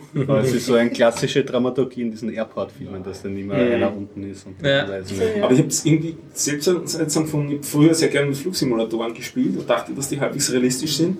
Und entweder habe ich echt viel vergessen oder sie waren halt doch nicht so realistisch. Welchen hast du denn gespielt? Da gibt es nämlich auch Unterschied. Klassiker, also das Microsoft Flight Simulator. Der soll ja, so. ähm, das Witzige ist, äh, mein Vater hat gemeint, dass er von ein paar Leuten ge äh, gehört hat, äh, die das Ding gespielt haben, die wirklich Piloten sind, ähm, dass sie in dem Spiel ähm, äh, äh, viel, äh, mehr Probleme haben als mit den echten Mit Fliegern, dass das also so schwer sei. Und später habe ich mir dann nur mal gedacht, naja, vielleicht ist es einfach nur nicht so realistisch oder äh, die Sicht ist viel zu eingeschränkt oder sonst was. Aber es soll sehr- wirklich schon realistisch Was, sein. was mir sehr getaugt hat bei dem Microsoft Flight Simulator, da gab es so eine Art Flugschule, wo man sich dann Mhm. wirklich Tage und Wochen beschäftigen konnte, bis man das Ding unter Kontrolle hat und so, Mhm. Ja. so, so wie, wie Airshow-mäßig zwischen Bojen durchfliegen musste und dann haben sie so einen, einen Kanal einem hinein simuliert, durch den hat man dann durchtreffen müssen. Mhm. Ja. So, das war schon sehr nett. Also ich kenne nur den Flugsimulator aus GTA 5. Den kenne ich nicht. Das ist nach meiner Zeit. Das ist eher der unter Flugsimulatoren. Das ist echt witzig. Da kann man dann auch äh, irgendwelche ganz komischen Sachen wie Schrauben. Also, auch- es ist wirklich, du gehst in GTA 5 in eine Flugschule und lernst dort, wie du auf dem Kopf fliegst. Das musst du machen, um die Flugschule zu bestehen. Am- Das ist so, so blöd. Es gibt ja San Andreas als es auch schon gegeben, wo man einen Barrel Rose und so weiter Ja. macht. Ja. Oder auf der Seite fliegen. Stimmt, gibt's auch. Man muss auf der Seite fliegen. GTA-Wahnsinn halt. Ja. Und, Barrel Loops und Loops und was Ja. auch immer alles. Lernt man in jeder Flugschule. Na klar. Und äh, es gibt ja diese Herausforderung, wie- diese Awards, wenn man über äh, unter allen 50 Brücken oder wie viel äh, durchfliegt, ähm, bekommt man einen Award. Und um äh, 100% des Spiels zu schaffen, muss man das mitmachen. Also ich habe noch nicht alle 50 Brücken gefunden, ist das Problem. Sonst hätte ich schon hinter mir. Das gab es bei, glaube ich, allen GTA-Spielen ab GTA 3, wo man irgendwas sammeln muss oder Mhm. Tauben erschießen oder Hufeisen einsammeln. Was man ohne, ohne, ohne der Cheatkarte eh nicht schafft. Wahrscheinlich. Oder Ja, das ist mit dem Fliegen. Also sagen wir mal, Hufeisen finden, Tauben schießen und so weiter ist uninteressant. Aber unter 50 Brücken fliegen. es gab diese Motor, also, also es gab immer die einen äh, Dings, wo man irgendwas einsammeln muss, Ja. eine Art von Item, also die Hufeisen zum Ja. Beispiel. Oder eben so Stunts, äh, Autospringen. Mhm. Es mit Autospringen gab es, glaube ich, in Vice City auf jeden Fall schon, GTA 3 bin ich mir nicht sicher. Springen auf jeden Fall. Und finden, dass es für so einen Typen mit Aluhut äh, muss man dann äh, ein paar Sachen finden, so UFO-Bestandteile oder sowas. Das Ach, ist, herrlich. aber apropos Okay. Aluhut, Ich hab, ja, Gibt es noch Ja. diese Rettungsmissionen, Polizeimissionen? Die habe ich immer sehr witzig gefunden. Polizeirettungsmission, Es gab GTA. Bei, bei GTA San Andreas gab es, ich glaube, Polizeimissionen, die kann man auch mit dem Kampfhubschrauber.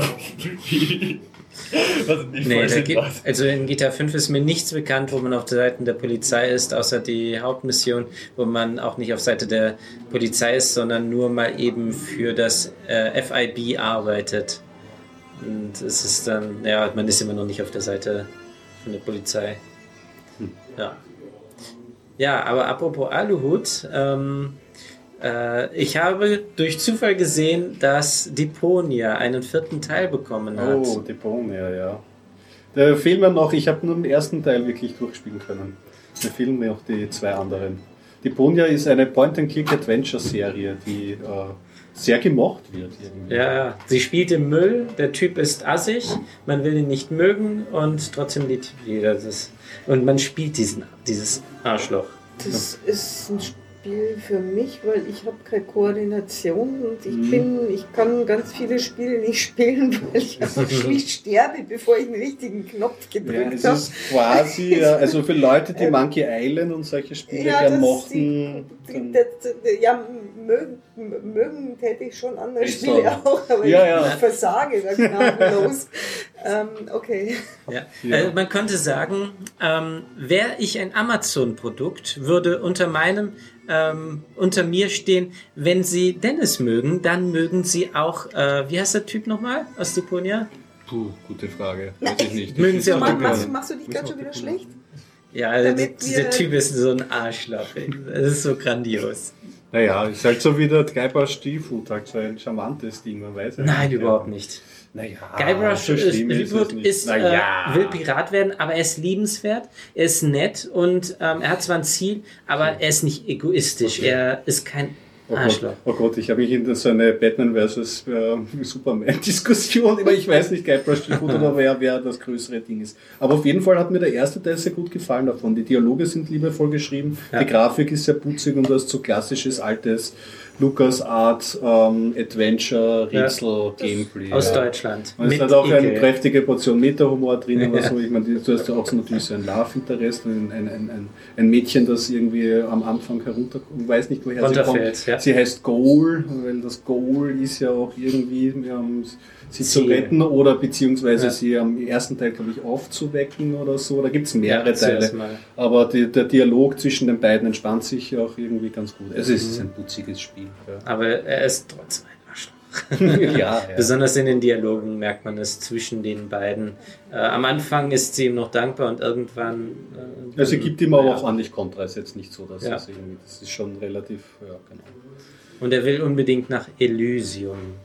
Und Goal, wie er sofort merkt, äh, kommt von dem Oberon oder wie das Ding heißt, was ähm, über, die, über den Planeten fährt. Das ist der Müllplanet Genau, noch. bist der Müllplanet und bist ins Elysium. Ja. Ganz alles Und- straightforward. Ja, er versucht dann halt nach Elysium, weil das der, ja, wie Elysium halt so beschrieben ist. Das Ziel. Und Gold ist auch gleichzeitig das Ziel. Die möchte er bekommen. Ja. Und ja, ich denke auch, dass ich Deponia mal spielen sollte. Mhm. Besonders wenn es schon einen vierten Teil gibt und es hieß, nach dem dritten hört es auf. Ja, ja, also wie gesagt, mir fehlen noch zwei Teile und ich fand den ersten schon ziemlich knackig. Also ganz ohne Schummeln habe ich es nicht geschafft.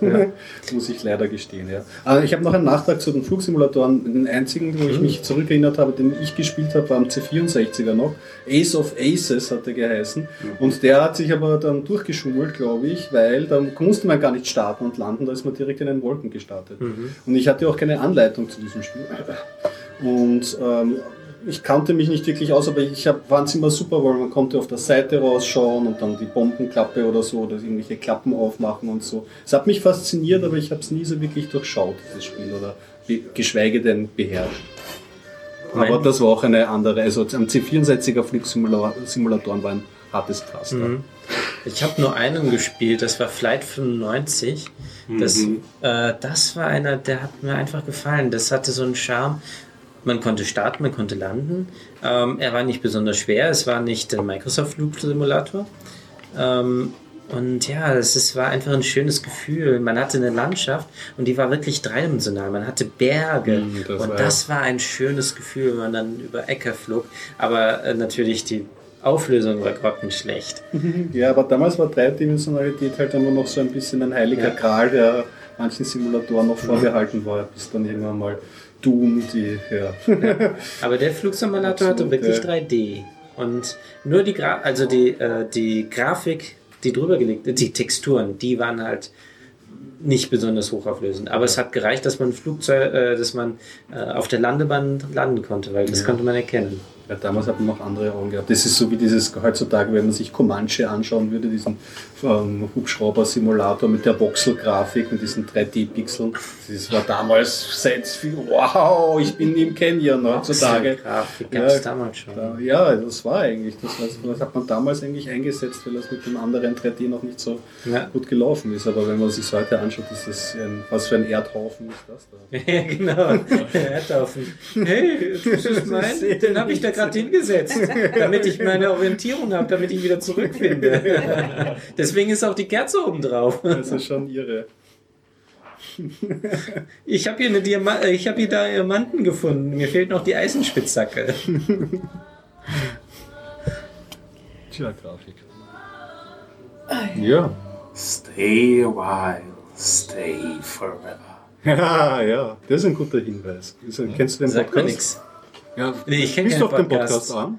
Nein, Auf das spiel auf. Auf das Spiel an. Ja, okay. Von was spricht ihr? Was war denn das für ein Spiel? Das war auch Ähm, C64. Es war nicht Barbarian, oder? Na, es war Na. Prince of Persia. Auch nicht. Auch nicht. Auch nicht. Das wird die Quizfrage bis zum nächsten Mal. Ja, das muss man mit. Ach, und ja, ja, genau. Und Stay Forever ist gleichzeitig der Titel von einem sehr, sehr guten Spiele-Podcast über alte Spiele. Den kann ich nur empfehlen von zwei alten ähm, Spieleredakteuren. Und äh. Gunnar Schmidt, glaube ich, ist der eine und der andere ist der, ah, ist der Christian Schmidt. Ah, ich werde es das nächste Mal besser erzählen. Aber der Podcast Stay Forever ist zu empfehlen. Gunnar Lott und Christian Schmidt. Das war, glaube ich, das erste Audio-Sample in einem, in einem Computerspiel. Und das war ja, Audio war ja auch. Ich hatte, es gab auf dem C64er, das, in der Spätphase gab es da noch Hardware zu kaufen, von ganz kleinen Herstellern. Wir hatten einen Audio-Digitalisierer. Ein Freund von mir hat sich den gekauft. Faszinierend. Damit wollten wir einen Sound für ein Spiel machen, aber ja, das ist dann nichts daraus geworden. Inzwischen kann man schon selber 3D-Spiele entwickeln, mal eben schnell. ja. Naja, Mann ist relativ, ne? Du vielleicht.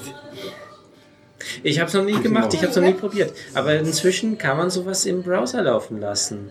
Man kann 3D-Spiele für einen Browser entwickeln. Es gibt Unreal, ähm, der erste Unreal-Teil, der läuft inzwischen auch im Browser.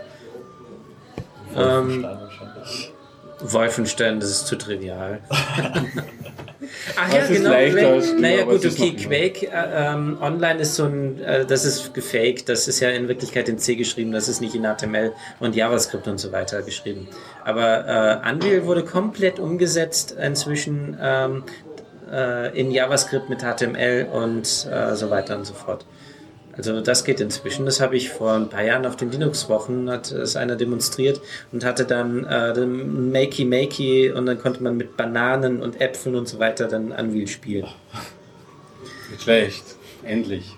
Ja. Das ist, das ist überhaupt ja. Also WebGL ja, äh, ist ja inzwischen auch schon. Inzwischen gibt es ja sogar MIDI für einen Browser. Ach, herrlich. Alles im Browser. Angeblich ist die Rust-Browser-Engine jetzt auch schon halbwegs brauchbar. Die soll auch Stimmt. viel schneller sein. Also Servo. Servo, genau. Ja. Da habe ich halt einen Artikel gelesen, dass das teilweise Webseiten bis 100 Mal schneller rendern kann als bisher, weil die so super implementiert ist. Also das ist das Mozilla-Projekt Okay. entwickelt äh, einen neuen Browser und dafür haben sie Eine Engine. einen, ja, eine Engine. Ähm, und dafür haben sie auch eine extra Programmiersprache entwickelt, das ist das Rust. Ah, okay. Das Klopfen ist alles auf. mittlerweile so weit fertig, dass es halt auch verwendbar wird. Das ist alles noch Alpha und so, aber das, das wird bald kommen. Und das wird wieder mal den Browsermarkt ein bisschen umkrempeln. Also Mozilla wird ihn wieder mal umkrempeln. Also haben Sie vor, dass die Engine dann in den Firefox reinzuschauen? Genau. Schön. Also sie werden wahrscheinlich den Firefox eher ersetzen. Also das wurde jetzt in den letzten Tagen auch ähm, schon angesagt, dass sie eher einen komplett neuen Browser entwickeln. Also ursprünglich wollten sie nur noch ein Engine entwickeln. Jetzt sagen sie, okay, wir machen den Browser auch neu. Und ähm, Firefox basiert ja auf Xul, was ja im Prinzip Ja. eine Totgeburt ist. Äh, schon eine 20 Jahre, ja, 15 Jahre alte Totgeburt, äh, wird nicht weiterentwickelt und ähm, sagen, ja, okay, wir gehen weg von Xul und machen alles in HTML. Das heißt, alles wird dann in HTML sein und wenn der Browser schon so schnell ist, also die Engine, dann kann man die Elemente auch in Die HTML. rendert Das sich selbst. ist- Ja, das also Die komplette Engine Interface. rendert sich selbst sozusagen. Das User-Interface wird gleich mitgerendert. von Ja, genau. Was ja bei. Xul eigentlich auch schon der Fall war. Xul ist ja auch nichts anderes als ähm, Das interpretiert auch ja. die Engine selbst. Ja. Ja, und man hat ja Gecko mit Xul im Hintergrund entwickelt und ja, da gibt es sicherlich ein paar Abstriche dadurch bei HTML. Und inzwischen, äh, als Gecko entwickelt worden ist, äh, gab es viele Sachen, CSS noch nicht, man hat bestimmte Sachen noch nicht Ja, gehabt. ja, es ist schon ewig alt auch, hinzugefügt worden und das Und da hat sich ja schon viel getan, wenn man denkt sich von Netscape dann zu Mozilla. Der Mozilla war aber noch ein fettes Ding, wo Browser und Ja. E-Mail-Client und alles drinnen war. Dann war eine kurze Phase, wo sie eben das Phoenix-Projekt gestartet haben und aus dem Phoenix ist eben dann der Firefox entstiegen und das war alles super. Ah, Der Phoenix schön war richtig schnell, das kann erinnern. Ja, der Phoenix Ja, war super. damals, zicke zacke. Ui, ja, inzwischen ja, ja. nicht mehr. Herrlich, ja. Das war auch einer der, zu der Zeit, äh, gerade wo der Mozilla noch und der Phoenix noch nicht draußen war, war ich ein großer Opera-Fan. Das war einer der wenigen Male, wo ich äh, mir erlaubt habe, da noch so ein Fan-Posting in ein ähm, Opera-Forum reinzuposten. Ich weiß nicht, man hat es lange Zeit lesen können. Ich weiß nicht, ob es heute noch immer lesbar ist. Und dann irgendwelche Freunde dieses Posting ausfindig gemacht ja, und haben dann drunter geschrieben, ja, ja, Opera ist wirklich super, eine super Talkshow. Immer noch weiter so mit einem Fan. Seitdem habe ich seltener gepostet. Das- ich hab dazu- vorsichtiger. Eine sehr gute Überleitung, nämlich äh, die ursprünglichen Opera-Entwickler sind ja im Prinzip jetzt nicht bei Opera mehr. Die entwickeln ja, haben den Browser neu angefangen mit Bling, glaube ich, heißt das Ding.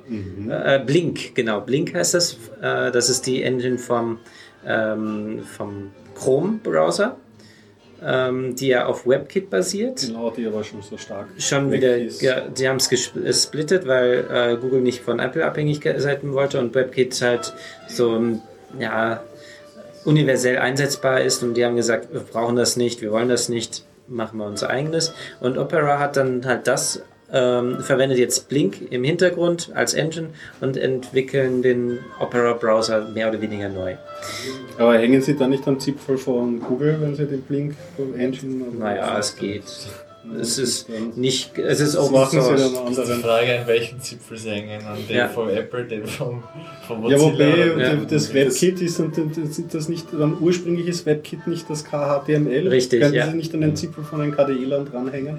Aber gibt es das KHTML noch oder machen die jetzt auch WebKit? Hängen die jetzt an den Zipfel von Also KHTML wird noch weiterentwickelt, aber das schläft immer mehr ein. Mhm. Äh, und der KDE hat ja jetzt mehr Schlief. oder weniger nicht mehr einen Conqueror, sondern Reconq zum Browsen. Okay. Weil der, äh, der KDE hatte ursprünglich Conqueror als das universelle Programm. Datei browsen, Mhm. Ja, ja. browsen allgemein, Dateien anschauen, editieren eher nicht, aber konnte er auch theoretisch. Dann konnte er Office drin öffnen direkt in Conqueror. Das haben sie jetzt also gesagt, okay, das wollen wir nicht mehr haben, dieses Pluggable, sondern haben Dolphin gesagt, ist für, zum, für Dateien Mhm. und zum Browsen, ja, Conqueror weiterhin. Und jetzt kristallisiert sich hier, dass das Reconq werden wird. Mhm. Das hat jemand anderes angefangen und ähm, das verwendet aber direkt schon WebKit. Okay. Auch immer hinterher. Und als JavaScript-Engine benutzt er allerdings noch das vom, ähm, vom Conqueror. Also, die, äh, also von Gibt ja keine modernen. Ja, da, also das, was in Qt drin ist. Äh, Die JavaScript-Engine. V4? Nein, das kann nicht sein. V4? V8 heißt er von. Von Google, aber äh, Qt haben, die haben das komplett überarbeitet, V4 für, für eigene QML-Sprache. Also das, die V4 ist nicht jetzt 100% kompatibel mit dem äh, Browser JavaScript, aber sie haben Ja. das WebKit rausgeschmissen aus dem Projekt, eben genau aus irgendeinen Abhängigkeiten, damit es auf, auf Apple-Geräten und so weiter läuft. Witzigerweise war das der Grund, warum sie V4 entwickelt haben, weil V8 nicht laufen darf auf Apple-Geräten. Auf jeden Fall äh, sind, ist ja, glaube ich, da auch die Abspaltung gewesen vom WebKit vor kurzem auf dieses Blink und so weiter. Also Ja. das WebKit äh, gibt es zwar noch als Package, aber irgendwie nur mehr, also da bin ich jetzt nicht genau dabei. Aber wenn du, seitdem sie auf QML umgestiegen sind, also mit, mit Qt 5 und Qt Quick 2, Mhm. äh, QML ist ja quasi so eine Art, äh, ist eine Markup-Language äh, für User Interfaces, also es ist nicht HTML, sondern es ist ein bisschen anders. Aber prinzipiell verwendet es ja für JavaScript, ist aber nicht 100% kompatibel mit dem JavaScript Ja. vom, vom Browser.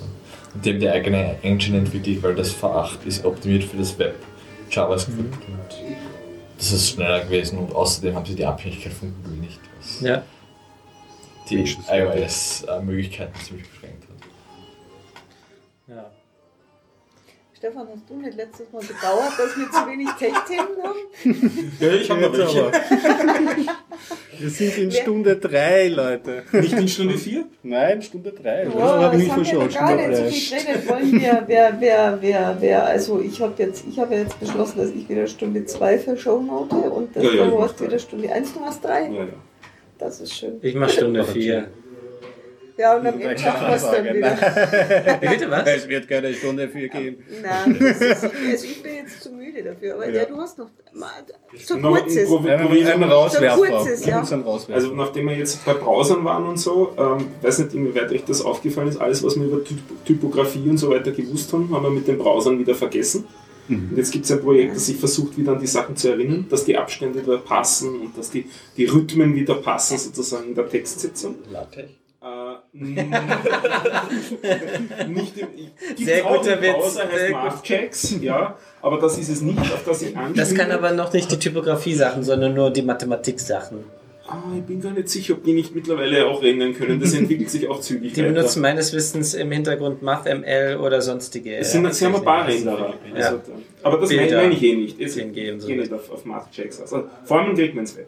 Ähm, na, da geht es wirklich nur um den, um den Textsatz und so. Und das Projekt heißt wieder mal Gutenberg, wie so viele andere Projekte Ja, ja. auch.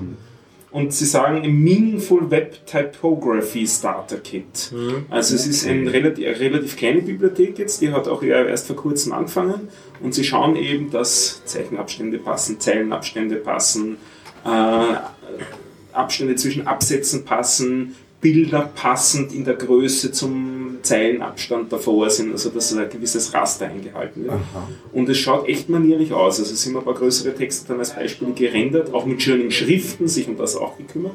Und es ist echt nett lesbar. Es ist alles noch in den Kinderschuhen, aber schaut hübsch aus. So, ich wollte gerade sagen, wie muss ich mir das konkret vorstellen? Schöner. Nein, Lesbar. Das ist wird dann ein, als Plugin? Es ist- macht's das schöner? Ja, CSS. genau. Es ist Das im ist Prinzip nur CSS. CSS. Du Ah, bindest es okay. in, dein, äh, in deine Seite selbst ein. Du- Also Okay. es ist der Seitengestalter, der der es benutzen so muss. ist das. Also sprich, es wird früher oder später als, als Plugin geben zum. Ist es schon. Oder ist es. Ach, Es ist ja kein das Kannst Plugin du für es deine. Webseite schon verwenden. Ähm, äh, auch, ein Beispiel so, äh, wenn du einen längeren Fließtext hast mit Absätzen, der erste Absatz sollte nicht eingerückt beginnen, weil da gibt es noch keinen Grund dafür. Der zweite Absatz sollte schon eingerückt beginnen, damit man es optisch sieht, dass da auch ein neuer Absatz ist, weil eigentlich auch nicht unbedingt zwischen zwei Sätzen mehr Zeilenabstand sein muss, Ja. wenn das nur logisch innerhalb noch passt, innerhalb eines Fließtextes. Also um, um so Sachen kümmert sich der einfach. Schön. Das heißt also im Prinzip entwickeln die zum einen einen Standard und zum zweiten verwenden, äh, implementieren sie es auch direkt in CSS, damit man es direkt verwenden Ja, kann. Ja, genau. also man hat dann so ein CSS-Template, das kann man sich so als Ja. Vorlage hernehmen, Ja. da kümmert sich schon um gewisse Logiken und du kannst das noch Das- ein bisschen versauen. Es ist auch, ich glaube, es ist ein Satz, du kannst dann wieder mit Variablen gewisse Sachen steuern, aber dann halt auch im sinnvollen Rahmen passend zur Schriftart, die du gerade wieder verwendest und solche Sachen. Nice. Ja, es gibt auch ein Tool, mit dem man passende Farben zueinander suchen kann. Ich habe jetzt leider die Seite, ich werde es Ja, versuchen zu die verlinken. ich, die ist echt gut. Ja. Die, Ja? Die, ja, Die ist äh, gut, aber das ist Blöde ist, meine Freundin hat gesagt, ich muss, dass ich die benutzen muss für die Seite, die ich da gestalte, weil sie es verlangt. Und dann habe ich gesagt, das ist ein Scherz. Ich will ganz absichtlich gerade diese Regeln brechen, weil das äh, das Prinzip dahinter ist. Äh, Genau. Aber, äh, ich, aber die Seite, also das, das, ist, das ist so eine Seite, die, die du gibst irgendwie ein, zwei Farben vor oder du nimmst ein Foto oder lädst hoch und das, das äh, Ah, noch nicht. harmonisch. Ach, dann ist es vielleicht was anderes. Ja. Und es filtert ähm, die, die Farben aus, die harmonisch zusammenpasst und schlägt dir die quasi als Farbsetting für irgendeine Website vor. Und du kannst sagen, okay, ich behalte die bei oder ich durchbreche es jetzt absichtlich. Also Ja. das, ähm, oder, oder du kannst sagen, du willst äh, nur warme Farben oder nur welche in einer bestimmten Helligkeitsstufe oder so, so Settings mit drei Farben, mit fünf Farben, mit, mit irgendwie. Aber dann ist es was anderes. Von Adobe hat es das mal als Webservice gegeben, da hieß es Color, glaube ich. Ja, Also so wie Color halt falsch geschrieben.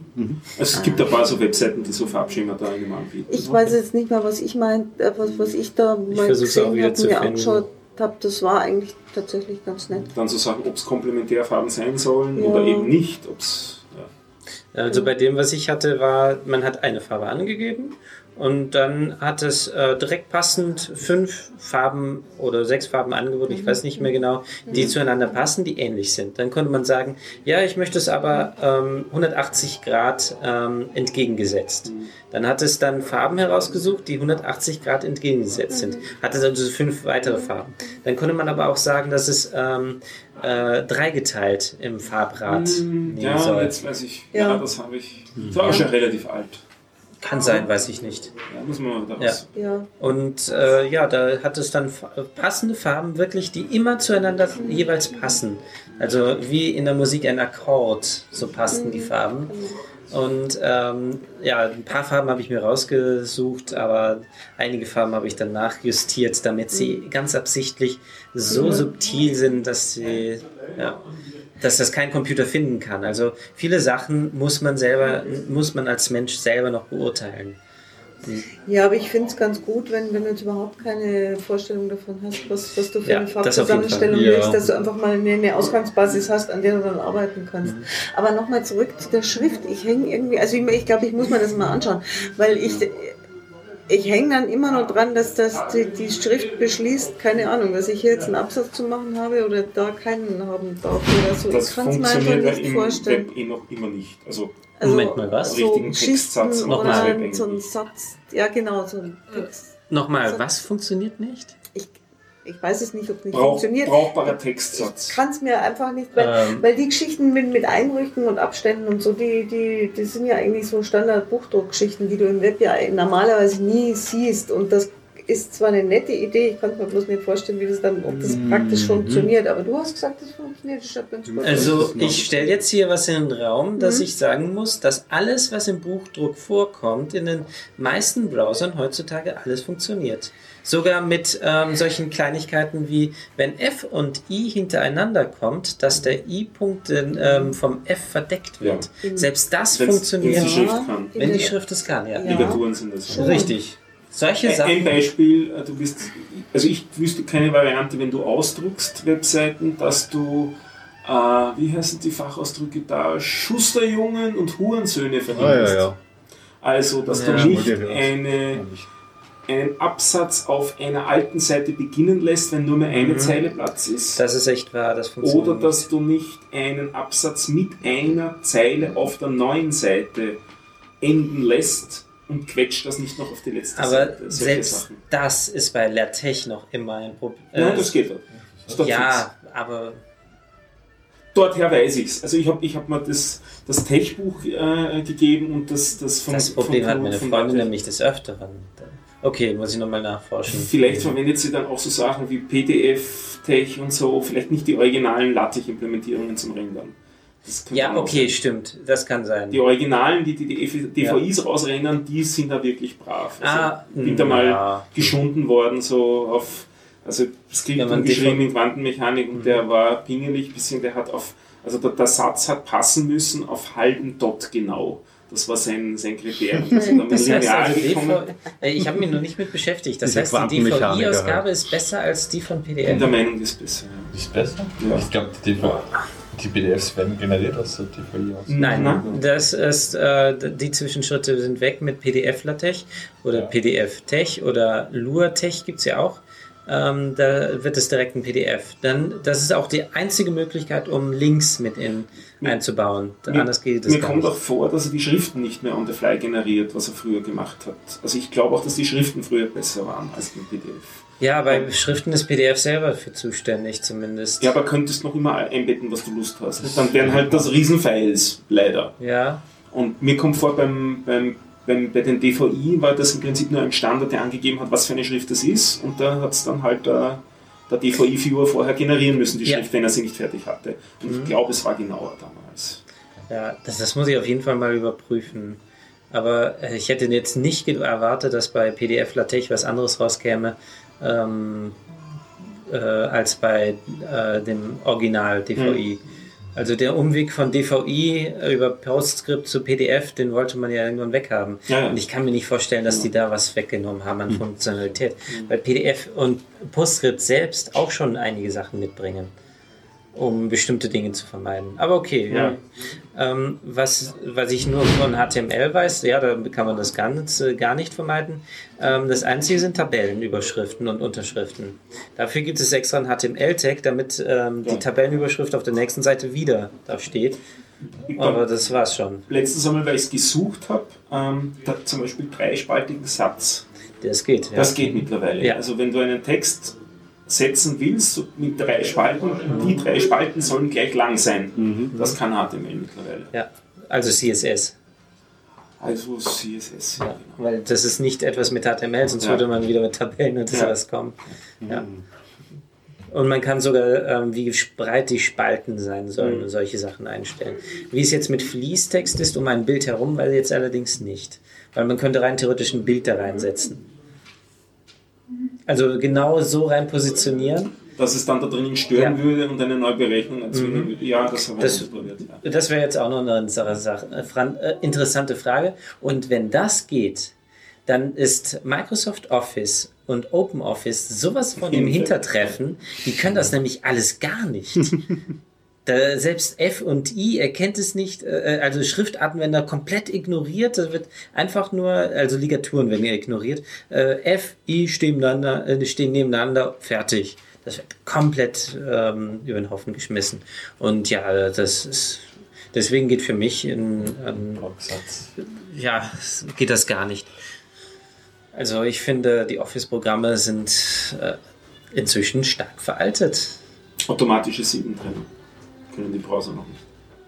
Automatische. Si okay, das wäre Trennvorschläge geben. hm, das wär eine interessante. Ja, stimmt. Plugin dafür. Also, Ja,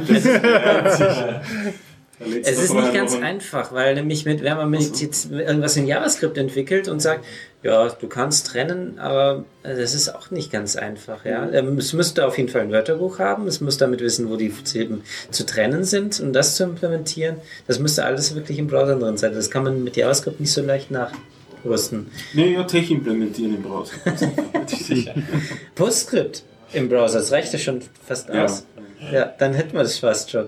Da Weil das geht ja auch inzwischen. Browser die 2 GB Tech Libraries. genau. Hier Ja, PostScript ist ja auch nichts anderes als eine Programmiersprache. Und ähm, ich, es gibt sicherlich, ja, natürlich gibt es schon eine Engine für ein, in JavaScript geschrieben, dass man PostScript direkt im Browser ausführen kann.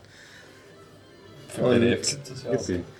Ja, aber das ist, äh, äh, PDF ist ja keine Programmiersprache, sondern nur eine abgespeckte, nicht Turing-fähige Variante von PostScript. Bam. Bam. Fuck. Fuck. Jetzt ist Oh, Oh, genau. habe ich dich ins? Herz getroffen? Oh Gott. Also, es ist, also das ist ja, es, es gibt ja hier im Podcast immer wieder diese Momente, wo ich bloß nur Buchstaben verstehe. Und mir denke, ja, ja, ja, ja, ja, ja, die werden schon wissen, wovon die reden. Finde ich aber dann immer ganz lustig, wenn ich ähm, Shownotes schreibe und dann äh, im Internet suche und versuche herauszufinden, worum es gerade ging. Das gelingt mir dann meistens, theoretisch. ich glaube, ich sollte dir meine Rufnummer direkt geben. Nein, Das- ich finde ich find es ja dann total spannend, das irgendwie rauszusuchen. Das ist Ah, na gut, bisschen okay. so Rätsel. gut. Dann noch ein paar Abkürzungen. Ähm, ODT. So, Machen wir das nach der Verabschiedung. ja, genau. Machen wir Ich fall vom? Stockholm. Nettlich. Lektüre Ja, ja. Vom Knut, The Art of Computer Programming. Fünf Bände. Ja, genau.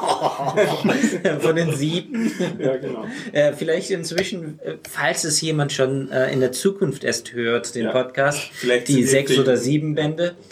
Acht wäre auch vielleicht. Also das gilt so als das Ja. Kult, Kultwerk an.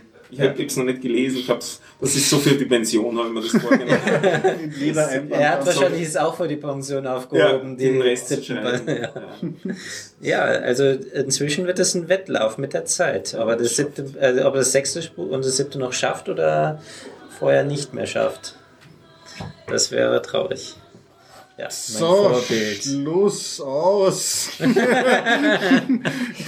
ich fall vom Stockerl. Schön war's, sage ich mal. Und bis zum Ja. nächsten Mal. Findet wieder statt nächste Woche am Dienstag. Ja, wieder ganz Ja, regulär. Das ist dann der 29. Wow, März. ja, super. Das ist der Dienstag nach dem Ostermontag, Ja, Ja. also der Osterdienstag. der Mhm. Osterdienstag. Der Osterdienstag. Wieder um 19.30 Uhr in der Zypresse. Mit will, soll einfach vorbeikommen. Yeah. Tschüss. Frohe. Ostern!